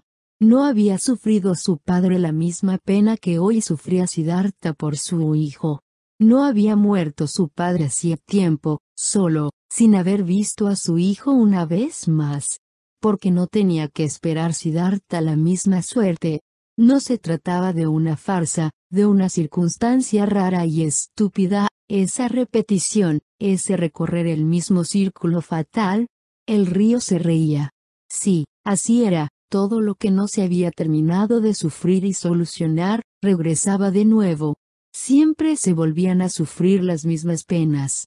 Y Siddhartha regresó a la barca, volvió a la choza y siguió pensando en su padre, en su hijo, en el río que se burlaba, en su enemistad consigo mismo. Iba a desesperarse, incluso a echarse a reír, con el propio río, de sí mismo y de todo el mundo. Sí, todavía no florecía la herida, el corazón aún se defendía contra el destino. Todavía no brillaba la serenidad y la victoria del sufrimiento. Pero Siddhartha sentía la esperanza, y al regresar a la choza un deseo irresistible le obligó a abrir su alma ante Vasudeva, a mostrarle todo, a contarle todo al maestro de audiencia. Vasudeva se encontraba en la cabaña trenzando un cesto. Ya no conducía la barca, pues sus ojos empezaban a volverse débiles, y no tan solo le fallaba la vista, sino también los brazos y las manos. Lo único que no cambiaba era su floreciente alegría y la serena benevolencia del rostro. Siddhartha se sentó junto al anciano y empezó a hablar lentamente. Ahora contaba lo que nunca había dicho, sobre su camino hacia la ciudad, de la herida dolorosa, de su envidia al ver a otros padres felices, de su conocimiento, de la necedad ante tales deseos, de su inútil lucha contra todo aquello. Lo contó todo, podía decirle todo, incluso lo más delicado, a Vasudeva se le podía explicar todo, mostrárselo, narrárselo. Le mostró su herida, le contó su última fuga, como hoy se había dirigido al otro lado del río, como un niño fugitivo, dispuesto a ir a la ciudad, y de cómo el río se le había burlado. Habló durante largo tiempo. Mientras se desahogaba, Vasudeva escuchaba con su cara sonrosada, Siddhartha sentía que esa atención de Vasudeva era más fuerte que nunca. Notó que sus dolores y temores se le transmitían, y cómo Vasudeva se los devolvía. Mostrar la herida a ese oyente era como bañarle en el río hasta que se refrescara la herida y el cuerpo que la padecía. Y Siddhartha continuó hablando, reconociendo, confesando, cada vez se percataba que el que le escuchaba ya no era Vasudeva, ya no era aquel hombre inmóvil, que se impregnaba de su confesión como el árbol se empapa con la lluvia, ese ser inmóvil era el propio río, el Dios mismo, la eternidad en persona. Y a la vez que Siddhartha dejaba de pensar en sí mismo y en su herida, empezaba a comprender el cambio de Vasudeva, Cuanto más lo sentía y penetraba, menos sorprendente le parecía, percatábase entonces de que todo era natural. Vasudeva ya hacía tiempo que estaba así, casi desde siempre, únicamente que Siddhartha no se había dado cuenta. También a Siddhartha le faltaba muy poco para llegar a ser igual que Vasudeva. Sentía que ahora le miraba como el pueblo observa a los dioses, y que esa situación no podía durar. Su corazón comenzó a despedirse de Vasudeva, mientras su boca continuaba hablando sin detenerse. Cuando terminó, Vasudeva dirigió a él su mirada amable, ya algo débil, no pronunció una palabra, su rostro silencioso expresaba amor y serenidad, comprensión y sabiduría. Tomó la mano de Siddhartha, la condujo al banco junto a la orilla del río, y se sentó con él. Vasudeva sonrió a la corriente, le has oído reír, comentó. Pero no lo has oído todo. Escuchemos y verás cómo dice más cosas. Y prestaron atención. El canto polífono del agua se oía suavemente. Siddhartha tenía la mirada fija en el río y en la corriente se le aparecieron imágenes, su padre solitario, llorando por el hijo, Siddhartha mismo, también solitario y atado a su hijo con los lejanos brazos del anhelo, también su hijo, el joven Siddhartha, ansioso, corriendo por la ardiente senda de los jóvenes deseos. Cada uno se hallaba dirigido hacia su meta, obsesionado con su fin, sufriendo por su objetivo. El río lo narraba todo con voz de sufrimiento, con cantos ansiosos, tonalidades tristes, corrientes curiosas. ¿Lo oyes? preguntó la mirada silenciosa de Vasudeva. Siddhartha negó con la cabeza. Escucha mejor susurró Vasudeva. Siddhartha se esforzó por atender mejor.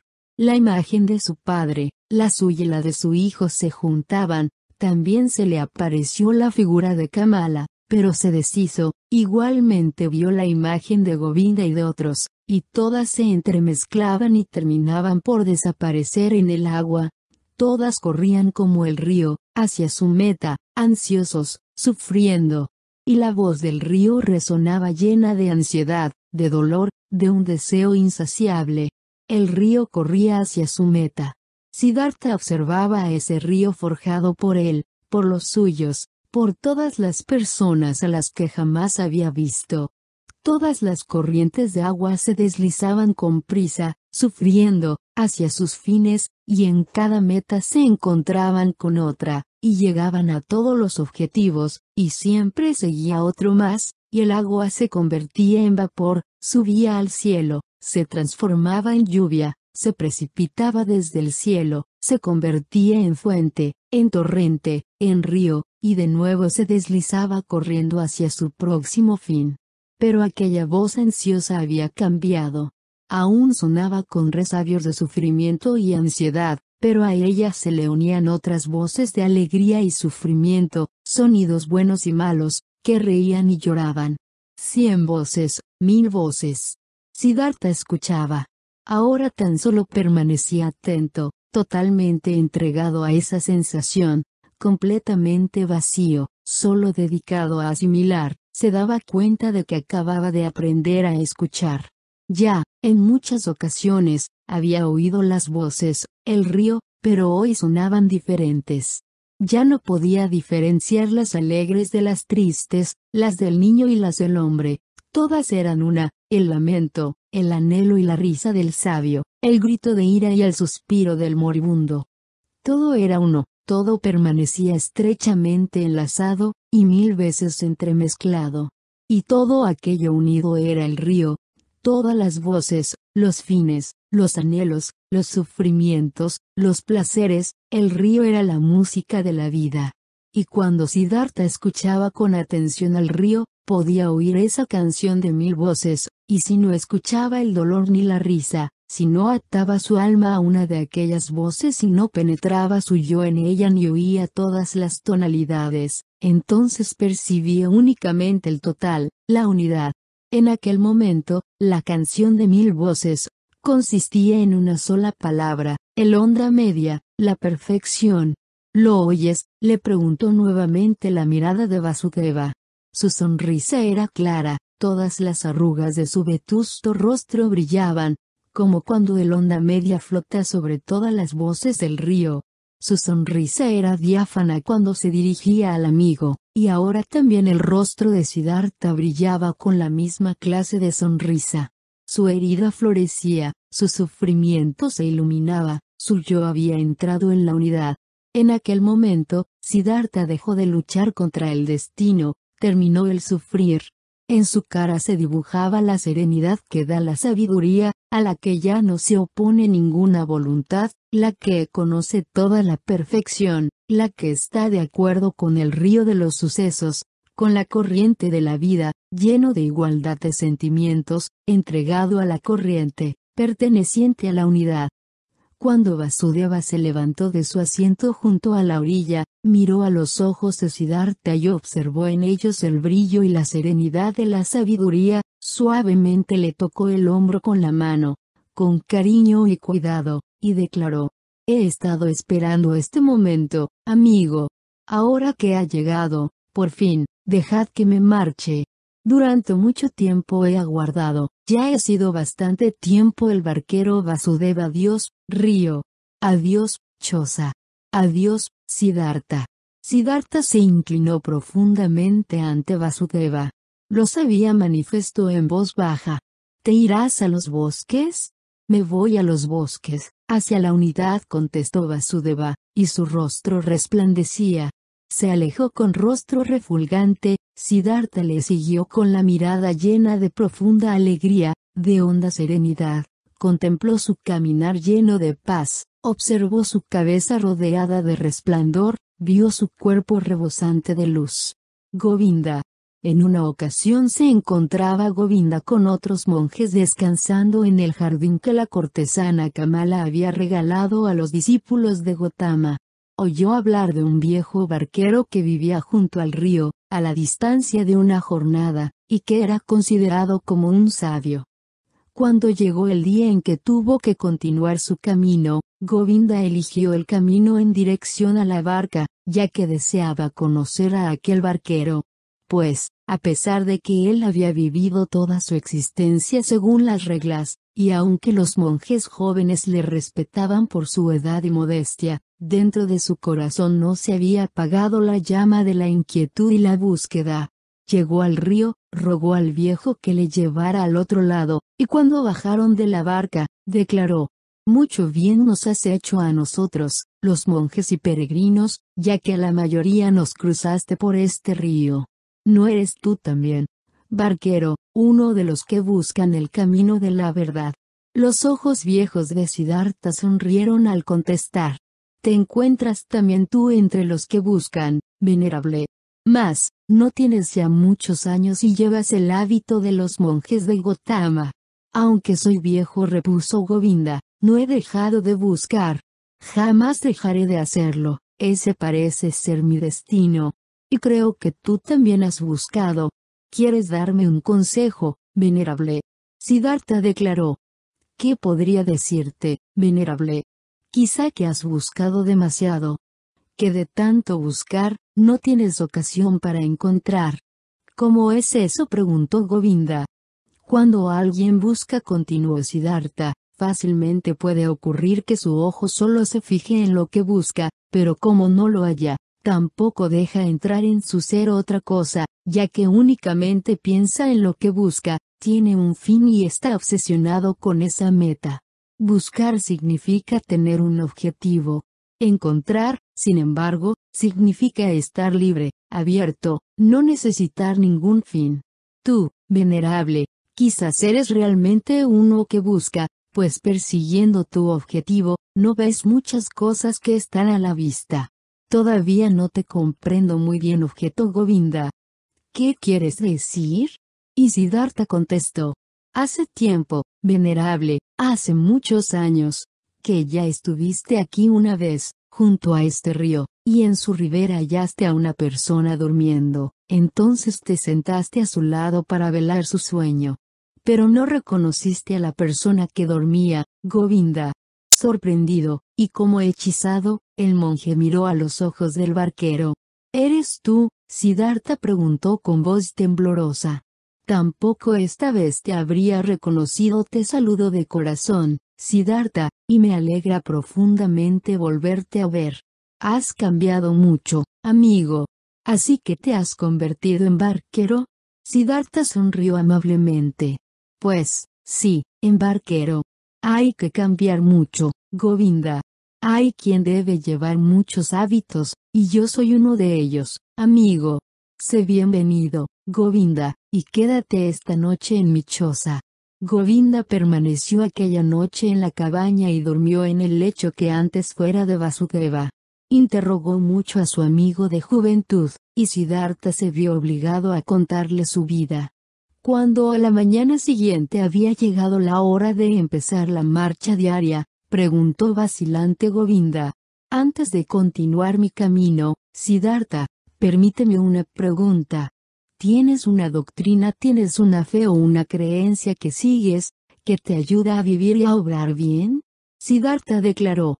Tú ya sabes, amigo, que de joven, cuando vivía con los ascetas, en el bosque, llegué a creer que debía desconfiar de las doctrinas y los profesores, y darles la espalda. No he cambiado de opinión. No obstante, he tenido muchos otros maestros desde entonces. Incluso una bella cortesana fue mi instructora por un largo tiempo, así como un rico comerciante y unos jugadores de dados. También lo ha sido en una ocasión un discípulo de Buda, estaba sentado a mi lado, en el bosque, cuando yo me había adormecido en mi peregrinar. También aprendí de él, y le estoy agradecido, de veras. Sin embargo, de quien aprendí más fue de este río y de mi antecesor, el barquero Vasudeva. Era una persona muy sencilla, no se trataba de ningún filósofo, y sin embargo, sabía tanto como Gotama, era perfecto, un santo. Govinda exclamó. Me parece, Siddhartha, que todavía te gusta la burla. Te creo y sé que no has seguido a ningún profesor. Pero, ¿acaso no has encontrado tú mismo esta doctrina, con algunos razonamientos o conocimientos tuyos, que te ayuden a vivir? Si quisieras decirme alguna de esas teorías, alegrarías mi corazón. Siddhartha repuso, He tenido ideas, sí, e incluso razonamientos de vez en cuando. En alguna ocasión he creído sentir en mí cómo se percibe la vida en el corazón, pero tan solo por una hora un día. Eran muchas las ideas, y me sería difícil comunicártelas. Mira, Govinda, esta es una de las cuestiones que he descubierto, la sabiduría no es comunicable. La sabiduría que un erudito intenta comunicar, siempre suena a simpleza. Bromeas inquirió Govinda. No. Digo lo que he encontrado. El saber es comunicable, pero la sabiduría no. No se la puede hallar, pero se la puede vivir, nos sostiene, hace milagros, pero nunca se la puede explicar ni enseñar. Esto era lo que ya de joven pretendía, y lo que me apartó de los profesores he encontrado otra idea que tú, Govinda, seguramente tomarás por broma o chifladura, pero, en realidad, se trata de mi mejor pensamiento. Es este, lo contrario a cada verdad es igual de auténtico. O sea, una verdad solo se puede pronunciar y expresar con palabras si es unilateral. Y unilateral es todo lo que se puede expresar con pensamientos y declarar con palabras, todo lo unilateral, todo lo mediocre, todo lo que carece de integridad, de redondez, de unidad.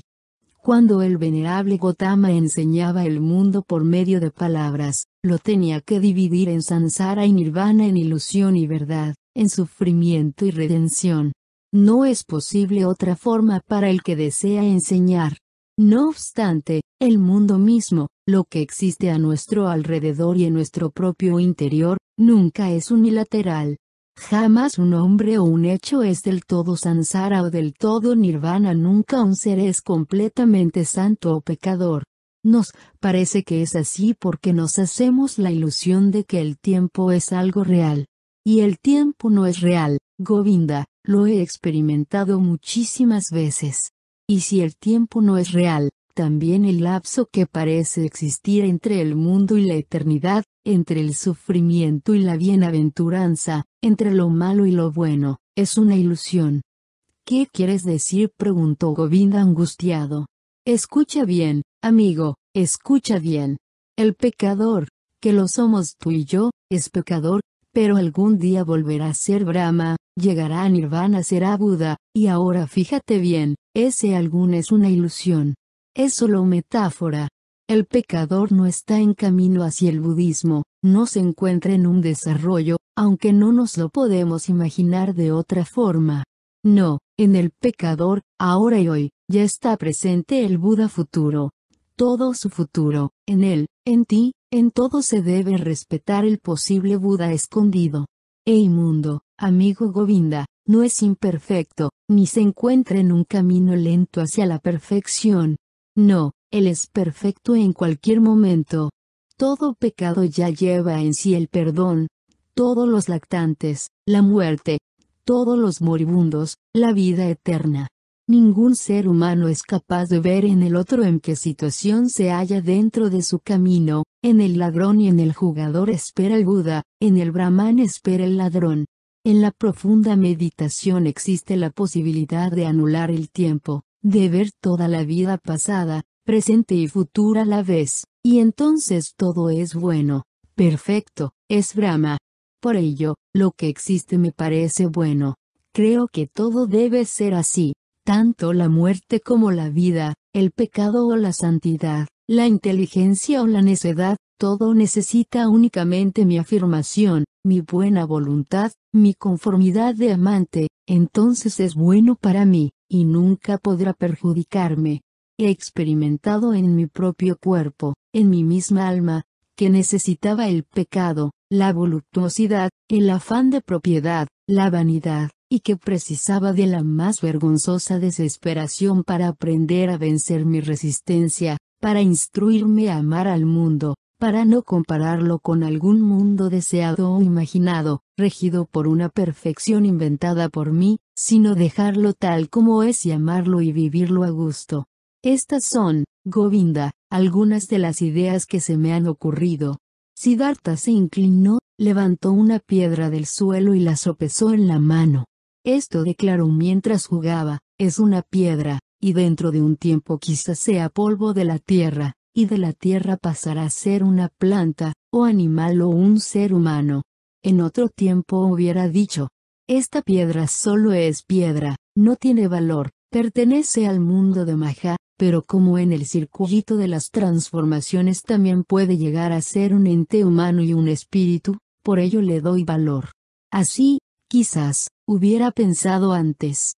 Pero ahora razono, esta piedra es una piedra, también un animal, también un dios, también un Buda, no la venero ni amo porque algún día pueda llegar a ser esto o lo otro, sino porque todo esto lo es desde hace tiempo, desde siempre.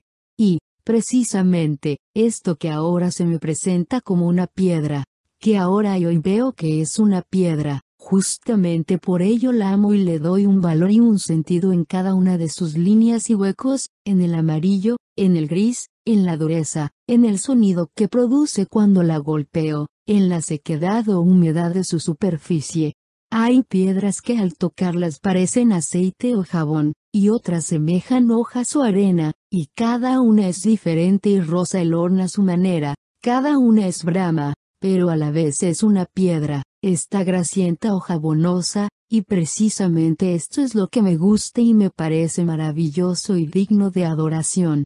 Pero no me hagas hablar más sobre todo ello. Las palabras no son buenas para el sentido secreto, en cuanto se pronuncia algo ya cambia un poquito, se lo falsifica, sí, y también esto es muy bueno y me gusta a sí mismo, estoy muy de acuerdo que lo que es tesoro y sabiduría de una persona, parezca otra una locura. Govinda escuchaba en silencio. ¿Por qué me has dicho lo de la piedra? preguntó vacilante, tras una pausa. Lo dije con intención.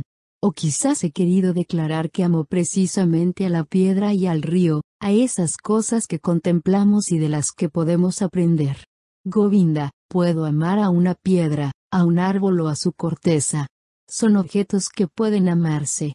Pero no a las palabras. Por ello, las doctrinas no me sirven, no tienen dureza, ni blandura, no poseen colores, ni cantos, ni olor, ni sabor, no encierran más que palabras. ¿Acaso sea eso lo que te impide encontrar la paz? Quizás sean tantas palabras. También redención y virtud, lo mismo que sansara y nirvana son solo palabras, Govinda. Fuera del nirvana no existe nada más, únicamente palpita el vocablo nirvana. Govinda exclamó. Amigo, nirvana no es tan solo un término. Nirvana es un pensamiento. Siddhartha continuó. Un pensamiento, puede ser así. Amigo, he de hacerte una confesión, no me gusta diferenciar mucho entre pensamientos y palabras. Para serte sincero, tampoco soy partidario de las teorías. Me gustan más los objetos. Aquí, en esta barca, por ejemplo, mi antecesor fue un hombre, un santo que durante muchos años creyó simplemente en el río, en nada más. Notó él que la voz del río le hablaba, de ella aprendió. Pues el agua le educó y enseñó, el río le parecía un dios. Durante muchos años ignoró que todo viento, nube, pájaro o escarabajo, es igual de divino, y sabe tanto que también puede enseñar como el río. No obstante, cuando ese santo se marchó a los bosques, lo sabía todo, más que tú y yo, y sin profesor, ni libros, únicamente porque había creído en el río. Govinda replicó. Pero, lo que tú llamas objeto, es realmente algo que tiene sustancia.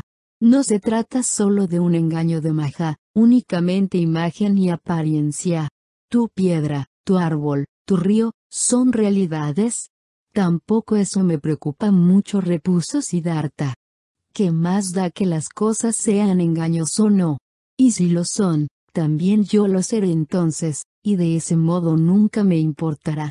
Este es el motivo que me obliga a tenerles tanto aprecio y veneración, son mis semejantes. Por ello puedo amarlos. Y ahora voy a exponerte una teoría de la que te vas a reír. El amor, Govinda, me parece que es lo más importante que existe. Penetrar en el mundo, explicarlo y despreciarlo, puede ser cuestión de interés para los grandes filósofos. Pero para mí, únicamente me interesa el poder amar a ese mundo, no despreciarlo, no odiarlo ni aborrecerme a mí mismo, a mí solo me atrae la contemplación del mundo y de mí mismo, y de todos los seres, con amor, admiración y respeto. Eso sí que lo comprendo, interrumpió Govinda. Pero precisamente fue este punto lo que el majestuoso reconoció como engaño. Gotama ordena benevolencia, respeto, compasión, tolerancia, pero no amor, nos prohibió atar a nuestro corazón en el amor hacia lo terrenal. Lo se repuso Siddhartha. Y su sonrisa tenía un brillo dorado. Lo sé, Govinda. Y mira, ya nos encontramos en medio de la espesura de las opiniones, en la discusión por palabras. No puedo negarlo, mis palabras sobre el amor contradicen, mejor dicho, parece que contradicen a las palabras de Gotama. Esa es la causa que me hace desconfiar de los términos, pues sé que esta contradicción es un engaño. Sé que estoy de acuerdo con Gotama. Es imposible que el majestuoso no conozca el amor. Él, que ha llegado a conocer todo lo humano en su carácter transitorio y vanidoso, y que a pesar de ello amó tanto a los seres humanos. Él, que empleó toda su larga y penosa vida únicamente para ayudarles, para enseñarles. También en Gotama, tu maestro, prefiero sus hechos antes que sus palabras. Sus actos y su vida me parecen más importantes que sus oraciones, el gesto de su mano es más interesante que sus opiniones.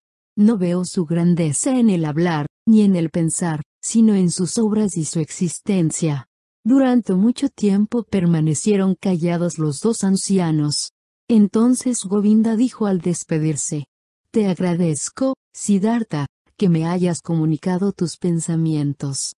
Por un lado son extraños, y no todos los entendí de primera intención. Pero sea como sea, te lo agradezco y deseo que pases tus días en paz. Sin embargo, pensó para sus adentros, este Siddhartha es una persona extraña, habla de raras teorías y su doctrina me suena a locura, la del majestuoso se ve más clara, distinta, pura, comprensible, no contiene nada de rarezas, ni locuras o ridiculeces. Pero ya no me parecen tan distintos al majestuoso, las manos y los pies de Siddhartha, ni su frente, su aliento, su sonrisa, su saludo, su manera de andar. Jamás nadie, después de que nuestro majestuoso Buda entrara en el nirvana me obligó a exclamar, este es un santo.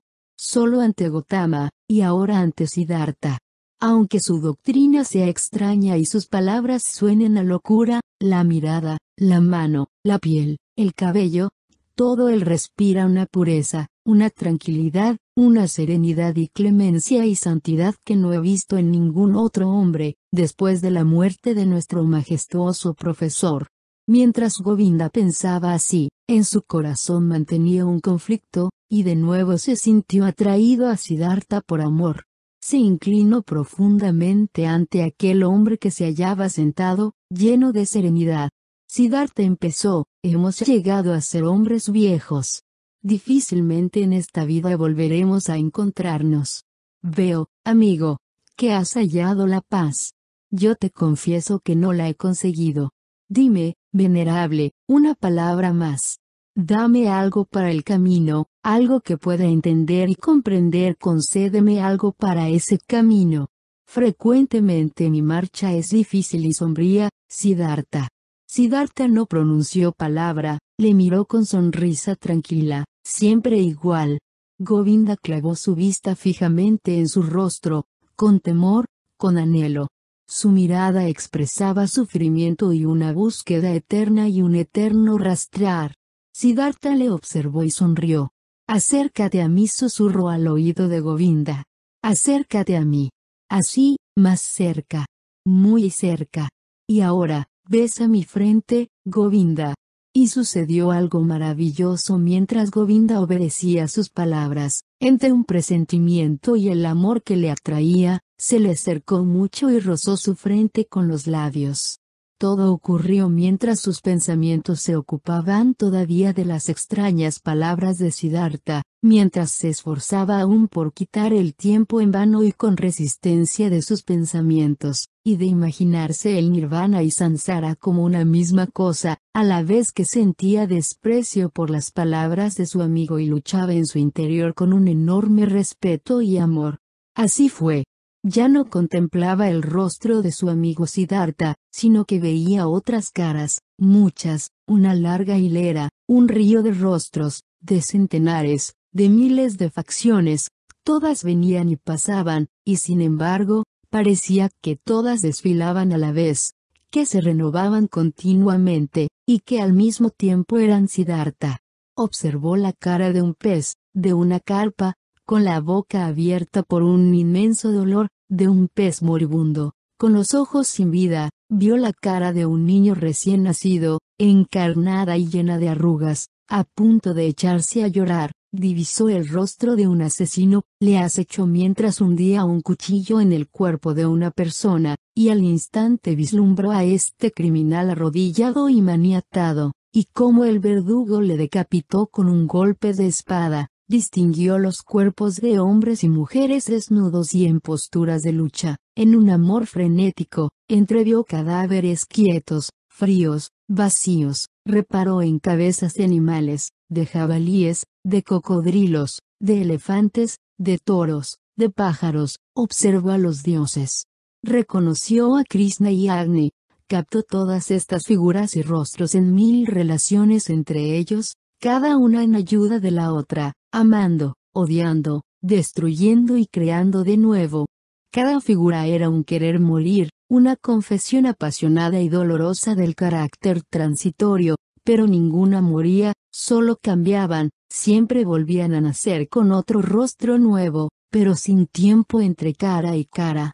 Y todas estas figuras descansaban, corrían, se creaban, flotaban, se reunían, y encima de todas ellas se mantenía continuamente algo débil, sin sustancia, pero a la vez existente, como un cristal fino o como hielo, como una piel transparente, una cáscara, un recipiente, un molde o una máscara de agua, y esa máscara sonreía, y se trataba del rostro sonriente de Siddhartha, el que Govinda rozaba con sus labios en aquel momento.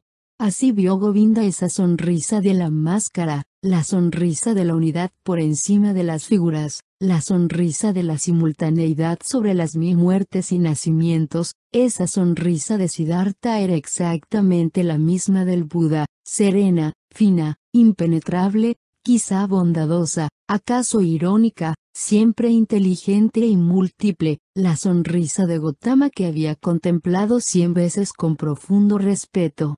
Govinda lo sabía, así sonríen los que han alcanzado la perfección, sin saber si existía el tiempo, si había pasado un segundo o cien años, desconociendo si era en realidad un Gotama, un Siddhartha, si vivía Helio y el tú, alcanzado su interior por una flecha divina cuya herida es dulce, encantado y roto su corazón, Govinda permaneció todavía un tiempo inclinado sobre el rostro bronceado de Siddhartha, el que besara hacía un momento, el que fuera escenario de todas las transformaciones, de todos los orígenes, de todo lo existente. El rostro de Siddhartha no había cambiado tras cerrarse en su superficie la profundidad y la multiplicidad, sonreía serena, suavemente, quizá muy bondadoso, acaso irónico, exactamente como había sonreído el majestuoso. Govinda se inclinó profundamente, las lágrimas rodaron por sus mejillas arrugadas, sin que él siquiera lo notara, sintió como fuego su más profundo amor, su más modesta veneración en el alma. Se inclinó ante Siddhartha casi hasta el suelo, Siddhartha permanecía sentado, sin moverse, y su sonrisa recordaba que jamás había amado, que nunca en la vida había tenido algo que considerase valioso y sagrado. Fin.